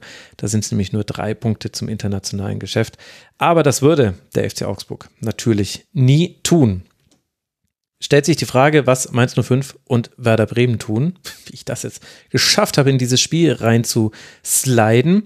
Eine der besten Auswärtsmannschaften der Liga hat wieder zugeschlagen. Mainz holt bei Werder nach zwei Treffern von Ingwertsen und Lee die Punkte 10, 11 und 12 in der Fremde. Und wenn man sich anguckt, insgesamt hat Mainz 05 nur 15 Punkte, dann wissen wir, zu Hause läuft es gerade gar nicht so. Da ist man in der Heimtabelle auf Rang 18. Sei es drum, wir wollen hier über einen Sieg sprechen. Werder kann zu Hause dagegen schon wieder nicht gewinnen. Erst ein Sieg in fünf Spielen. Dabei hatte Werder den Ball und auch den Großteil der Chancen. Jetzt weiß ich ja schon, dass du einmal weggenickt bist während dieses Spiels. Ich weiß nicht, ob es mit diesem Spiel auch zu tun hatte. Woran lag es denn deiner Meinung nach, dass Werder das verloren hat gegen Mainz? Ich bin nicht wegen dem Spiel weggenickt, sondern weil ich tatsächlich einfach müde war. Ähm, ja, Werder klassischer Aufbaugegner für Mainz. Ähm, das ist, das Werder, das ist genauso wie, wie gegen Augsburg tut sich Werder traditionell schwer gegen Mannschaften, die körperlich spielen, die sehr geordnet und kompakt stehen. Und Mainz hat einfach keine Fehler mehr gemacht in der zweiten Halbzeit. Ähm, die standen super und ähm, was, was ich jetzt noch, ähm, wo ich viele Beschwerden drüber gehört habe, sage ich, nenne ich es mal so, ist mhm. äh, Werders Faul-Verhalten. Ähm, ich habe da so Töne gehört, dass wer da vielleicht zu viel Immanuel Kant oder Bertner von Suttner da gelesen hat, weil und jetzt als Pazifisten bezeichnet werden, weil sie nur dreimal im ganzen Spiel gefault haben. Ich weiß also, nicht. Tut mir leid, aber man merkt eindeutig, dass du für die SZ arbeitest hin und wieder. Ups. ähm, ja, äh, vor dem, es sind zwei Mannschaften aufeinander getroffen, die extrem viel Energie auf dem Platz lassen, die mhm. Tendenziellen Kilometer mehr laufen als der Gegner. Und Mainz 05 natürlich mit knapp 123 Kilometern wieder den absoluten Spitzenwert der Liga, aber Werder mit 117 auch viel. Und ähm, ja, also Mainz 05 verdient gewonnen, zum Glück nicht 5 zu 0, wie damals 2019 kurz vor Weihnachten. Ähm, das war der schlimmste Arbeitstag meines Lebens, das kann ich jetzt einfach mal so sagen. Da habe ich weinend die Moderationskarten für Alexander Bommes ausgedruckt. Es sind keine Tränen auf der Karte gelandet. Er hat seine Moderation sauber vorgetragen, aber sowas möchte ich nie wieder erleben und das so nehme ich so ein 0 zu 2 doch ganz gerne mit. Ähm, Moment mal, ja. ich dachte bisher, du wärst härter verbunden. Nein, auf gar keinen Fall. Aber das, es gab äh, doch dieses Hertha-Bild von dir. Haben wir da nicht mal hier im Rasenfunk drüber geredet, wo du auswärts ja, mit dabei warst? Ja, das stimmt. Also Hertha ähm, war für mich lange Zeit eine neutrale, neutrale Mannschaft, aber dann so, als es darum ging, als sie Europa League erreicht haben und das war dann auch aus persönlichen Gründen, dass ich da Hertha verbunden war. Aber ich bin mein Leben lang glühender Werder Bremen-Fan. Okay. Ähm, ja seit das, das erste Fußballspiel, was ich ja ja das ich ich komme aus Hamburg und das erste Spiel, was ich gesehen habe, war Werder Bremen gegen den HSV und Werder Bremen hat äh, 6 zu 1 gewonnen. Ich war sechs Jahre alt, ich habe mir nicht, nicht alles gemerkt. Ähm, ja, und seitdem bin ich Werder Bremen-Fan und habe eine komische Verbindung zu Jan Delay, weil er auch in Hamburg geboren ist und Werder Bremen-Fan ist. Aber das ist ein anderes Thema. Ich möchte ein für alle Mal sagen, Werder Bremen, keine andere, keine andere Mannschaft. Und ich freue mich sehr, dass wir im Rasenfunk diese Saison über Werder Bremen sprechen. Und ich freue mich, dass die Mannschaft euch in der Saisonvorschau ein bisschen bis hierher zumindest falsch, ja. äh, falsch ähm, und äh, total, total aufgeht. Aber was aktuell bei Werder abgeht, ist ja auch nur eine Momentaufnahme. Also sie haben gegen eher tendenziell gegen Mannschaften gespielt, die unten stehen in der Tabelle. Es kommen noch die großen, großen Mannschaften oben, die meisten von denen. Und ähm, ja, genau. Ja, wobei. Zum Spiel zurück, oder? Ja, ja, zum, zum Spiel zurück, aber ich finde, da kann man ja ganz gut eigentlich anschließen, weil ich hätte nämlich eigentlich ehrlicherweise erwartet, dass mehr Teams Werder vor solche Probleme stellen, wie es jetzt Mainz 05 gemacht hat. Also ich glaube, ich habe quasi in meiner Saisonbewertung von Werder gar nicht, also ja, ich habe natürlich Werder auch unterschätzt, aber ich habe, ich glaube, ich habe vor allem die Liga überschätzt. Ich dachte nämlich, dass das, was Mainz 05 gemacht hat, und du hast es ja wunderbar geschrieben, Physis, viel Laufarbeit. Ich meine, da ist natürlich Mainz auch wirklich das beste Team, aber auch andere Teams können ja laufen. Kompaktheit und dann auch, ich finde, Mainz war so krass abgezockt an diesem Abend und hat halt dann auch wirklich auch aus den Chancen, die man hatte, sofort die Treffer gemacht und gerade dann mit dem 2 zu 0 von Lee, was auch dann schön herausgespielt war, also ich will jetzt nicht sagen, das wären irgendwie so Brechstangentore gewesen, aber es gab halt nicht so das Gros an Chancen für Mainz 05. Das hat halt auch, glaube ich, Werder in so in so eine Hektik reingebracht, die Werder auch wirklich nicht gut getun hat, äh, gut, gut getun hat, ja. Mir tut auch manches anscheinend nicht gut, gut getan hat. Und ich hätte ehrlicher gesagt, ehrlicherweise gedacht, solche Spiele würde es häufiger geben, wo man dann auch zwar immer noch erkennen kann, Dux und Füllkrug, gute Spieler, aber eben nicht so dominant. Mich und das hat Mainz 05 alles sehr gut gemacht. Allerdings hätte ich natürlich wissen müssen, du hast es ja auch schon gesagt, es, es, es gibt so eine Kategorie von Angstgegnern von Werder, gegen die man das irgendwie nicht hinbekommt. Mainz hat das sehr, sehr gut gemacht und ich dachte ehrlicherweise, mehr Spiele würden für Bremen genau so laufen, dass da irgendwie so eine abgezockte Erstligamannschaft kommt, die sagt, ja, hier ist ja wunderschön, wie ihr aufgestiegen seid, hier habt ihr den Ball, wir wünschen euch viel Erfolg. Übrigens, äh, gleich werden wir euch den Konter reinmachen. Aber hat halt nur Mainz so bisher so gut hinbekommen. Vielleicht kann es auch nur Mainz so gut, ich weiß nicht.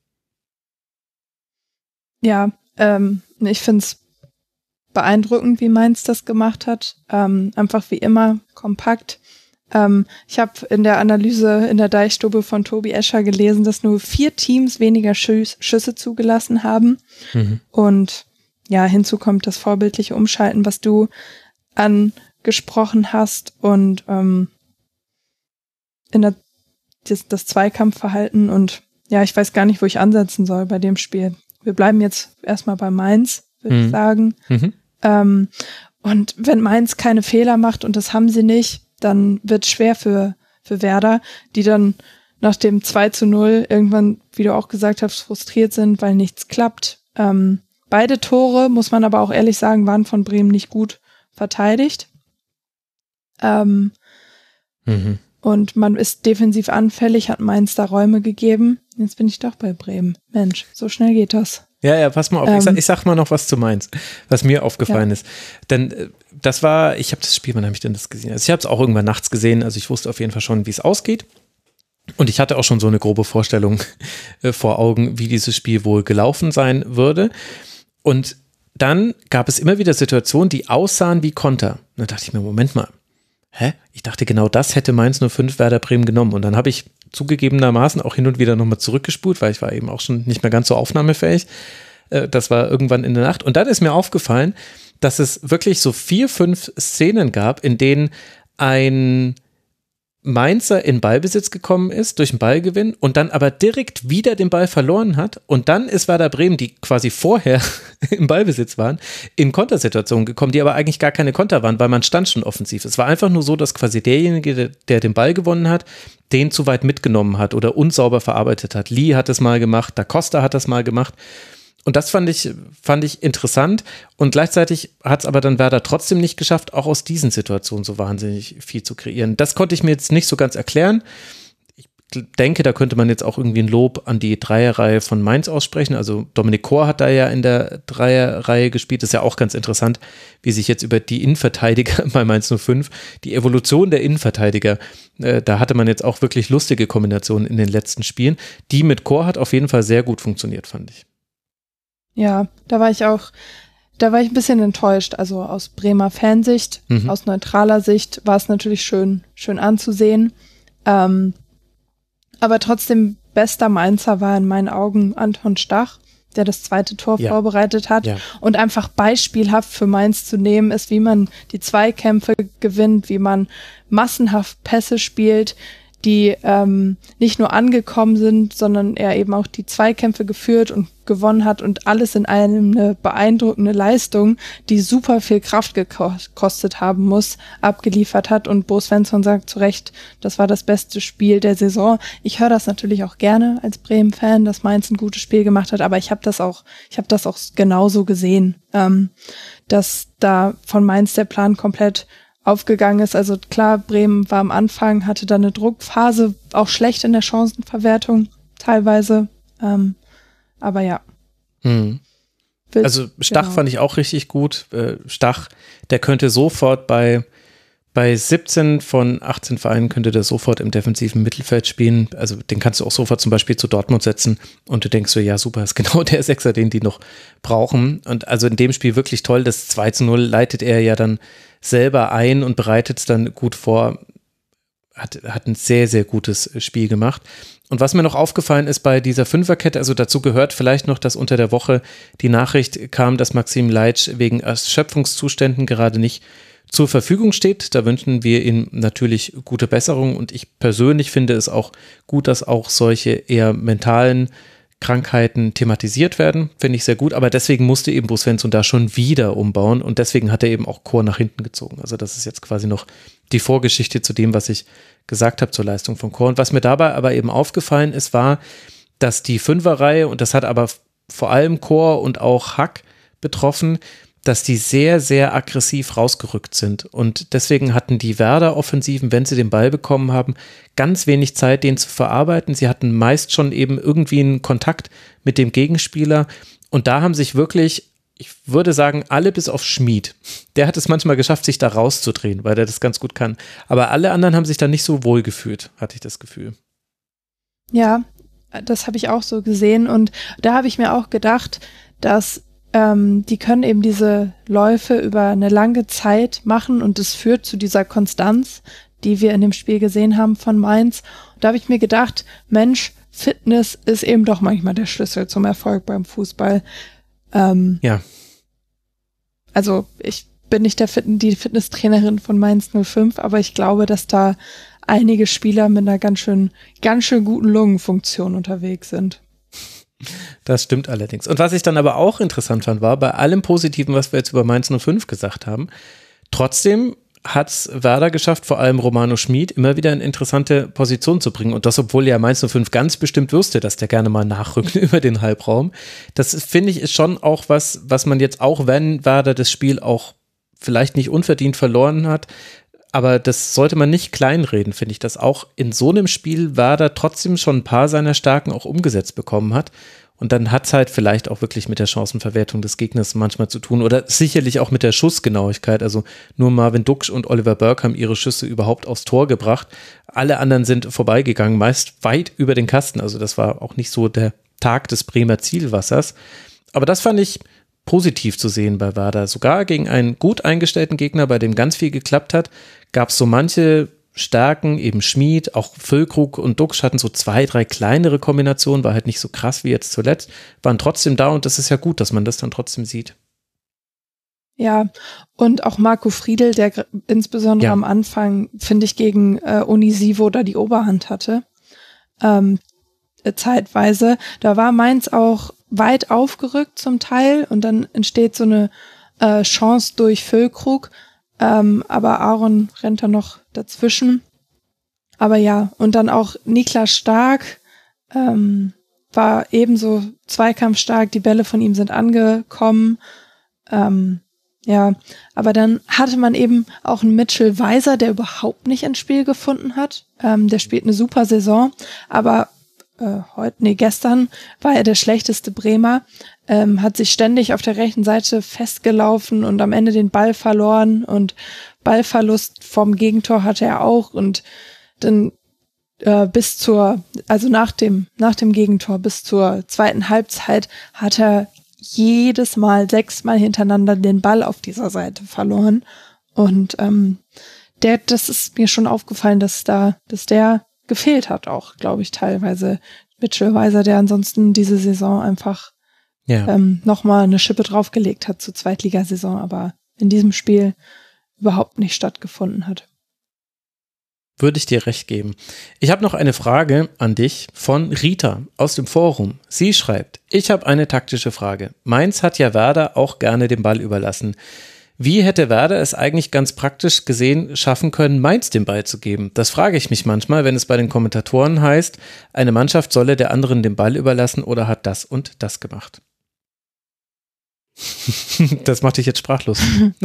Das macht mich da sprachlos. Ja, danke für die Frage aber das ist eine Frage, die ich mir als manchmal dann doch naive Fußballzuschauerin auch stelle. Aber ähm, du musst natürlich auch, ähm, ja, aber also wenn Bremen in das Spiel reingeht mit einem Plan, der sie, der einfach den, den Fußball von Bremen darstellt diese Saison und der ist, der ist nicht dieses abwartende ähm, und geordnet stehende, sondern das ist Ballbesitzfußball Mhm. Ähm, das kann, das, das kannst du dann wahrscheinlich nicht einfach auf Mainz abstimmen, nur weil es gerade für den Spieltag passen würde, sondern Bremen hatte natürlich auch seine Pläne in der Aufstellung, wie sie jetzt war und in der, in dem System, was Bremen spielt, was, was kein, keins ist, was abwartet und auf Konter wartet und ähm, ich mh, mm, überlege, ob wie das mit den Konter, also wer, Bremen hat auch Spieler, die konterstark wären, auf jeden Fall. Aber ich würde da die Frage nochmal an dich weitergeben. Ich hätte ehrlicherweise gesagt, dass das Problem nicht Bremen ist, sondern das Problem ist Mainz 05. Weil die wollen ja den Ball nicht. Und wenn sie den Ball haben, was machen sie denn dann mit dem Ball? Ja, die kloppen den nach vorne. Das ist ja das Ding. Mainz spielt ja alles vertikal die wollen ja gar nicht hinten zirkulieren lassen. Das heißt, selbst wenn du jetzt sagen würdest, okay, hier ist der Ball, wir warten jetzt erstmal hier hinten auf euch, dann würden irgendwie die Mainzer so ein bisschen vorsichtig vorrücken, dann würden sie irgendjemanden lang schicken und dann spielen die den Ball nach vorne. Und ich, ich habe mir das sogar auch rausgeschrieben, da kannte ich die Frage nämlich noch gar nicht. Äh, Mainz hat insgesamt im ganzen Spiel nur 46 Pässe gespielt, die als Ziel das defensive Drittel hatten, also sprich das Aufbaudrittel. Und das ist extrem wenig. Normalerweise, also Werder zum Beispiel hat 148 Pässe mit Ziel dieses Aufbaudrittels gespielt. Das heißt quasi in diesem Drittel, weil Mainz spielt eben einfach vertikal hinten raus. Die wollen gar nicht da hinten den Ball haben wir, da können sie nämlich auch verlieren und dann wird's gefährlich. Bah, mögen wir nicht, auch gerade jetzt mit neu eingestellter Dreierkette. Wir bringen das Ding möglichst schnell nach vorne. Wenn es konstruktiv sein soll, über Stach. Ansonsten auch gerne mal lang über Zentner zum Beispiel. Das äh, ist ja auch ganz viel in dem Spiel passiert. Und ich glaube, das ist wahrscheinlich dann zumindest ein Teil der Antwort dass selbst wenn jetzt Werder ja. gesagt hätte, wir wollen den Ball gar nicht, hätte Mainz gesagt, ja, tut mir leid, wir auch nicht. Wir kloppen den jetzt immer lang. Ja, und im Zweifelsfall ist dann Mainz in der eigenen Spielweise besser als Bremen in einer Spielweise, die ihnen nicht so eigen dienen. Ah, ja, sehr schön. Mhm. Das hätte von Tobi Escher sein können. Danke. Aber was ich, was du hast ähm, eine genaue Passstatistik angesprochen. Aber was mir auch aufgefallen ist und was auch die Statistik angibt, es ist komplett egal, dass Mainz gefühlt fast so viele ähm, äh, Fehlpässe spielt wie angekommene genau. Pässe. Ja, ja, das, das ist spielt so überhaupt Mainz. keine Rolle beim Mainzer Spiel. Das ist denen völlig egal, ja. 62 Prozent Passquote wieder, das ist ja, das ist schon ewig so. Manchmal ist es auch ein bisschen frustrierend, wenn Mainz nur fünf zurückliegt und sie dann da auch nicht so wirklich rauskommen weil sie eben so, ja, weil sie halt eben immer so vertikal spielen. Also da gibt es schon auch manchmal Spiele, gerade so gegen die Augsburgs dieser Welt, die aus Mainzer Sicht wirklich schwer sind und wo ich mich auch zumindest vage erinnere, dass es da auch schon mal größere Kritik an Svensson gab. Aber ja, Passsicherheit ist es nicht, was sie so haben. Und ich weiß, das ist jetzt so ein bisschen hätte, hätte Fahrradkette, aber ich finde auch, dass wenn man jetzt als Bremen den Bremer Standard das Gladbach-Spiel nimmt, dann waren es einfach diese paar Prozent weniger. Man ist, hat gegen Gladbach wirklich jeden Raum zugelaufen mhm. und jetzt gegen Mainz hat man das eben nicht getan. Und ich weiß nicht, wie das Spiel ausgegangen wäre, wenn man das jetzt wieder probiert hätte. Wahrscheinlich haben sie es probiert, aber ähm, wenn, wenn die Räume genauso dicht und geschlossen gewesen wären wie gegen Gladbach, ähm, klar, zwei komplett unterschiedliche Mannschaften, aber trotzdem hat Bremen den Mainzern mehr Raum für das eigene Spiel gelassen. Mhm. Und das war einfach ein bisschen weniger und das gehört auch zu einer Saison dazu. Ähm, und ja, das hat sie defensiv eben deutlich anfälliger gemacht als in anderen Spielen. Und was man auch, was ich aber auch noch sagen will, so als Positives, ist, dass Pavlenka schon die ganze Saison zeigt, wie wertvoll ein wirklich guter Torwart ist. Ja. Also der, es gab so viele Spiele, wo Pavlenka Bremen im Spiel gehalten hat und das war auch jetzt wieder so. Ähm, da kann man als Bremen-Fan wirklich dankbar für sein, dass man nicht wie bei Stuttgart nach jedem Spiel über den Torhüter sprechen muss, sondern nach jedem Spiel eigentlich ein Lob aussprechen kann, was man jetzt überhaupt nicht mehr tut, weil man es weil man's hinnimmt, dass man ein klasse mhm. Torwart hat. Ähm, ja. Mensch, das habe ich vorhin äh, Flo Müller gar nicht erwähnt beim Gegentreffer von Zoller, aber da hast du natürlich völlig recht. Ja, und das Positive bei Werder ist eben einfach, Jetzt hatte man eben dieses Spiel und aus den eben beschriebenen Gründen hat man das auch nicht gewonnen. Und es ist aber jetzt natürlich nicht für die Spieler und Trainer und so weiter, aber im Grunde ist es wurscht. Man hat 15 Punkte, man steht auf Rang 9, es ist alles wunderbar in Bremen. Man spielt jetzt dann in Paderborn im DFB-Pokal. Das wird nochmal komplett anders. Dann spielt man in Freiburg. Da kann man dann vielleicht wieder eine Auswärtsüberraschung hinlegen. Da wäre ja schon ein Punktgewinn, wäre überraschend für Werder. Also es sieht ja weiter alles wunderbar aus bei Bremen und das hat man sich eben in den letzten Spielen erarbeitet, dass dann eben so ein 0 zu 2 gegen Mainz zwar nervt, aber halt einfach auch drin ist. Und auf 05er äh, Seite ist es, glaube ich, ähnlich. Für die war es jetzt, glaube ich, wichtig, dieses Spiel zu gewinnen. Die haben aus den vier Spielen davor zwei Unentschieden, zwei Niederlagen gehabt. Die zwei Unentschieden waren zu Hause, die Niederlagen waren auswärts. Ich glaube, das war jetzt wichtig, hier nochmal ein Dreier zusammen, auch weil man jetzt weiter in dem oberen Tabellensegment ist. Also die Tabelle kappt sich gerade so ein bisschen, ja, ab Rang 12 vielleicht so ein bisschen ab. Da liegt Augsburg mit 13 Punkten und dann kommt Wolfsburg mit 10 und dann kommen die ganzen Achter, die ich vorhin genannt habe. Mainz will natürlich nicht da unten reinrutschen und ist jetzt mit 15 Punkten eben eher in dem Bereich, wo du mit einem Sieg rein theoretisch schon wieder in den internationalen Rängen stehen kannst. Und das ist natürlich eher das, wo man dann auch in Ruhe weiterarbeiten kann. Man spielt jetzt dann in Lübeck im DFB-Pokal und dann gegen den ersten FC Köln zu Hause. Das sind die nächsten beiden Partien für Mainz 05. Zwei Spiele haben wir noch und jetzt kommen wir langsam endlich zur Tabellenspitze. Aber der Grund, warum wir jetzt über Union Berlin gegen Borussia Dortmund reden, ist nicht Union, sondern das ist der BVB. Denn der liegt auf Rang 8 nach diesem Spieltag. Jetzt sollte man sich nicht an der Zahl 8 aufhängen, denn die sind punktgleich mit Gladbach, die auf Rang 6 liegen und haben nur einen Punkt Rückstand auf Rang 4 und so weiter und so fort. Wie gesagt, es ist alles ein bisschen gestaucht. Aber de facto war dieses Spiel, glaube ich, dann doch eine große Enttäuschung, denn wir haben eben dieses 2 zu 2 gegen Bayern am letzten Wochenende gehabt, ausführlich besprochen. Dann jetzt ein 1 zu 1 gegen Sevilla, was jetzt vielleicht nicht die Sterne vom Himmel gespielt hat, aber schon mal den direkten Vergleich mit Sevilla deutlich gewinnen lässt und ja auch in der Champions League das alles äh, jetzt ganz positiv aussieht für den BVB, zumindest relativ positiv. Ja, und jetzt kommt man eben zu Union und dann patzt man zweimal Einmal Gregor Kobel, einmal, das zweite habe ich jetzt gerade vergessen, ich habe es mir bestimmt aufgeschrieben. Ach ja, Adeyemi will den Ball per Hacke ablegen. Das war vorhin die Hackenablage. Als du es vorhin angesprochen hast, dachte ich mir, ah, da werden wir noch mal drüber sprechen. Äh, Adeyemi will den Ball per Hacke ablegen, spielt ihn aber Schäfer in den Fuß. Der spielt auf Becker. Adeyemi will dann noch retten, kommt aber nicht an den Ball. Jordan schirmt den Ball gegen Hummes ab und legt auf Haberer, der dann mit einem Wuchtschuss, so wie ich es mir hier notiert habe, ins linke untere Eck trifft. Also zweimal trifft Yannick Haberer und dann, Caro, passiert erstmal eigentlich ganz lange nichts mehr, weil Union sagt, hey cool, danke, das war ja einfach. Wir warten jetzt hier hinten auf euch, wir wünschen euch viel Glück. Wir sehen uns dann nach Schlusspfiff wieder. Und dann gab es eben ganz lange wenig Chancen. Ein paar, ein paar hat sich Dortmund schon rausgespielt. Gegen Ende des Spiels wurde es auch noch ein bisschen enger. Da musste dann Renault auch ein bisschen halten. Aber am Ende steht eben ein 0 zu 2 aus Sicht vom BVB. Wie haben die denn die Dortmunder gefallen?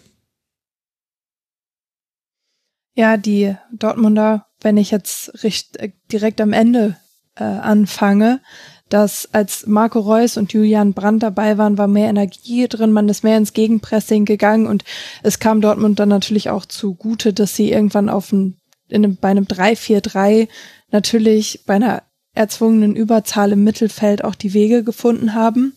Mhm. Ähm, aber am Anfang ähm, war es ideenlos und ohne Präzision, das Spiel. Und wahrscheinlich auch hat sich das, das Spiel durchgezogen, aber am Anfang war es ganz, ganz extrem.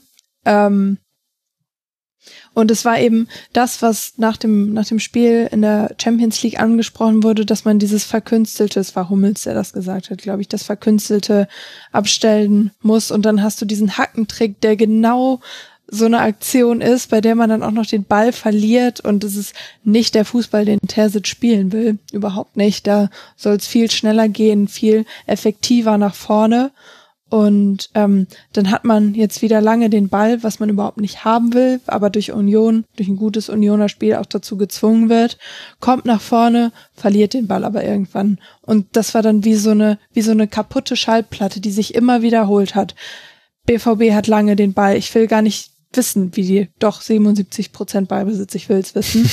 und ähm, hat lange den Ball, kommt nicht nach vorne und verliert dann irgendwann den Ball. Und sowas immer, immer wieder. Es gab also wenig Chancen sind überhaupt aufs Tor gegangen. Union hatte mhm. trotzdem mehr Torschüsse als ähm, als, B, als der BVB und ähm, ja die, diese ganzen Pässe, die da durchs Mittelfeld kreisen, komplett ziellos und ohne, ohne vorne irgendwo anzukommen, ist aus BVB-Sicht extrem frustrierend zu sehen. Hm. Wie war es denn bei dir? Also ich habe mir auch aufgeschrieben, viel Breite und wenig Tiefe im Spiel von Dortmund. Und was ich, also das habe ich mir jetzt nicht aufgeschrieben, hier stehen noch ganz viele andere Sachen, die vermeintlich schlau sind, aber was eigentlich so über allem für mich steht und was mich auch so ein bisschen frustriert hat, ehrlicherweise, war, dass sich halt einfach nichts verändert beim BVB. Es ist halt einfach alles wie immer. Es ist, es ist ziellos, hast du es genannt. Ich würde es strukturlos nennen. Es ist völlig, also es gibt kaum wiederkehrende Muster im Spielaufbau. Die Positionierung ist manchmal völlig scheps dann bringt man sich immer mal wieder im eigenen Ballbesitz in Unterzahlsituationen, wo man sich denkt, hä, wie ist denn das jetzt gerade passiert? Okay, alles klar, gut. Oft kann man es dann noch lösen, indem man wieder hinten rumspielt, aber manchmal eben halt auch nicht. Es gibt immer mal wieder so Dribbling-Ansätze und es gibt aber auch gute Momente. Also ich will jetzt nicht sagen, der BVB wäre hier ganz grottig schlecht gewesen. Das meine ich nicht. Also Mokoko zum Beispiel hat ja auch schon beim Stand von 0 zu 1 in der ersten Hälfte noch vor der Umstellung auf 4-2-3-1 hat der ja trotzdem auch Abschlüsse noch erzeugt. Und dem hat man auch angemerkt, weiß nicht, ob es daran liegt, dass er sein erstes Bundesligator an der alten Fasserei geschossen hat, aber der hatte wirklich, finde ich, einen guten Tag. Und Adeyemi so in ganz kurzen Momenten auch immer mal wieder. Aber das Problem ist, dass der BVB einfach immer noch auf Zufall beruht und das ist, ich weiß nicht, ich, ich erkenne da so eine Ungeduld bei mir, weil ich jetzt so das Gefühl habe, ja, dieses Spiel habe ich jetzt einfach schon fünfmal gesehen und ich weiß natürlich, dass es gegen Union extrem schwierig ist. Union ist gerade die beste Defensivmannschaft der Liga, nicht nur auf dem Papier mit sechs Gegentreffern, sondern auch von der Ausführung her. Und wenn du dann durch einen Torhüterfehler vom wieder zurückgekehrten Kobel 0 zu 1 in Rückstand gerätst, schon in der siebten Minute war es ja, glaube ich, achte Minute, ja, dann wird es natürlich doppelt schwer. Das ist mir alles klar. Und trotzdem glaube ich oder hoffe ich, ich käme zu einem milderen Urteil, wenn eben ich bei Dortmund mehr sehen würde, was mal so ein bisschen Strukturen und wiederkehrende Muster erkennen lassen würde. Und das erkenne ich aber wirklich fast gar nicht. Es wurde ein bisschen besser, als dann später Reus kam, aber selbst da weiß ich nicht, ob das wirklich Muster sind, die man da kreiert hat. Ich würde dich gern fragen, wo genau im Dortmunder Spiel das Problem liegt. Weil wenn ich mir Schlotterbeck und Hummels ganz hinten als Innenverteidiger angucke, dann tragen die meiner Meinung nach ihren Part zum Spiel bei und sie leisten auch ihren Anteil am Spielaufbau, diesen ersten Impuls. Aber wo, wo scheitert es dann ganz genau? Also ich finde ehrlicherweise auf den Flügeln. Also und das lag jetzt, das hat man jetzt in dem Unionsspiel vielleicht nochmal besonders gesehen, weil Union halt einfach die Mitte einfach dicht macht. Da hast du keine Chance. Also du hast ja durchaus auch die Momente, wo Bellingham dann ins Dribbling geht oder Bellingham im Halbraum gefunden wird, manchmal ja sogar aus der Aufbaukette heraus äh, mit einem mit einem langen Pass. Das hast du jetzt gegen Union Berlin nicht gesehen, deswegen war es noch wichtiger, was machen Meunier, was machen Guerrero, wenn sie den Ball auf ihrem Flügel haben. Und bei Meunier muss man sagen, da war die Antwort ziemlich eindeutig, er hat den Ball verloren der hatte eine 63-prozentige Passquote, also sprich, du spielst den Ball dorthin, du wirst ihn mit einer Wahrscheinlichkeit, die relativ groß ist, äh, vier von zehn Versuchen, wenn ich jetzt gerade nicht komplett falsch liege, äh, dann äh, kriegst du ihn nicht wieder zurück. Und das ist ein Problem, wenn du eben sowieso nur über die Flügel spielen kannst. Und Guerrero hatte zwar eine super Passquote, 92 Prozent, was Guerrero aber offensiv macht, das verstehe ich schon ganz lange nicht mehr. Also der hinterläuft nicht mehr, der bietet, bietet sich manchmal gar nicht an, nachdem er den Pass gespielt hat. Also der steht dann einfach. Er spielt ganz oft den Pass wieder zurück. Also ja, und, und das finde ich ist gerade, also in dem Spiel war das das Problem. Man hatte den Ball hinten in der letzten Reihe und wenn man nicht gerade irgendwie da einen schlimmen Fehler gemacht hat, wie es halt dann zweimal passiert ist, dann hatte man den da ja auch relativ safe. Mitte war zu, da ist man nicht hingekommen, also hat man dann irgendwie auf den Flügel gespielt. Ja, und dann war der Ball halt weg. Und dann hast du halt wieder angefangen aufzubauen. Und dann hast du wieder den Ball auf den Flügel gespielt und dann war er wieder weg. Und dann ging es wieder von vorne los. Hinter Guerrero habe ich auch ein ganz, ganz großes Fragezeichen. Ich fand, er hatte auch den schlimmsten Start von allen Dortmundern ins Spiel. Ähm, verliert er ständig den Ball. Ähm, das, das ist gar nicht, ist gar nicht ins Spiel reingekommen und ähm, wo ich auch ein bisschen ambivalent bin, ist das, wie die Bewegung ohne Ball ist bei, bei Dortmund, ja. bei einem mhm. Spieler, der den Ball nicht hat, das, was Terzic immer fordert. Äh, ihr müsst euch, ihr müsst euch bewegen, ihr dürft nicht statisch da stehen, ihr müsst in Bewegung sein ohne Ball. Ähm, das war dann so phasenweise da, aber noch nicht so mit dieser, mit dieser, ähm, mir fällt das Wort nicht ein. äh, mit der Konstanz, der, es war halt einfach. Mit der Konstanz. Es war auch der, eher so der, zufällig, ob sie sich mal bewegen. Genau. Ja, danke schön. Ja, und ein Detail ist mir noch aufgefallen. Ich gebe zu, dass das jetzt eine Detail Detailbeobachtung ist, aber ähm, ich muss jetzt mein Leid mit den Hörerinnen und Hörern auch mit dir teilen, Caro, wenn man es einmal gesehen hat. You can't unsee it. Einfach mal nur darauf achten, wie Niklas Süle den Ball annimmt. Es kommt so oft vor im Spiel, dass er den Ball so annimmt, dass er nur noch in eine Richtung passen kann. Allein weil er den Ball unsauber angenommen hat. Das ist unglaublich. Das ist, Ach, ich weiß gar nicht, wann mir das aufgefallen ist. Das ist, ist schon ein paar Spiele her. Das äh, war auch schon bei den Bayern so. Da hat man das auch schon gemerkt. Aber ganz oft kann er gar nicht aufdrehen, weil er den Ball irgendwie so unsauber annimmt. Und das war in diesem Spiel so oft. Und dann hat er einmal auch einen Pass auf Meunier gespielt, weil er, weil er gar nicht mehr die Hüfte zurückdrehen konnte, weil er wurde schon angelaufen und er hatte aber zehn Meter Zeit, quasi den Ball ordentlich zu verarbeiten. Ist jetzt, wie gesagt, nur ein Detail und so weiter und macht jetzt auch hier äh, den Kohlen nicht fett. Aber wenn man mal drauf geachtet hat, dann da macht einen das wahnsinnig. Und das sind aber halt, glaube ich, auch so Kleinigkeiten, die dann manchmal erklären, warum das Tempo im Dortmunder Spiel nicht so gut ist. Also sie haben ja viel den Ball, du hast ja vorhin gesagt, 77 Prozent auch in dem Spiel. Und sie lassen ihn ja dann zirkulieren, wenn auch sehr breit und nicht sehr tief. Aber wenn du diese breite Zirkulation, wenn du die schnell machen würdest, dann würden sich ja auch vielleicht im Verschieben des Gegners dann mal Räume öffnen. Das machen ja andere Ballbesitzmannschaften aus. Aber bei Dortmund fehlt halt das Tempo und da ist dann so, so Details spielen dann da eine Rolle. Can ist da zum Beispiel auch so einer, der ganz oft quasi den ersten Ballkontakt irgendwie so unsauber macht, dass er dann doch nochmal einen zweiten braucht, um ihn sich hinzulegen und dann erst mit dem dritten weiterzupassen. Und das ist jammern auf hohem Niveau, gebe ich zu, aber Dortmund könnte ja auch auf einem hohen Niveau spielen, der Theorie nach. Ja, vielleicht kann man noch zur Ehrenrettung sagen, dass Guerrero und Adeyemi, die wir stark kritisiert haben, auch die sind, die in der 37. Minute eine Chance kreieren, indem sie mhm. den Ball dann wirklich mal schnell in die Tiefe buxieren und Mokoko kann abschließen und Adeyemi und Mokoko wurden halt wirklich teilweise von sechs Unionern aus dem Spiel genommen. ja. Da kann Mokoko noch so viel Bock auf das Spiel haben. Da äh, hat er über, kommt dann niemand dann äh, zum Zug. Ja, das stimmt. Und es wurde natürlich auch besser. Also das soll jetzt hier nicht untergehen. Ende der zweiten Hälfte, ich glaube so ab der 74. Minute ging es so langsam los, dass man sich dann Chancen erarbeitet hat. Da haben dann auch Brandt und Reus so im Direktspiel irgendwie einmal legt Brandt mit der Hacke ab auf Reus und der kann schießen. Und da gab es auch mal eine flache Flanke von Hummels auf dem Flügel, also vom Flügel aus auf Mokoko. Der dreht sich um Knoche herum und schießt und Renault pariert äh, zur Ecke. Äh, in der 83. Minute schießt Mokoko den Ball aus 16 Metern aufs Tor. Renault pariert stark. Äh, Hummels wird an den Abpraller aufsammeln, fällt dagegen Knoche. Es gibt keinen Strafstoß. Wäre meiner Meinung nach auch ein bisschen zu viel gewesen. Reus verpasst auch in der Nachspielzeit so ganz knapp noch grätschend eine Flanke von rechts. Also es gab auch die Chancen und mir, mir tut es auch irgendwie gerade leid, so über Dortmund zu sprechen, weil wir hatten erst vor ein paar Wochen einen Dortmund-Schwerpunkt, der wirklich mal positiv war und ich mag das auch, weil ich will auch gar nicht immer drauf auf die Schwächen hinweisen, weil das ermüdet einen ja auch. Und trotzdem bin ich aber halt leider bei diesem Spiel nicht drum, drum rumgekommen, weil es, wieder so offensichtlich war. Und ich hoffe, dass es jetzt nicht zu negativ war und die Dortmund-Fans sagen, wir haben uns da jetzt irgendwie gegenseitig reingesteigert.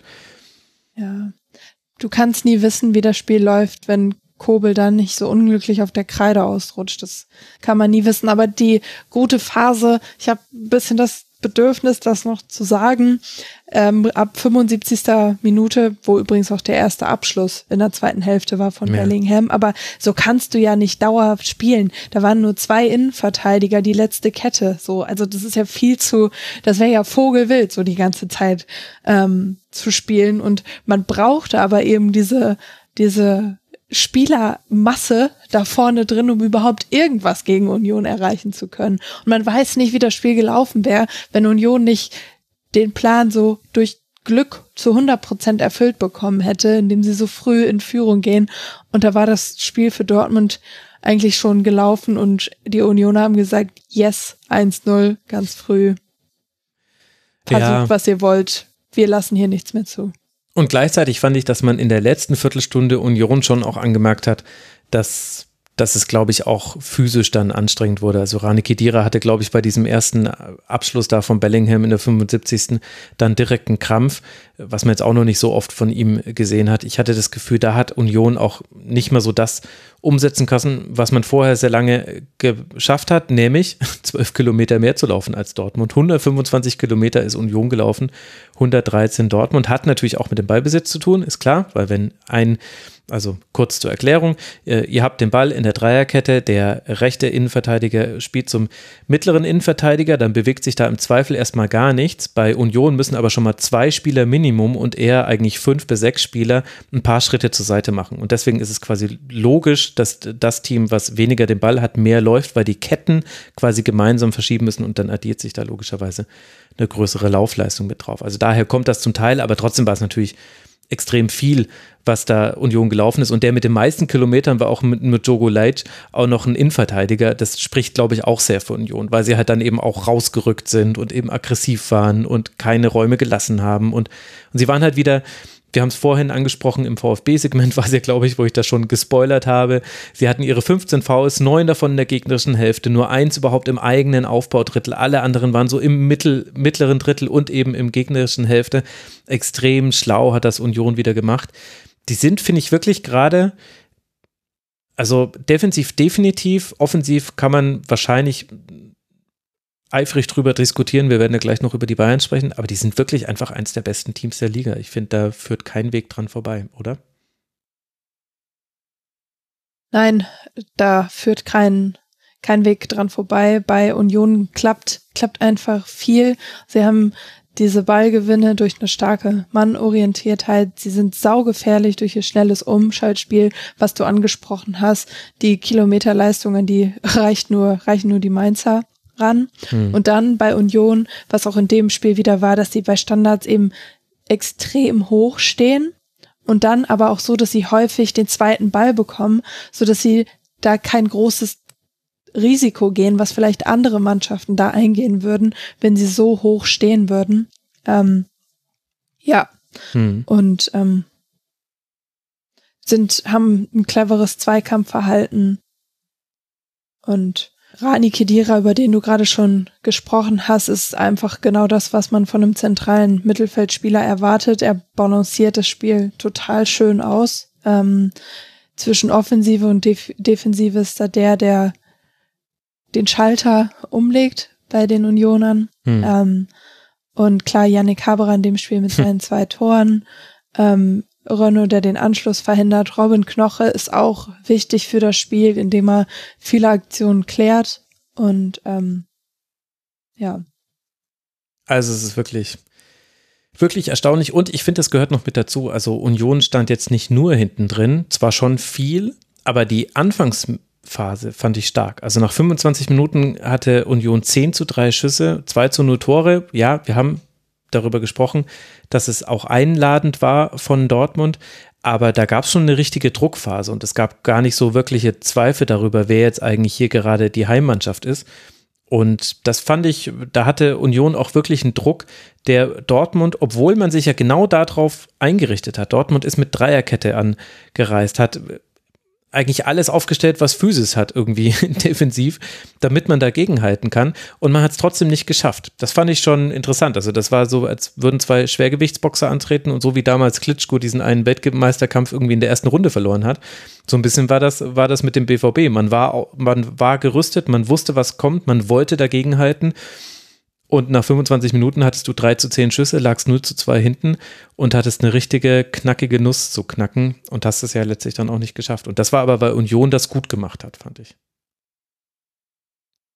Na. Ja, auf jeden Fall. Union ist zu Recht Tabellenführer und ich weiß nicht, stehen wir Ende Mai da und äh, sehen die Meisterfeier von Union mit dem Ehrengast Viktor Orban, der die Meisterschale überreicht.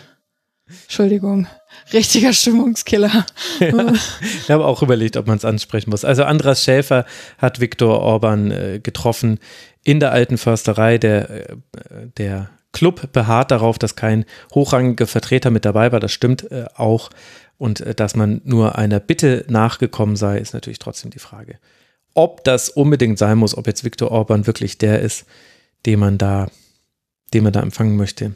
Ich würde es mal sehr zur Frage stellen aber ist noch ein bisschen weit zur Meisterschale. Es wird schon noch eine Regression zur Mitte geben bei Union Berlin. Meine These ist allerdings, diese Regression zur Mitte ist Rang 4. Champions League ist für Union auf jeden Fall drin. War letztes Jahr schon ganz knapp. Hätte man eigentlich auch schaffen können. Das hing an einzelnen Spielentscheidungen, die da zu Ungunsten von Union gelaufen sind. Ich glaube, es gibt eine Regression zur Mitte, aber tief wird Union nicht mehr fallen. Und das ist wirklich erstaunlich. Mensch, auf einmal lehne ich mich so aus dem Fenster. Das muss dieses Zweierformat sein. Normalerweise spare ich mir sowas immer und denke mir das einfach nur. Jetzt sage ich es alles. Na gut. Ich mache hier einen richtigen Lauer-Podcast drauf. ja, als ob es das vorher nicht schon gewesen wäre. Vielleicht ist es auch die Uhrzeit. Ich meine, wir haben jetzt 1.20 Uhr, es wird wirklich spät. Da wird man auch so ein bisschen leichtsinnig zumindest in meinem Fall. Aber ich stehe dazu. Ich meine es auch tatsächlich ernst. Ich habe da schon vor ein paar Wochen drüber nachgedacht. Vor drei Spieltagen war das, glaube ich, dass ich zum ersten Mal diesen Gedankengang hatte. Also Union, Tabellenführer, vier Punkte Vorsprung auf Bayern und sechs Punkte Vorsprung auf den ersten Nicht-Champions League-Platz, wird es dann gegen den ersten FC Heidenheim zu Hause im DFB-Pokal spielen und dann beim VfL Bochum, bevor man gegen Braga spielen darf, bei denen ja inzwischen Katar eingestiegen ist. Ich dachte, da ging es um Transfererlöse und quasi, man will so südamerikanische Spieler ausprobieren in der portugiesischen Liga. Könnte aber auch damit zusammenhängen, habe ich jetzt von Kai Pahl gelernt, dass die portugiesische Liga auf Zentralvermarktung umstellt. Das heißt, solche Teams wie Braga bekommen mehr von neuen TV-Rechten und deswegen sind sie jetzt interessanter für Sponsoren, äh, Investoren natürlich, nicht Sponsoren. Beziehungsweise die Grenze ist ja da fließend bei Katar. Also der Staatsfonds von Katar ist jetzt auch bei Braga drin. Wir drücken Union auf jeden Fall die Daumen, würde ich sagen. Für Borussia Dortmund geht es jetzt dann zu Hannover 96 und dann gegen den VfB Stuttgart. Dortmund 16 Punkte, Rang 8. Ich habe es vorhin schon angesprochen, allerhöchste Zeit, dass wir zum letzten Spiel dieses Spieltags kommen und das war auch das letzte Spiel im zeitlichen Sinne. Es fand nämlich am Sonntagabend statt, ist der Grund dafür, dass wir erst so spät anfangen konnten mit unserer Aufnahme. Der FC Bayern hat gegen den SC Freiburg gespielt. Unter der Woche gab es ein 4 zu 2 in Pilsen im Achtelfinale, in, äh, nein, nicht im Achtelfinale. Durch das 4 zu 2 in Pilsen hat man das Achtelfinale der Champions League erreicht. Gleichzeitig hat der SC Freiburg mit einem 4 zu 0 in Nantes ebenfalls die K.O.-Runde erreicht. Bei den Bayern gab es dann noch eine Jahreshauptversammlung am Samstag. Die war erstaunlich ruhig und harmonisch. Also mit einer kleinen Ausnahme, für die natürlich mal wieder Uli H. aus äh, dem Ort am Tee verantwortlich war. Aber ansonsten war es eigentlich sehr ruhig und so ging es dann im Grunde eigentlich auch weiter im Spiel gegen den SC Freiburg. Nabri in der 13. Minute, Schupomotingen, der als Stürmer aufgelaufen ist, werden wir sicher gleich drüber sprechen, in der 33. Minute, Sané in der 52. Minute, Mane in der 55. Minute, Doppelschlag und dann Sabitzer in der 80. Minute stellen auf ein klares 5 zu 0, das so gar nicht die Freiburger Defensivstabilität der Vergangenheit hervorkehrt, vielleicht aber auch ein bisschen zu hoch war. Lass mal mit den Bayern beginnen. Woran lag das denn jetzt deiner Meinung nach? Lag das an Chupomoting als Mittelstürmer, dass man dieses Spiel so gut gestalten konnte? Ja, es lag an Chupomoting, aber nicht unbedingt an ihm als Mittelstürmer, ähm, weil er gerade diese linke Seite zusammen mit Manet und Davis da so viel Leben reingebracht hat, was ja auch zumindest, also bei zwei Toren, ähm, mhm. bei zwei Toren war dieses Trio ähm, verantwortlich dafür und damit haben sie die, das war der Schlüssel, um die Freiburger Defensive durcheinander zu bringen. Und ja, Freiburg mit kleinen Fehlern, aber wir sind jetzt ähm, bei den Bayern. Die, diese Umstellung mit Choupo-Moting hat auf jeden Fall was gebracht und es war eben das, womit man die kompakten Freiburger, wo, womit man gegen kompakte Freiburger das Spiel auseinanderziehen konnte und so gefährlich wurde. Auch direkt in der fünften Minute, da verschätzt sich Ginter und Davis hat den ersten Schuss. Mhm. Ähm, und ja, da so haben sie eben durch dieses, indem sie das Spiel in die Breite gezogen haben, den Schlüssel gefunden, um ungestört kombinieren zu können, insbesondere über die linke Seite mit Choupo-Moting, Mandé und eben auch Davis. Das war ähm, auch wie Choupo-Moting beim 2 zu 0 zwischen den beiden Verteidigern agiert. Da sind, ähm, da weiß ich nicht, das würde ich dich fragen, ob du meinst, dass da Matthias Ginter beim 2 zu 0 oder 3 zu 0 irgendeine Chance hat. Ich finde, das ist einfach gut gemacht gewesen an der Stelle. Bestimmt gibt es irgendeine Welt, wo der Verteidiger da was ausrichten kann. Also du aber, meinst jetzt das, wo ähm, Sané auf Choupo-Moting steckt und er sich dann so um Ginter rumdreht und dann trifft ins lange Eck. Ja, genau. 2-0. Ja, ja ich, ich glaube, das Problem in der Szene war, also da, da gab es zwei Probleme und für das eine, für das eine kann Freiburg nichts. Das eine Problem war, dass, dass Bayern sich da sehr gut aus dem Pressing rausgespielt hat und es aber bestimmt fünf Pässe gab, die eigentlich so unsauber waren, dass Bayern den Ball verlieren hätte können und es aber dann nicht getan hat. Und das war aber dann auch ein bisschen Pech einfach für, aus Freiburger Sicht. Was dann aber das Problem war, war, und das ist auch eine Qualität, die Bayern an guten Tagen einfach hat, die Bayern, die werden dann, wenn die sich so vorgespielt haben, ins Angriffsdrittel und dann stehen die da ja auch durchaus mit vielen Spielern, also sie standen da zu sechst, standen die im Angriffsdrittel und dann sind die aber nicht hektisch geworden, sondern dann haben die rechter Flügel, ach nee, geht nicht, okay, gut, dann spielen wir über Kimmich jetzt auf den linken Flügel. Ach, schaffen wir jetzt auch nicht. Ja, gut, komm, spiel nochmal zurück zu Goretzka, spiel nochmal zurück zu Kimmich. Kimmich bekommt den Ball, hat keine Passoption. Also keine Passoption, die interessant ist. Also er hatte irgendwie auf dem Flügel, hatte er äh, Napri war, glaube ich, auf dem Flügel, bin ich mir. Nee, Napri war es. Ne, ja, ich, ich bin mir gerade nicht mehr sicher. Was passiert? Sané macht so einen kurzen Lauf, wirklich nur so zwei Meter, ist auf einmal anspielbar. Kimmich denkt sich, ah ja, cool, stecke ich durch, gibt auf Sané und Sané spielt dann diesen Außenriss, passt auf Choupo-Moting und Choupo-Moting macht dann eben diese, diese Bewegung weg vom Tor und trifft dann ins lange Eck, die schwer zu verteidigen ist.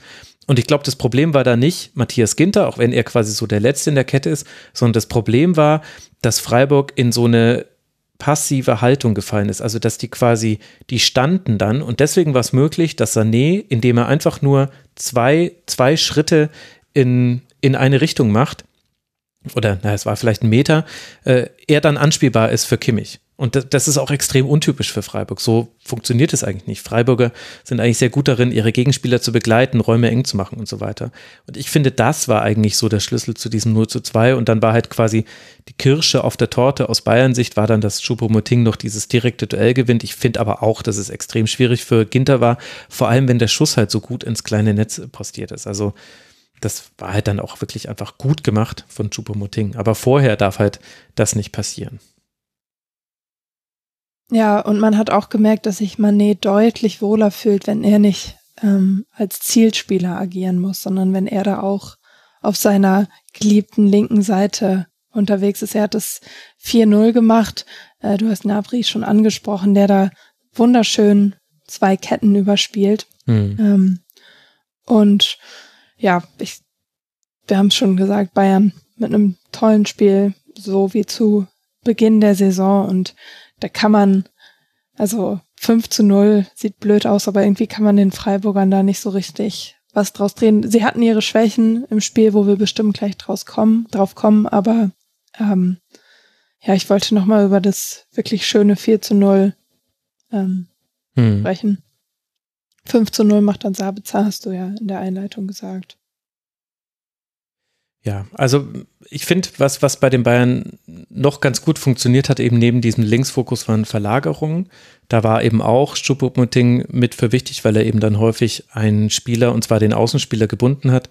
Äh, Sedia war da manchmal ein bisschen überfordert. Ich fand allerdings auch, dass er es schwer hatte, weil eben, weil er eben oft in numerischer Unterzahl stand und weil das Problem in dem Spiel auch so ein bisschen war, an guten Tagen kommen die Bayern ja in 50 Prozent der Fällen an ihrem Gegenspieler vorbei, wenn sie ins Dribbling gehen. So ungefähr war das so die Dribblingquote. Und so war es übrigens in der ersten Hälfte. In der ersten Hälfte zehn gewonnene Dribblings, drei davon übrigens von Choupo-Moting. In der zweiten Hälfte kein einziges gewonnenes Dribbling. Also das war der deutliche Unterschied zwischen erster und zweiter Hälfte. Und das hatte auch damit zu tun, dass Freiburg dann ein bisschen umgestellt hat und dass Freiburg dann wacher wäre jetzt, glaube ich, so die oberflächliche Betrachtung, aber ich finde, ja, wahrscheinlich war es das auch so. Man war, glaube ich, ein bisschen besser da dran.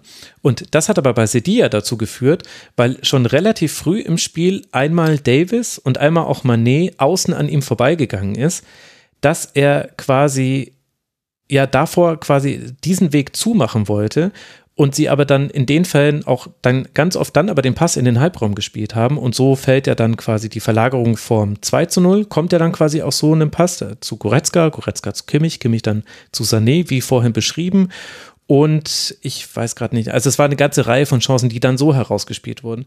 Und das ist halt auch wirklich aus Sicht jetzt einfach mal von Sedilla als Rechtsverteidiger, ist das halt super ätzend weil du weißt ja dann auch, oh, wenn die jetzt den Pass dahin spielen, wird schwierig, aber du kannst diesen Pass nicht verhindern. Das können nur Doan machen, das können Eggestein machen, das könnte Hofler machen, Höfler machen. Und alle von den drei genannten hatten defensiv leider keinen guten Tag, fand ich.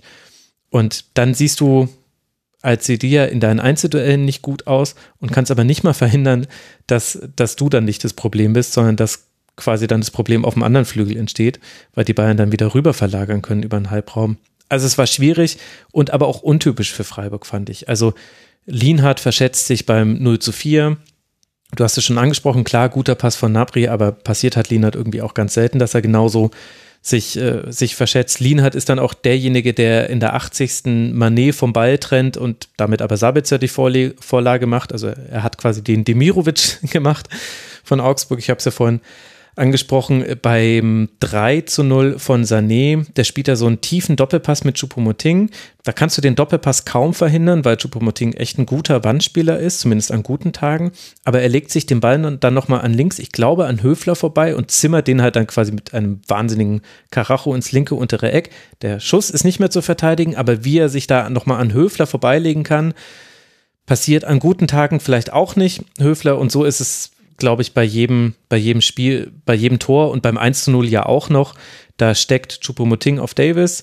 Sofort gegen drei Bayern tief. Das fand ich ganz interessant. Übrigens hat sich keiner fallen lassen den Rückraum. Das war eigentlich gar nicht so gut, dass alle tief gegangen sind. Egal.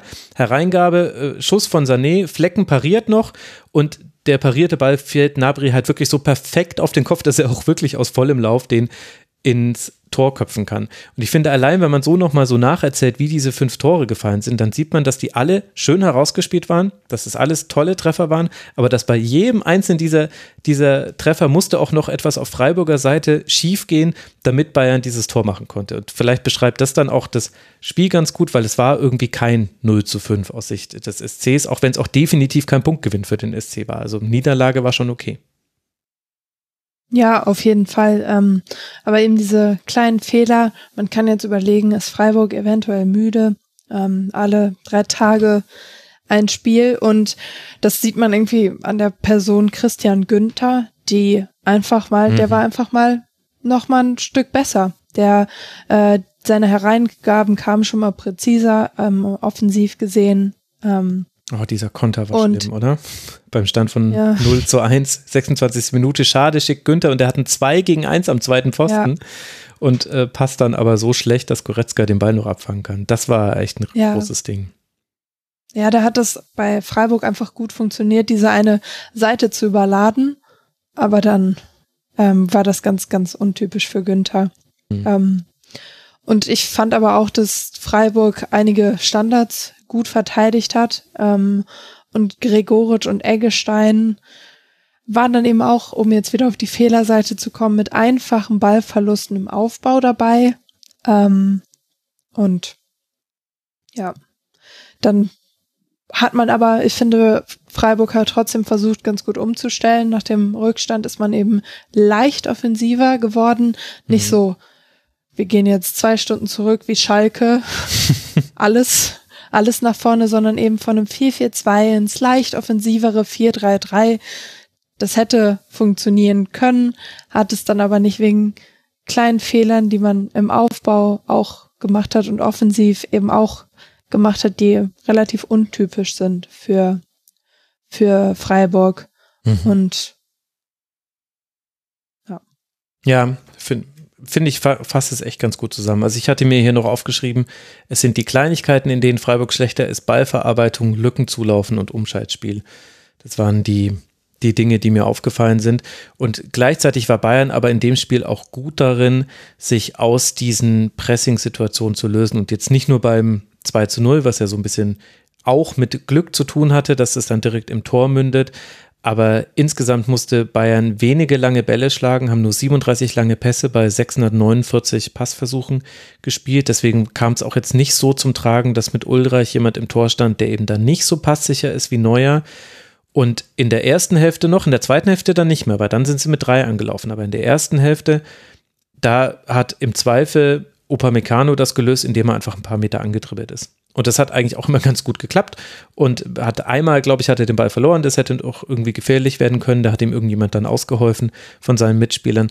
Aber ansonsten war das dann quasi die Lösung. Und dann konnte sich wirklich Bayern so zack, zack, zack kurz, äh, kurz rüberspielen und wenn sie auf dem rechten Flügel aufgebaut haben, dann wusstest du, okay, irgendwann kommt jetzt die Verlagerung nach links auf Davis oder Manet. Du hast ja schön beschrieben, linker Flügel immer wieder überladen. Chupomoting hat sich da auch rausziehen lassen. Und wenn sie über den linken Flügel gekommen sind, dann war es ein bisschen spannender, weil dann konnten nämlich eigentlich alle Sachen passieren. Also entweder am Flügel vorbei, äh, Davis, der ja im Grunde eigentlich, also Davis könnte ein so guter Achter sein. Wenn, wenn Bayern einen, einen guten Linksverteidiger hätte, einen sehr guten Linksverteidiger, dann könnte man Davis auf die Acht stellen. Dann wird es so richtig Knattern im Karton, weil der spielt ja jetzt quasi im Ballbesitz, spielt er ja einen Achter und ich finde, er macht das wirklich gut. Der hat inzwischen eine wirklich ganz gute Auswahl, wann er quasi dann auf dem Flügel dann doch überläuft, wann er in den Strafraum geht, wann er den Ball nochmal zu Kimmich oder Goretzka verteilt und sich selber aber dann anbietet. Der hat ja auch einmal diesen Doppelpass gespielt. Ja, ich komme jetzt gerade nicht mehr auf die, wann genau das war. Ich glaube, das war mit Manet. Also richtig gut. Und dann war es aber halt schwierig für Freiburg. Jetzt habe ich wieder angefangen, über Stärken der Bayern zu sprechen. Aber es ging halt irgendwie Hand in Hand. irgendwie ja. in diesem Spiel. Ähm, ich, äh, meinst du, dass dieses äh, Modell mit Choupo-Moting von Anfang an, dass es jetzt was ist, was wir öfter sehen werden in der Saison? Weil in dem Spiel war es ja unglaublich erfolgreich. Ähm, meinst du, dass Bayern jetzt öfter so, so agieren wird oder nur war es eine Ausnahme gegen Freiburg? Also ich glaube, das wird man auf jeden Fall öfter noch sehen, allein weil es so gut funktioniert hat. Und du würdest da ja auch, glaube ich, Glaubwürdigkeit verlieren als Trainer. Und jetzt, wenn ich jetzt zum Beispiel gucke, nächstes Spiel in Augsburg im DFB-Pokal, ja, also gib ihm. Also äh, auf jeden Fall einen der Innenverteidiger, auch wenn, die, wenn die dann nicht mehr Ginter und äh, Winter und Gumni heißen, in dem Fall. Äh, also auf jeden Fall einen der Innenverteidiger binden, das könnte da schon Sinn ergeben. Aber ich glaube, Jamal Musiala kam ja jetzt dann auch später im Spiel wieder, wurde wieder eingewechselt. Er hatte ja eine Corona-Infektion hinter sich. Da hat es noch nicht für 90 Minuten gereicht. Das wird schon auch wieder die Momente geben, wo sie in ihrem 4-2-2-2 spielen und dann irgendwie einfach nur die Halbräume irgendwie fluten. Und das muss man aber, glaube ich, nicht negativ sehen, sondern ich glaube, das ist tatsächlich was Gutes dass Bayern jetzt zwei Varianten hat, die beide schon mal gut funktioniert haben, weil das Ergebnis ist jetzt zwar so, wie es zu Saisonbeginn auch schon war, ne? 6-1 gegen Frankfurt, 6-1, äh, 7-0 gegen Bochum, aber die Spielweise war ja exakt anders. Also jetzt hatten wir 4-2-3-1, klares 4-2-3-1 gegen Frankfurt und gegen Bochum, klares 4-2-2-2 und beides hat jetzt schon mal sehr gut funktioniert. Ich glaube deswegen, das werden wir immer mal wieder sehen, auch innerhalb von Spielen wird da Julian Nagelsmann reagieren. Und Choupo-Moting wird aber wahrscheinlich auch nicht immer einen so guten Tag haben, so gut er ist, aber also Tor und Assist war jetzt schon, und er war, glaube ich, an, all, an den ersten drei Toren war er direkt beteiligt. Er war auch, auch wirklich ein guter Abend von ihm. Ja, und ein kleines Detail, was man noch zu Alfonso Davis sagen kann, der hat wahnsinnige 36 km/h hingelegt. Mhm. Ähm, da war ich als ehemalige Sprinterin sehr beeindruckt von. Wie schnell warst du? Jetzt musst du es sagen. Das habe ich, hab ich nie ausgerechnet. Auf die kmh war meine 100 Meter Zeit. Ähm, da war die beste 13,0. Sehr gut. Das ist, das ist aber doch schon sehr schnell, oder? Würde ich sagen. Ja, ähm, einzeln hat es nie zu so viel gereicht, aber in der 200 Meter Staffel, da war ich für die Startgemeinschaft Hamburg Nord unverzichtbar bei den deutschen Meisterschaften. irgendwie, ich weiß, dass du es unironisch gemeint hast und trotzdem hat sich da so eine Ironie irgendwie eingeschlichen in deinem, in deinem Unverzichtbar. Na gut, bevor wir jetzt hier unsere persönlichen Sportkarrieren aufarbeiten, wobei, na, lustig wäre es, vielleicht dann in äh, Schlusskonferenz Nummer 400, würde ich doch sagen, machen wir doch die Schlusskonferenz hier fertig. Ich sage noch, dass Bayern nicht nur gegen Augsburg auswärts spielt, jetzt im DFB-Pokal, sondern dann auch in Hoffenheim und in Barcelona. Also jetzt drei Auswärtsspiele am Stück. Und für Freiburg geht es jetzt dann weiter. Freiburg übrigens Tabellendritter mit 18 Punkten, also nichts passiert durch dieses 0 zu 5. Zu Hause gegen den FC St. Pauli im DFB-Pokal, dann gegen Werder Bremen. Das sind die nächsten beiden Gegner für Freiburg. Und wir haben es tatsächlich geschafft. Wir kratzen so knapp an der Vier-Stunden-Marke. Also wir werden sie nicht ganz erreichen. Das war eine lange Aufnahme. Ich danke dir, liebe Caro. Danke, dass du das hier mitgemacht hast. So. Ja, ich danke dir auch. Es hat äh, mir viel Spaß gemacht, dir auch so ein paar Fragen stellen zu können. Und es war entspannter, als ich gedacht hätte zu zweit. Ähm, das freut mich war zu hören. War eine schöne Aufnahme ich fand das jetzt auch sehr entspannt. Dass irgendwie, ich habe mich jetzt auch tatsächlich, normalerweise stehe ich ja immer bei den Aufnahmen und ich habe mir aber vorhin schon überlegt, nee, ich glaube, das könnte irgendwie komisch sein, weil ich will ja so ein bisschen ins Plaudern mit dir kommen, deswegen saß ich jetzt die ganze Zeit. Ich muss sagen, sitzen, gute Sache. Sonst wenn ich vier Stunden stehen, ist am Schluss dann schon immer so ein bisschen, ich wandere dann immer so ein bisschen auf und ab, das hören die Hörer nicht, weil ich mich dann immer mute. Aber ich nutze manchmal die, die Reichweite meines Kabels durchaus aus hier im Büro. Aber jetzt hier mal so ein bisschen sitzen und plaudern war auch ganz nett. Nur anlegen ja, konnte ich, ich mich auch nicht. gesessen. Ja. Und ähm, was ich dieses Mal ein bisschen erstaunlich fand auf meiner Seite ist, dass ich Richtung Ende, ähm, also ich könnte jetzt auch noch zwei, drei Spiele analysieren. Also die letzten beiden Schlusskonferenzen, wo ich war, da war Richtung Ende eher ein bisschen die Luft raus. Mhm. Aber jetzt ähm, haben wir uns richtig schon eingegroovt, finde ich. Ja, das ist so diese. Wurde nur besser, die Analyse. ja, das ist tatsächlich, äh, also ganz ernsthaft, das ist äh, einfach äh, Gewöhnungseffekt. Für mich waren äh, die ersten 100 Schlusskonferenzen wie ein Marathon, den ich gelaufen bin. Und jetzt habe ich so viele auch schon fünf und sechs Stunden Aufnahmen gemacht, dass das schon relativ geht. Und man ist zwar müde und so weiter und mu muss sich extrem konzentrieren, nicht allzu viele Fehler zu machen, gerade sprachlicher Natur. Aber ansonsten kriegt man das so eigentlich ganz gut wegmoderiert inzwischen. Also es ist schön, dass du jetzt schon an diesem Ort bist, äh, aber du musst aufpassen, weil damit empfiehlst du dich immer mehr, dass du mal eine Schlusskonferenz moderierst, Caro.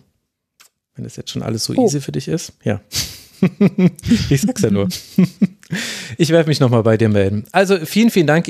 Folgt bitte Caro auf Twitter. Als Carlo Rineki ist äh, die, sie da zu finden und ich finde, sie hat sich mehr als nur euer Lob verdient. Das war jetzt schon wirklich eine ganz besondere Aufnahme und äh, ich finde es auch wirklich ganz fantastisch, dass du dich nicht nur so krass vorbereitet hast mit allen neuen Spielen, die du nochmal gesehen hast und so weiter, sondern dass du dich auch einfach darauf eingelassen hast, komm, wir machen das jetzt zu zweit. Also vielen, vielen Dank dir nochmal.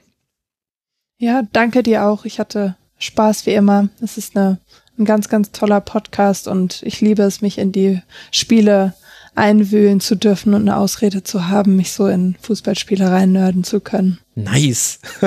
Dann hat der Rasenfunk seinen Zweck erfüllt. Dann danke ich an dieser Stelle auch nochmal Danny Geim von Zeitungsverlag Weiblingen, der Ed Danny-Galm auf Twitter. Und wenn ihr seine sehr sympathische und ruhige Art mögt, in der er über den VfB Stuttgart spricht, dann hört doch mal den Podcast Wir reden über den VfB und auch nochmal gute Besserung an Phil Meisel. Äh, vielen Dank, dass du es äh, versucht hast und wir hoffen, dass es dir sehr schnell wieder besser geht. Und jetzt habe ich noch zwei Empfehlungen für euch, liebe Hörerinnen und Hörer. Und das sind jetzt erstmal zwei Podcast-Empfehlungen. Dahinter stehen allerdings zwei Buchempfehlungen. Ich habe allerdings beide Bücher noch nicht gelesen. Ich stecke nämlich gerade immer noch in dem von Samira El-Basil und Friedemann Karik.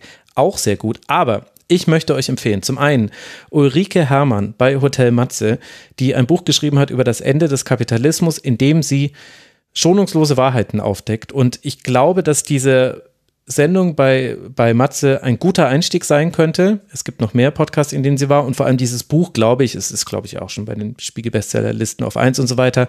Das sollte sich lohnen. Ich glaube, über dieses Buch werden wir noch viel sprechen und über die Dinge, die da drin stehen. Und genauso ist es, glaube ich, beim zweiten Buch und zwar die Alpen, Altenrepublik, nicht die Alpenrepublik. Das ist Vorabend auf dem ersten von Stefan Schulz. Der war jetzt bei Jung und Naiv in Folge Nummer 600, hat darüber gesprochen und der demografische Wandel, der auf uns zukommt, der ist richtig richtig krass. Ab 2023 werden uns jedes Jahr 700.000 Erwerbsfähige fehlen einfach. Wir brauchen dafür dringend Lösungen, wir brauchen dafür Diskurs. Lest euch das durch, hört euch diese Podcasts an und hört auch den Rasenfunk. Bis bald hier wieder. Macht's gut. Ciao. Das war die Rasenfunk-Schlusskonferenz. Wir gehen nun zurück in die angeschlossenen Funkhäuser.